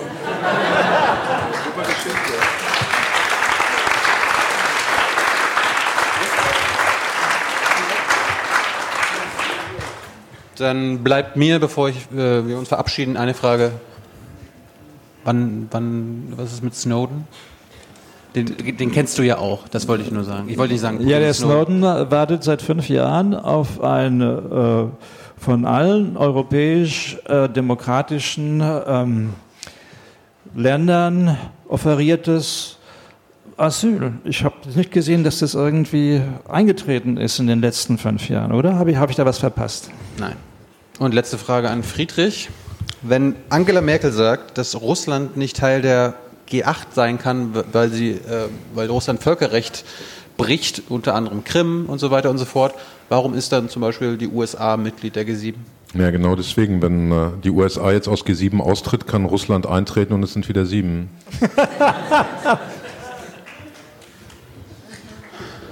Hans Jessen, hast du irgendwas gelernt heute? Ich hoffe. Du bist ja, du bist ja die abgeklärteste Sau in diesem Raum. Ja. Nein, also äh, natürlich, ich lerne aus jedem dieser Gespräche dazu. Und ähm, je mehr ich mich mit jemandem streite, der intelligent ist, und das waren ja doch nur intelligente Menschen heute hier auf dem Podium, desto mehr profitiere ich auch davon. Also das, das ist doch klar. Das, das bringt sozusagen meine Gedankenwelt, mit der ich hier reinkomme. Solche Gespräche bringen die ein Stück weit auch äh, wieder durcheinander und wo und in welchem Punkt ich morgen oder übermorgen vielleicht anders denke oder eine zusätzliche Facette einbaue, das kann ich jetzt noch gar nicht sagen. Aber wenn ich ohne Lernen hier rausgehen würde, dann wäre es für mich ein verlorener Abend gewesen. Und wenn ich den einen Punkt noch sagen darf, die Frage, was, ist, was kommt eigentlich nach Putin? Ähm, bei allem, was ich jetzt an Person und Funktion und Rolle und Politik äh, Putins kritisiert habe und kritisiere, bei der Frage, was kommt, was ist eigentlich, wenn der weg ist, da ist mein, mein inneres Verhältnis zwischen Sorge und Hoffnung eher bei 70 zu 30, wobei die 70 sind die Sorge. Ist das bei dir auch so, äh, Hubert? Ich glaube, es wird äh, nicht besser, um es mal ganz freundlich zu sagen. Und ich glaube, ich würde da deine Einschätzung teilen. Auch gerade was äh, erstmal das deutsch-russische Verhältnis angeht, immer das, das wenigste noch, aber was sozusagen die innere Auseinandersetzung innerhalb Russlands angeht. Gut, mit der Hoffnung, dass wir uns das nächste Mal hier treffen, wenn ich mit Putin ein Interview geführt habe, dann könnt ihr das äh, gerne auseinandernehmen. Ich gehe davon aus, dass es nie passieren wird, oder? Äh, ich bin nicht sein Pressesprecher, Peskov heißt der Mann. Gib mir, gib mir, gib mir mal die E-Mail. Stefan, letzte Worte? Ja, war sehr gut. Gut. Wir.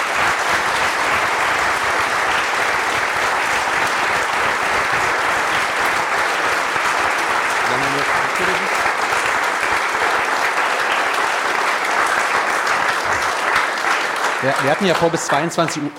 Hallo? Ja, wir hatten ja vor bis 22 Uhr zu machen. Ist so ein bisschen, ist ein bisschen wie Wetten das. Also wir können einfach immer weitermachen und der Sender sagt nichts. Da, danke, danke nochmal Basecam, danke nochmal Telefonica dafür. Ich möchte Danke sagen. Wir haben für, wir brauchen für Folge 301 nächste Woche noch Unterstützer, Produzenten und Präsentatoren. Und ansonsten vielen Dank fürs Durchhalten. Ich habe, glaube ich, nur drei Leute gesehen, die irgendwie zwischendurch rausgegangen sind. Ein paar haben gekifft. Coole, coole Sache. Äh, Drogen sind ja schlimm. Habt ihr da von der Drogenbeauftragten gelernt? Und ansonsten, ich hoffe, dass wir uns irgendwann nochmal in diesem Format wiedersehen. Danke, Hubert Seipel. Danke, Friedrich Küppersbusch. Und danke.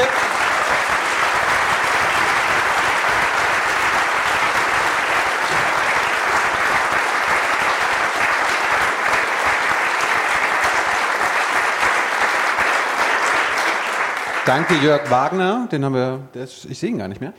Danke Hans Jessen Show, ähm, danke Alexander Theiler für die technische Produktion. Wir versuchen die so schnell wie möglich.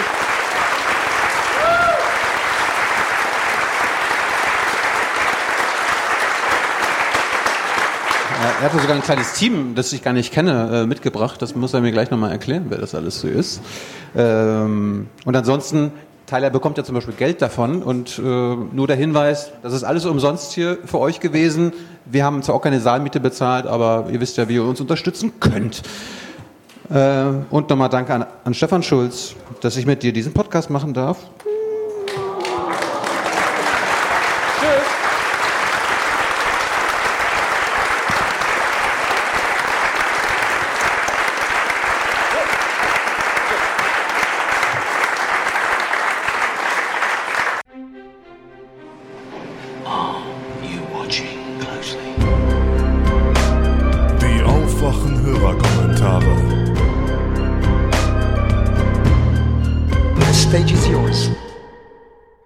Christoph aus Köln. Ich sehe gerade, mein letzter Beitrag ist vom 10. April. Das ist ja schon ewig her.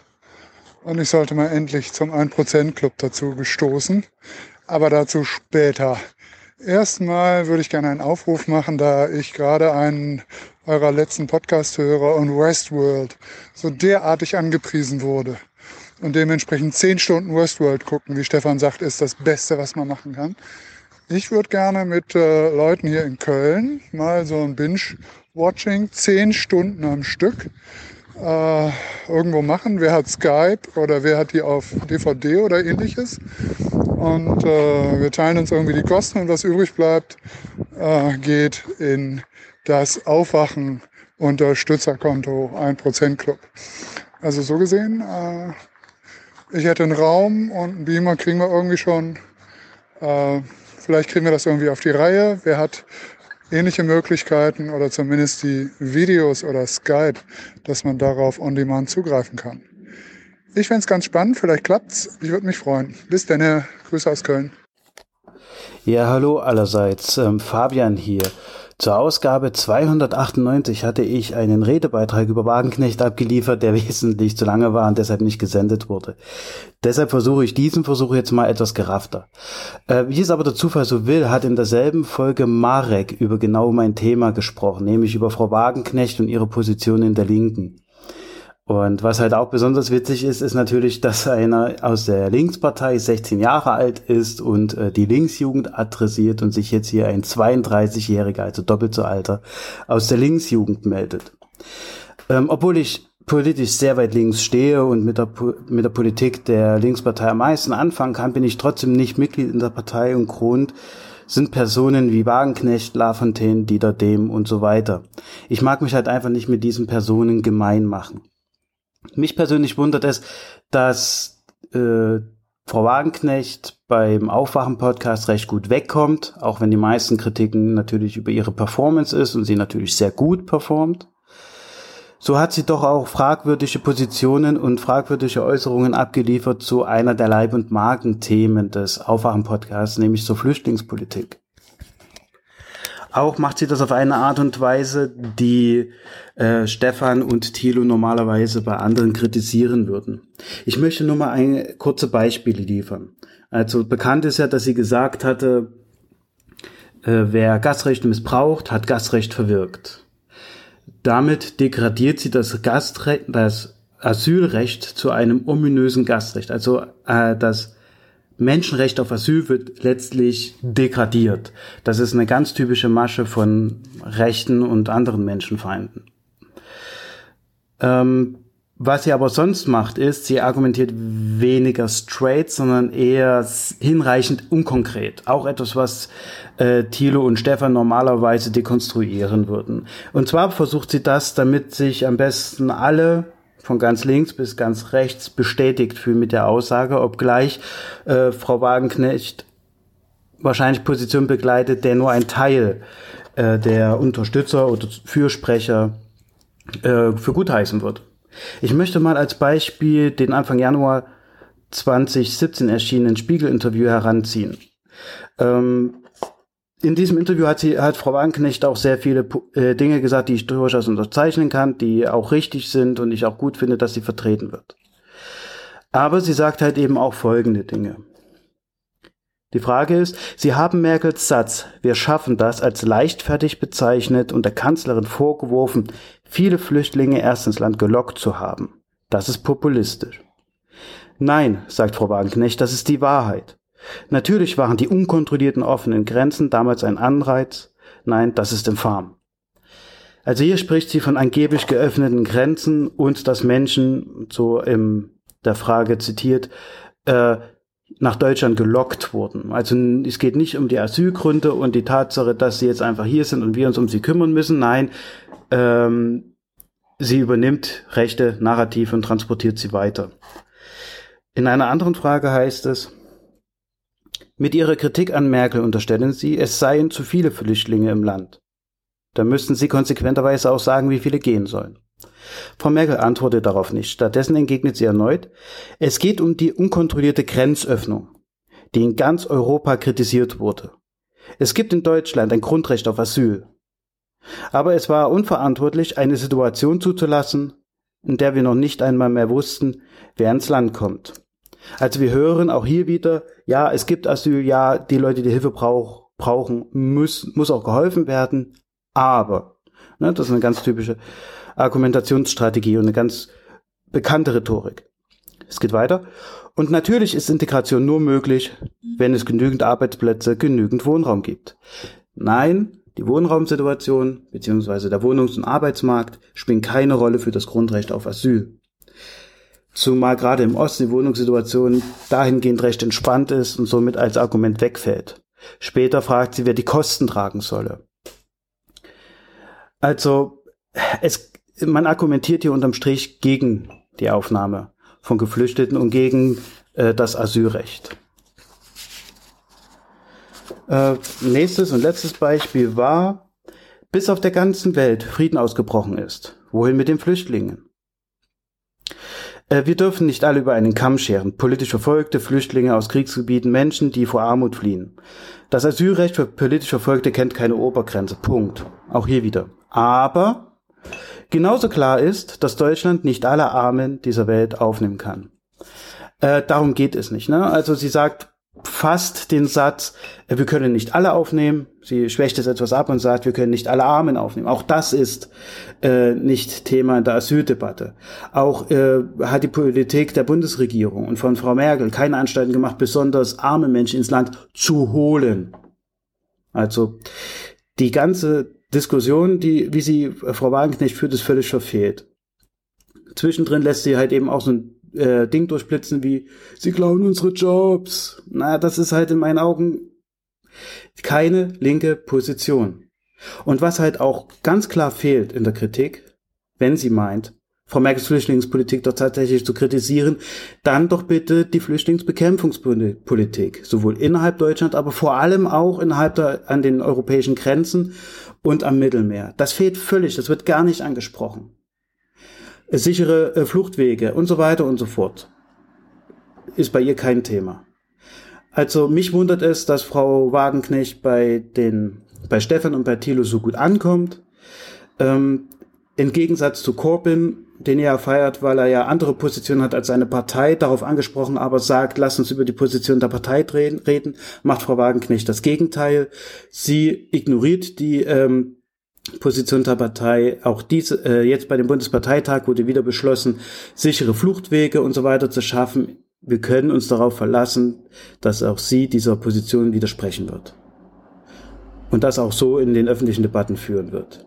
Und deshalb, so meine Beobachtung, ist Frau Wagenknecht gerade bei den jüngeren Menschen weniger gelitten. Nicht nur bei Marek. Gut, ich bin es mit meinen 32 Jahren nun auch kein Jungspund mehr, aber ich bin nun mal in der Linksjugend aktiv, in der Solid.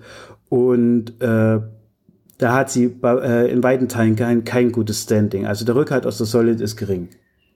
So meine Beobachtung. Und vermutlich ist es auch so, dass generell Frau Wagenknecht bei den jüngeren Menschen weit schlechter ankommt als bei den älteren. Nun, mich würde mal äh, eine Antwort auf die Frage, warum ihr Frau Wagenknecht so gut findet, trotz ihrer Aussagen und Positionen und auch ihrer Methodik, äh, interessieren. Vielen Dank. Ciao. Sarah hier. Ähm, ich höre gerade Folge 298 zu Ende und wollte noch mal was zur Kunststoffthematik sagen. Ähm, und zwar bin ich vom Hintergrund her Umweltingenieurin, bin zwar momentan mehr im Abwasser und ja, Bereich äh, tätig, aber hatte im Studium auf jeden Fall auch viel mit Abfall und ähm, Kunststoffen zu tun. Und ich finde, dass halt in dieser ganzen Diskussion mit den Kunststoffen ziemlich viel durcheinander gebracht wird. Ähm, ich finde es vollkommen richtig, dass äh, die Benutzung von Kunststoffen reglementiert wird, auch die Benutzung von äh, Tüten und Strohhelmen und sowas eingegrenzt wird, sowie dass die, ähm, der Kunststoff in den Weltmeeren und das Mikroplastik auf jeden Fall Probleme sind, Umwelt, große Umweltprobleme sind. Jedoch finde ich, dass da ziemlich viel durcheinander geht in der ähm, Diskussion, weil nur weil wir jetzt Kunststoffe wie Tüten und Strohhelme und Plastikbesteck verbieten, heißt es ja nicht gleichzeitig, dass es weniger Plastik in den Weltmeeren geht, gibt. Ähm, es ist halt einfach so, dass natürlich dazu irgendwie einfach in den Ländern die Recyclingquoten ähm, erhöht werden müssten vom Plastik und das, was in die Weltmeere geht, eher ähm, durch ja, Fehlverhalten durch die Menschen verursacht wird, als durch das Plastik, was wir hier vor allem in Deutschland in den Städten oder in den Dörfern benutzen. Ähm, es ist in Deutschland auch so, dass quasi die Müllverbrennungsauslagen dazu ausgelegt sind, dass ziemlich viele Fehlwürfe in den schwarzen Tonnen sind. Das heißt Fehlwürfe an Plastik. Plastik oder Kunststoff hat einen sehr hohen Heizwert. Ähm, die Müllverbrennungsanlagen in Deutschland sind so ausgelegt, dass sie nur für die hohen Heizwerte funktionieren und ähm, damit quasi auch unsere Fernwärme und sowas teilweise gespeist wird. Ähm, es heißt, dass quasi in den Städten oder auch quasi in den Dörfern Deutschlands es wichtig ist, das äh, Kunststoff getrennt zu sammeln, um die Recyclingquoten zu erhöhen. Oder in den Fehlwürfen in den Städten vor allen Dingen in der schwarzen Tonne wichtig sind zur Erhaltung der hohen Heizwerte, zur Auslegung der, der Müllverbrennungsanlagen. Ähm, das jedoch nicht gleichzeitig einhergeht mit der Problematik in den Meeren und man da eine Trennung ähm, einhalten sollte in der Diskussion meiner Meinung nach.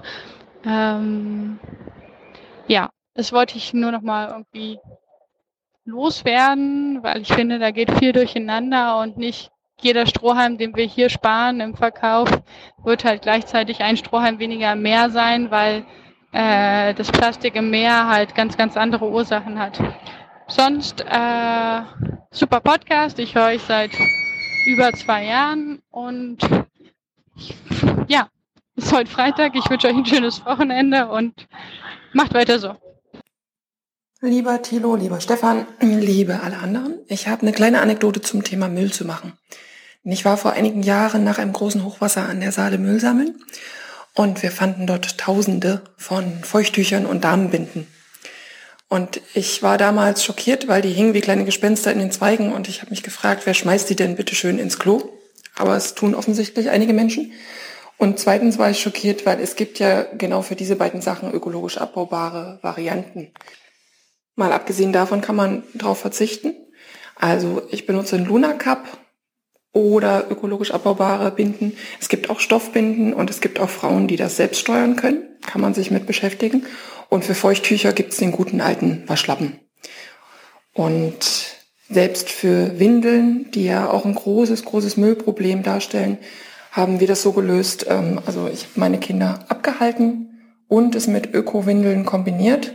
Stichwort windelfrei. Oder man kann Stoffwindeln benutzen und es mit windelfrei kombinieren. Also der Müllberg lässt sich relativ leicht ähm, vermeiden. Es ist gar nicht so schwer und gar nicht so kompliziert. Und ich glaube, wir lassen uns da oft äh, Schwierigkeiten einreden, die vielleicht gar nicht so da sind. In diesem Sinne, alles Gute euch und auf bald. Hallo Thilo, hallo Stefan, liebe Aufwachenhörer. Hier ist der Florian aus Düsseldorf. Ich wollte mal ganz kurz was zum Thema Plastik und Mikroplastik sagen. Zunächst mal ähm, war in der letzten Folge so der Tenor, ja, die Plastikindustrie, das hat doch auch was mit Erdöl zu tun. Das ist natürlich vollkommen richtig. Die meisten Plastikprodukte, bis auf ganz wenige Ausnahmen, werden aus Erdöl Erzeugnissen äh, gewonnen. Allerdings macht äh, die Plastikproduktion an gesamten Erdölaufkommen nur etwa vier Prozent aus.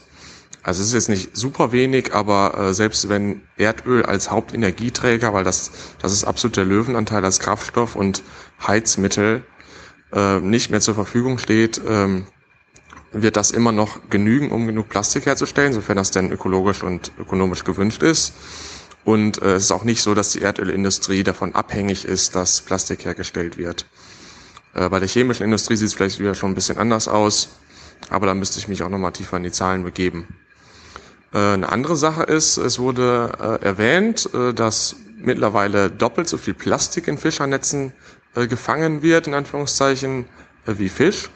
Und da kam mir spontan so die Idee, ähm, wie wäre es denn, wenn man Prämien einführt für Fischer, dass sie, wenn sie Plastik abliefern, ähm, dafür halt eine Prämie bekommen eventuell sogar mehr als für den Fisch, den sie abliefern, sodass es im Endeffekt lukrativer wird für die Fischer Plastik zu fischen als äh, Fisch.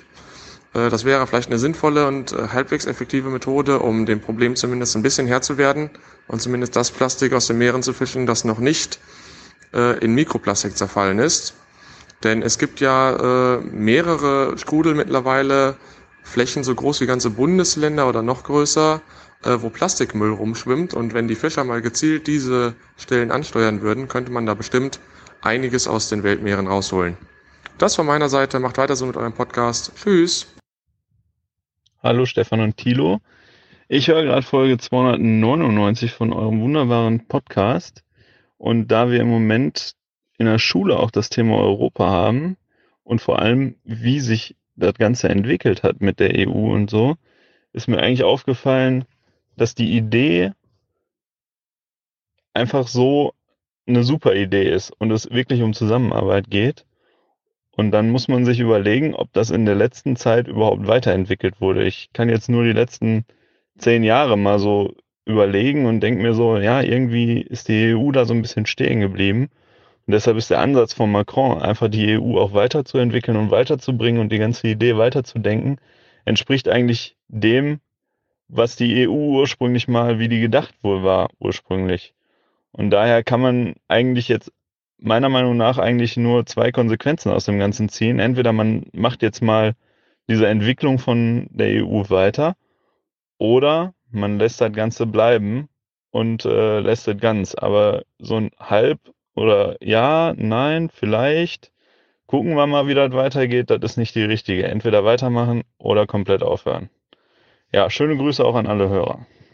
Ja, hi Tilo, hi Stefan und alle Zuhörer. Ich bin Tilo mit H und äh, komme aus Mainz, studiere da Mediendesign im Bachelor und habe tatsächlich einen äh, relevanten Kurs, den ich gerade äh, belege, bei dem es äh, generell um den Umgang äh, mit dem Internet im, im heutigen, in der heutigen Zeit geht, ob es jetzt im Privatbereich oder äh, den, den äh, Medien, Zeitungen und Politikern und so weiter ist. Auf jeden Fall äh, ein Vortragsthema von mir in diesem Kurs war äh, Fake News in Deutschland. Fake News ist ja auch ein großes Thema generell, auch in diesem Kurs.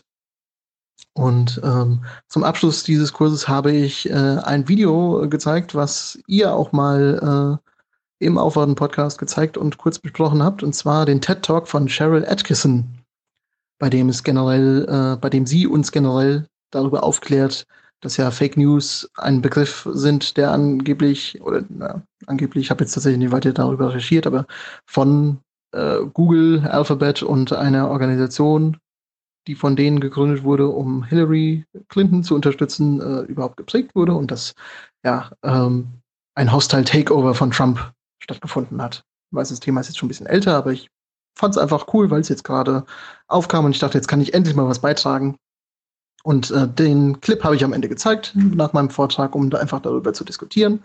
Und tatsächlich war, kamen in der Diskussion interessante Dinge, die ich, an die ich selbst gar nicht so gedacht habe, äh, vor. Und zwar unter anderem erwähnt die Dame zum Ende des TED Talks, äh, dass ja äh, jetzt äh, staatliche oder auch generell finanzierte äh, Unterrichtsvorgaben wahrscheinlich gibt oder geben wird, bei denen Internetaffinität äh, gelehrt wird und wie man mit Nachrichten umzugehen hat. Und sie meint dann, dass mal abgesehen von der großen grauen Eminenz, die halt äh, das äh, Wort Fake News überhaupt erst geprägt hat, auch dort wiederum äh, große geheime Geldgeber dabei sein könnten, äh, die das Ganze finanzieren würden, diese, diese neue Art äh, der Schulform oder des Schulfachs.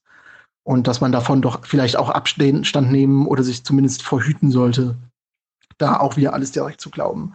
Ähm, genau, der, der generelle Konsens im Kurs war dann, dass äh, ja, die Dame doch etwas an Glaubwürdigkeit verloren hat, wo ich tatsächlich beim ersten Zuhören äh, relativ äh, begeistert über ihre Aufklärungsart war, aber nach mehrmaligem Schauen muss ich dem Kurs tatsächlich zustimmen, dass auch sie sich natürlich, sie hat nur neun Minuten im TED Talk, aber irgendwie in Populismus flüchtet oder, oder nicht Populismus flüchtet, sondern Populismus anbietet und eben sagt, ja, dass äh, fast alle großen Nachrichten, die irgendwie einseitig von einer Quelle herkommen und, und x-fach verbreitet werden, doch wahrscheinlich immer von einem großen, ominösen Geldgeber ähm, platziert werden. Und äh, ich finde, das, das reicht schon tatsächlich ein bisschen an Verschwörungstheorie. Vor allen Dingen hat sie da wohl an der University of Nevada hat sie da gesprochen. Und äh, ja, die Dame redet ja am Ende quasi von einem Projekt ab, das auch von Universitäten wohl äh, durchgeführt wird, nämlich diese Internet-Affinität. Da fand ich es auch generell einfach interessant, dass die Universität sie da hat überhaupt reden lassen. Denn äh, das geht ja doch wohl gegen eines der Angebote besagter Universität. Ähm, ja, im Prinzip war es das. Äh, ich wollte einfach nur damit mal eine andere Ansicht auf dieses Video zeigen. Ähm, Vielleicht kann ja noch mal jemand sagen, woher das stammt. Ich bin mir, wie gesagt, leider nicht mehr sicher, welche Folge es war. Ist schon ein bisschen her. Ähm, aber auch da denke ich, wie die Dame selbst schon sagt, man soll nicht alles glauben, was man liest und hört und so weiter. Und äh, sie hat da ebenfalls einige fragwürdige Beispiele ohne großartige äh, ja auch Beweise vorgetragen. Habt einen schönen Tag und äh, macht weiter mit eurem tollen Podcast. Ich liebe es. Bis zum nächsten Mal vielleicht. Einen wunderschönen guten Abend. Stefan und Thilo und, die, und auch an die Aufwachen-Community. Ich bin's mal wieder, der David. ähm, mir ist aufgefallen, also generell in der Debatte allgemein, aber auch bei äh, einigen äh, Hörerkommentaren, ähm, dass einige Leute das ganze Konzept rund um Hartz IV scheinbar als eine Art ja, so eine Art systemischen Fehler sehen. So als hätte, es klingt manchmal so ein bisschen so, wie die Leute das beschreiben, als hätte die Regierung da einfach was total Dummes gemacht und ähm, dass das Ganze so eine Art systemischer Unfall war. Und jetzt schlägt man quasi die Hände über dem, über dem Kopf zusammen und weiß nicht, was man tun soll, um diesen Unfall zu beheben. Äh, kurze Anmerkung zwischendurch, ich war gerade joggen, also wenn ich zwischendurch mal Luft hole, liegt das daran, dass ich noch voll außer Atem bin eigentlich und mich eigentlich gerade nur sehr zusammenreiße, hier nicht die ganze Zeit mein Asthma-Atemgeräusch in, die, in den Hörer zu pusten. Ähm, ja, auf jeden Fall, das klingt alles immer so ein bisschen, als sei das so eine Art Unfall gewesen. Und äh, da möchte ich mal ganz kurz zu so sagen, nein, also das, das ganze Modell Hartz IV macht schon genau das, was es äh, laut Regierungsvorgaben damals durch Schröder und, äh, Rot, äh, und Rot-Grün machen soll. Also man wollte den Sozialstaat so umbauen, dass der Fokus von der solidarischen Säule auf die subsidiäre Säule geht. Das heißt, man wollte im Sozialstaat mehr Eigenverantwortung schaffen, um, um Sozialleistungen so unattraktiv wie möglich zu machen. Und das hat wiederum den, ich fasse das jetzt super kurz übrigens, ja, weil sonst darüber das Thema kann man, äh, kann, kann man, glaube ich, Vorträge halten, ja. Ähm, aber wenn das ganze Ding nicht so unattraktiv wäre, dann hätte man eben nicht des, den Effekt erzielt, den man erzielen wollte, nämlich so viele Leute wie möglich in den zweiten Arbeitsmarkt zu bringen, also äh, aka den Niedriglohnsektor. Ähm, dieser Niedriglohnsektor hatte wiederum den Effekt, und ich behaupte, auch das war gewollt, dass auch die, dass die Löhne äh, gedrückt wurden, auch in anderen Bereichen. Eben dadurch, dass die, dass viele Arbeitgeber einen, plötzlich einen riesigen Pool an verfügbaren Kräften zur Verfügung hatten, äh, aus denen sie beliebig schöpfen konnten. Und bis heute können. So, und durch die, die, dadurch wird ein Gefühl der Ersetzbarkeit beim Arbeitnehmer geschaffen. Und dieser, und dieses Gefühl der Ersetzbarkeit sorgt dafür, dass viele Leute sich bereits zu erheblich schlechteren Konditionen auf Arbeit einlassen, nur um nicht in das Repressionsmodell Hartz IV zu kommen. Also ja, Hartz IV ist ein mieses System, moralisch gesehen, sage ich jetzt mal. Ja. Ähm, aber es macht genau das, was wofür es vorgesehen ist, nämlich den möglichst viele Leute auf den auf diesen zweiten Arbeitsmarkt, wie er so euphemistisch heißt, zu bringen. Und das war jetzt extrem verkürzt, aber ich habe mich sehr bemüht, jetzt mal ausnahmsweise innerhalb dieser drei Minuten zu bleiben, was mir fast gelungen ist. Ich bedanke mich wieder einmal für diesen Podcast und wünsche noch einen angenehmen Abend. Moin Thilo, moin Stefan, liebe Aufwachengemeinde. Ich möchte gerne kurz über das Tariftreuegesetz in Schleswig-Holstein sprechen. Deswegen richtet sich mein Audienkommentar auch vor allen Dingen an Leute, die aus Schleswig-Holstein kommen. Mhm. Denn äh, so wie es derzeitig aussieht, versucht die derzeitige Landesregierung selbiges zu skelettieren. Unter anderem werden in Zukunft, wenn ihr Plan durchgeht, Urlaubszeiten und Arbeitszeiten nicht mehr tariflich festgelegt, sondern von Betrieb zu Betrieb einzeln. Auch, äh, auch ist bei Betriebsauflösung und äh, Übernahme durch, äh, durch eine Neugründung eines Betriebes, was jetzt erstmal komisch klingt, aber zum Beispiel der Fall ist, wenn eine, Bu äh, wenn eine Busgesellschaft einen bestimmten Standort verliert und durch eine andere Busgesellschaft ersetzt wird, weil die andere Busgesellschaft ein besseres Angebot gemacht hat. So werden sämtliche Busfahrer erstmal gefeuert und müssen sich dann nach bei der neuen Firma neu bewerben und können dabei durch deutlich billigere Arbeitsplätze aus dem Ausland ersetzt werden. All dies wird durch das neue, würde durch das neue Gesetz eingeführt und ich möchte an dieser Stelle einen leicht propagandistischen Aufruf starten, nämlich dass jeder, der irgendwie einen Verdi-Zettel und so in die Hände bekommt, dort unterschreibt, die entsprechenden Petitionen unterschreibt und unterstützt. Und auch wenn es wahrscheinlich sinnlos ist, irgendwie versucht dafür zu sorgen, dass ein solches Gesetz nicht in Schleswig-Holstein durchkommen darf. Im Zweifelsfall besorgt euch solche Zettel und reicht sie bei euren Bekannten rum, wie ich es im Moment versuche. Wir dürfen einfach nicht zulassen, dass das passiert. Hallo Stefan, hallo Tilo, liebe Aufwachengemeinde. Äh, ich muss ganz kurz einen Vorfall erzählen, der ist jetzt auch spontan, deswegen, der gerade passiert ist. Äh, ich habe gerade mit einem 60-jährigen äh, AfD-Wähler-Millionär diskutiert, der, naja, der festen Überzeugung war, dass alle Flüchtlinge, dass die Flüchtlinge das Problem, die Flüchtlinge das Schuld sind. Und ähm, kam dann auch so ein bisschen auf Sozialpolitik und so zu sprechen und Rentenpolitik. Und er meinte auch selber, ähm, er meinte auch selber, hier ihre Mutter kriegt so wenig, seine Mutter kriegt so wenig Rente und das mit der, mit den ganzen, mit den Kindern ist hier ein Riesenproblem und wie man mit den Schulen und Bildungspolitik und so umgeht. Und dann sage ich ihm, ja, das liegt aber an der Sozialpolitik und an der Rentenpolitik und wie einfach hier Politik gemacht wird und allein finanziell macht es ja gar keinen Sinn, mit den Flüchtlingen das so aufzurechnen. Und er so, nein, aber die Flüchtlinge sind immer nur mit dem gleichen Argument. Die Flüchtlinge sind das Problem und denen wird nur Geld in den Arsch geschoben.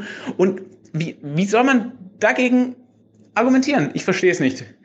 Wenn jemand eine Antwort hat, gerne. Sorry für, dass ich ein bisschen laut geworden bin. Ich wünsche einen schönen Tag. Macht weiter so. Tschö. Hallo. Hier ist der kleine Prinz. Ich höre gerade Aufwachen 299 und habe gerade Jakobs Kommentar zum Debattieren gehört. Und ich will nur ein paar, paar Ergänzungen machen dazu. Ähm, und vor allem halt auch Grüße aus dem Bergischen. Also wir haben ja auch einen Debattierclub. Ich finde es voll cool dass auch andere Debattierer diesen Podcast hören.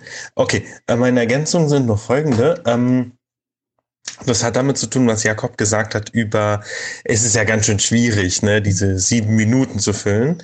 Und Jakob hat ja darauf erwidert, es ist eigentlich viel, viel schwieriger, ähm, sich auf sieben Minuten zu beschränken.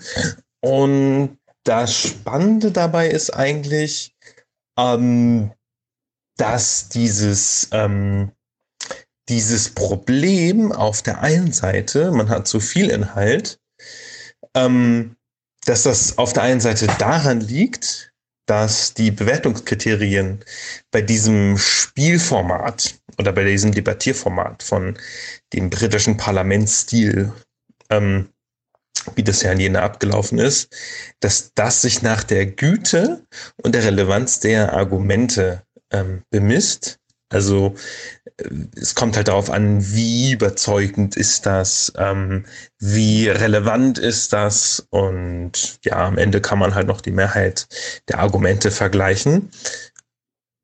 Was halt ein ganz anderer, ein ganz anderes Anreizsystem ist, sagen wir mal so, ähm, was da quasi mehr so technisch versiertere Redner ähm, heranzieht, die dann halt ähm, durchaus natürlich auch ähm, überzeugend und rhetorisch äh, äh, glanzvoll argumentieren, aber eigentlich nicht dazu hinge, äh, hingehalten sind, das zu tun, weil sie ja quasi den, den Teampreis nur gewinnen können, wenn sie halt sehr bezeugend und sehr relevant argumentieren.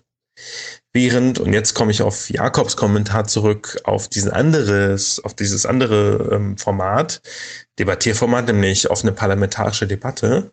Ähm, da gibt es nämlich auch, äh, da gibt es andere Bewertungsanreize, die sich zum einen darauf verteilen, ähm, rhetorisch gut und ähm, mit und, und, und Geste, gestisch und mimisch äh, überzeugend und einflussreich zu argumentieren und halt aber auch dann wieder halt inhaltlich und relevant zu argumentieren.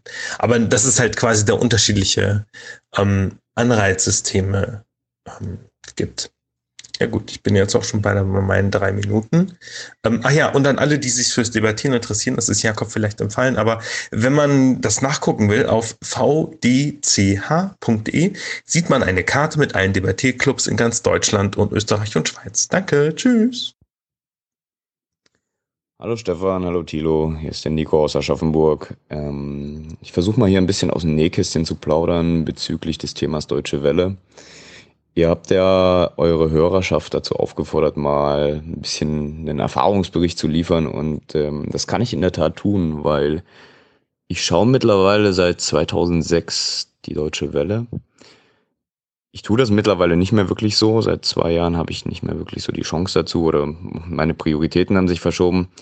Äh, anyways, ähm, 2006 habe ich angefangen, Deutsche Welle zu schauen und ähm, damals war die Deutsche Welle vom, von der Empfangsmöglichkeit, um darauf mal einzugehen, ähm, über hier in Deutschland über Astra äh, 19,2 Grad empfangbar.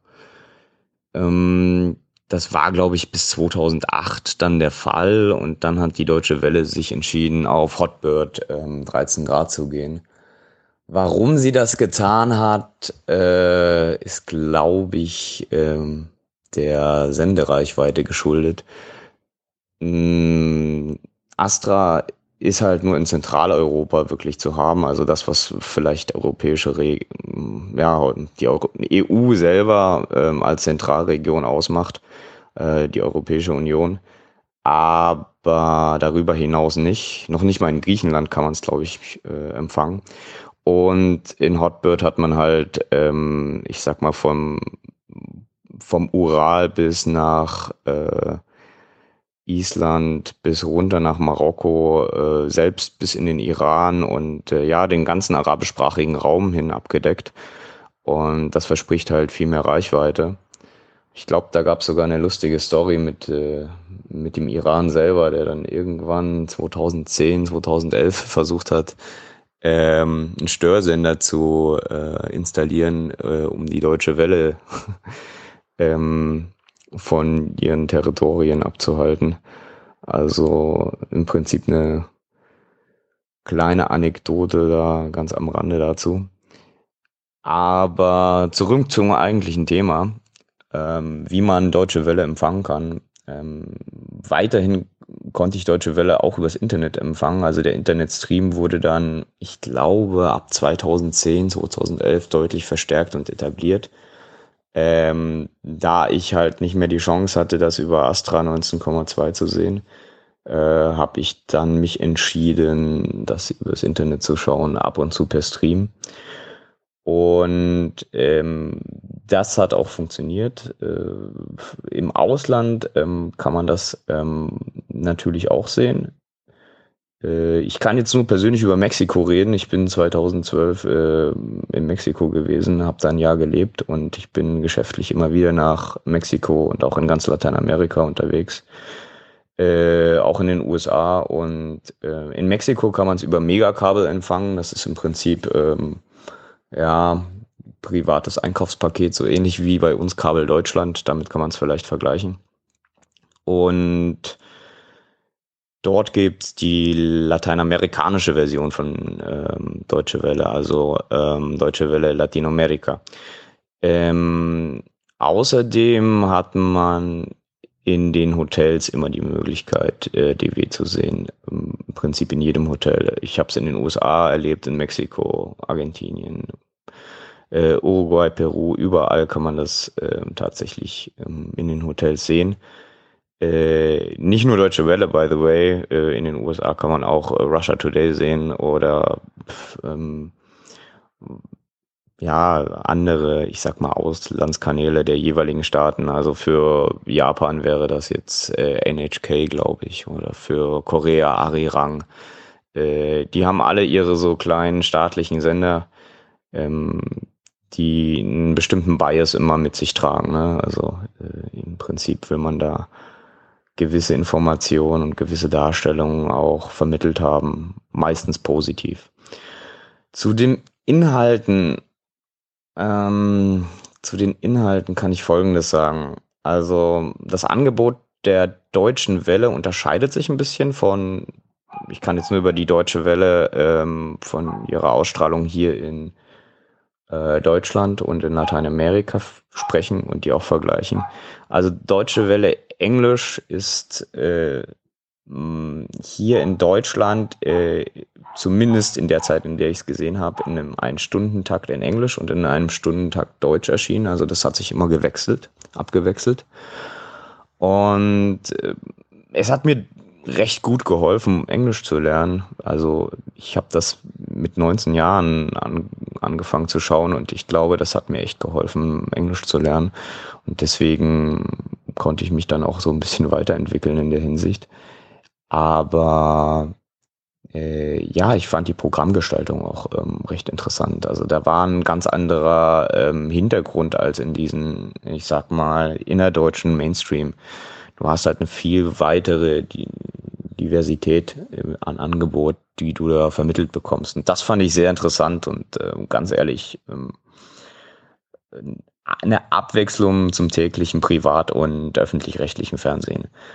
Ähm, es ist meiner Meinung nach auch ähm, mit einem anderen Setup aufgesetzt. Also man hat ein recht starres Programm, ähm, an das man sich wöchentlich hält. Im Prinzip ähm, hat man ähm, ein sehr, sehr enges Korsett dem Ganzen angelegt. Also äh, zur vollen Stunde erscheinen im Prinzip immer, äh, erscheint immer der Nachrichtenblock, jeweils dann halt in Englisch oder Deutsch, je nachdem, was gerade für eine Stunde angeschlagen hat. Und Anschließend ähm, erschien dann irgendein Magazin und die Magazine, äh, die waren halt ähm, Tageszeiten beziehungsweise auch tagesabhängig. Also ähm, es gab Lifestyle-Magazine, Gesundheit, äh, Fitness oder die gibt's natürlich immer noch, aber ich kann leider nicht mehr von dem aktuellen Status berichten. Aber ähm, das ist eine, ist eine ganze Menge gewesen und äh, recht informativ und auch recht naja, auf einem recht anspruchsvolle Art und Weise wurde das auch kommuniziert. Also mir hat es persönlich gefallen.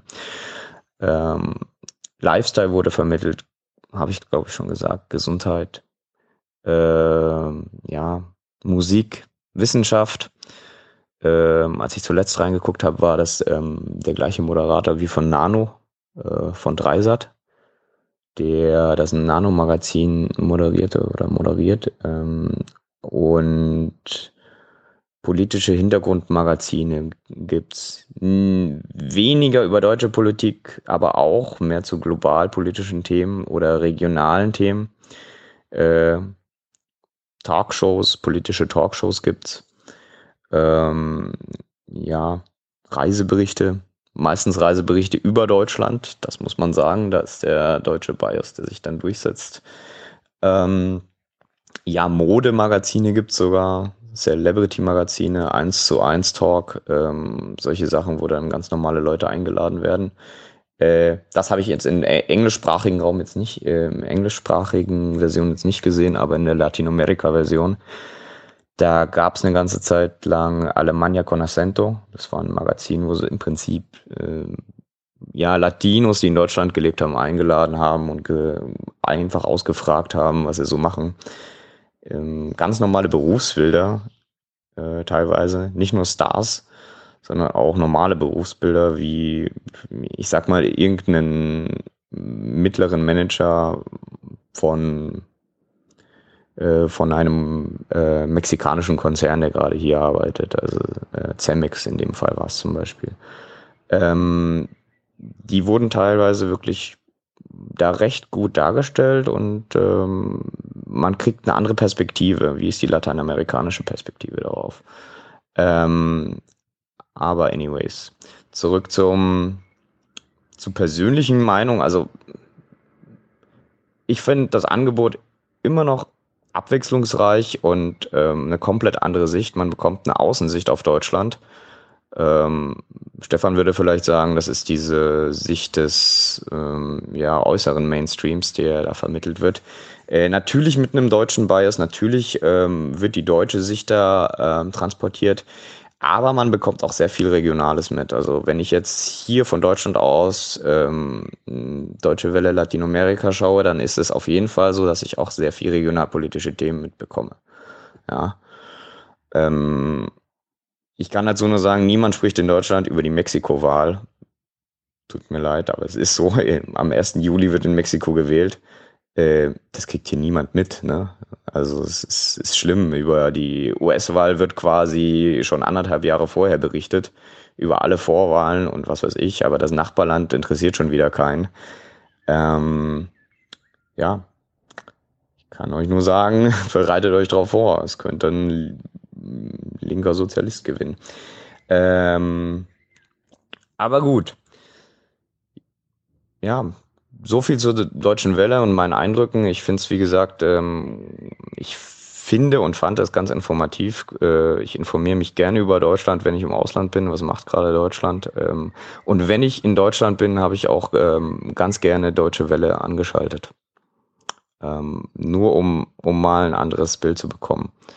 Äh, natürlich, um den Bogen nochmal zu schlagen, weil ihr Russia Today angesprochen habt, natürlich habe ich auch hierzulande schon in Russia Today reingeguckt äh, sehe aber ähm, Russia Today viel mehr dokumentativ, wie das Stefan auch schon angeschnitten hat, als Deutsche Welle. Deutsche Welle hat ihr, äh, ich sag mal, ihre ihr Magazinkonzept, in dem sie das alles in so Magazinpakete aufteilen. Die machen kaum in irgendeiner Weise ähm, dokumentarische Berichterstattung, indem sie einfach nur filmen ähm, die Konzepte sind da einfach unterschiedlich. Und ja, es gibt an und für sich äh, bei der deutschen Welle, so ist mein Eindruck, politisch zumindest gesehen, keine negativen Darstellungen. Also äh, negative Darstellungen mit einem mit einem Ziel, irgendein Land zu diffamieren.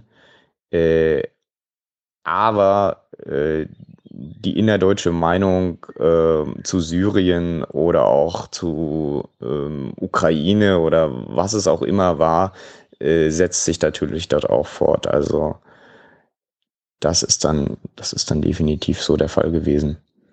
Ähm, ja, aber viel globalpolitischere Themen werden halt angesprochen und man merkt auch mal, was in Lateinamerika oder sonst wo los ist. Äh, jetzt kann ich nur über Lateinamerika und äh, die englische bzw. deutsche Version der deutschen Welle reden. Ähm, ja, natürlich kann man auch die deutsche Welle in Arabisch oder Französisch äh, oder vielleicht mittlerweile sogar in Chinesisch ähm, sich anschauen, aber darüber kann ich euch nichts erzählen. Ich hab's, äh, ich spreche die Sprachen schlichtweg nicht. Ähm, und ähm, ja, ich weiß nur, dass, äh, dass das Angebot vorhanden ist. Äh, es gibt da sogar mittlerweile eine App, wo man sich das Ganze runterladen kann und direkt anschauen kann. Aber ja, genau. Schaut einfach mal rein. Ähm, ich will jetzt keine Werbung für die Deutsche Welle machen. Ich sag nur, ich habe es ganz gern geschaut. Ab und zu schaue ich noch rein, aber ja, aus Zeitgründen halt nicht mehr.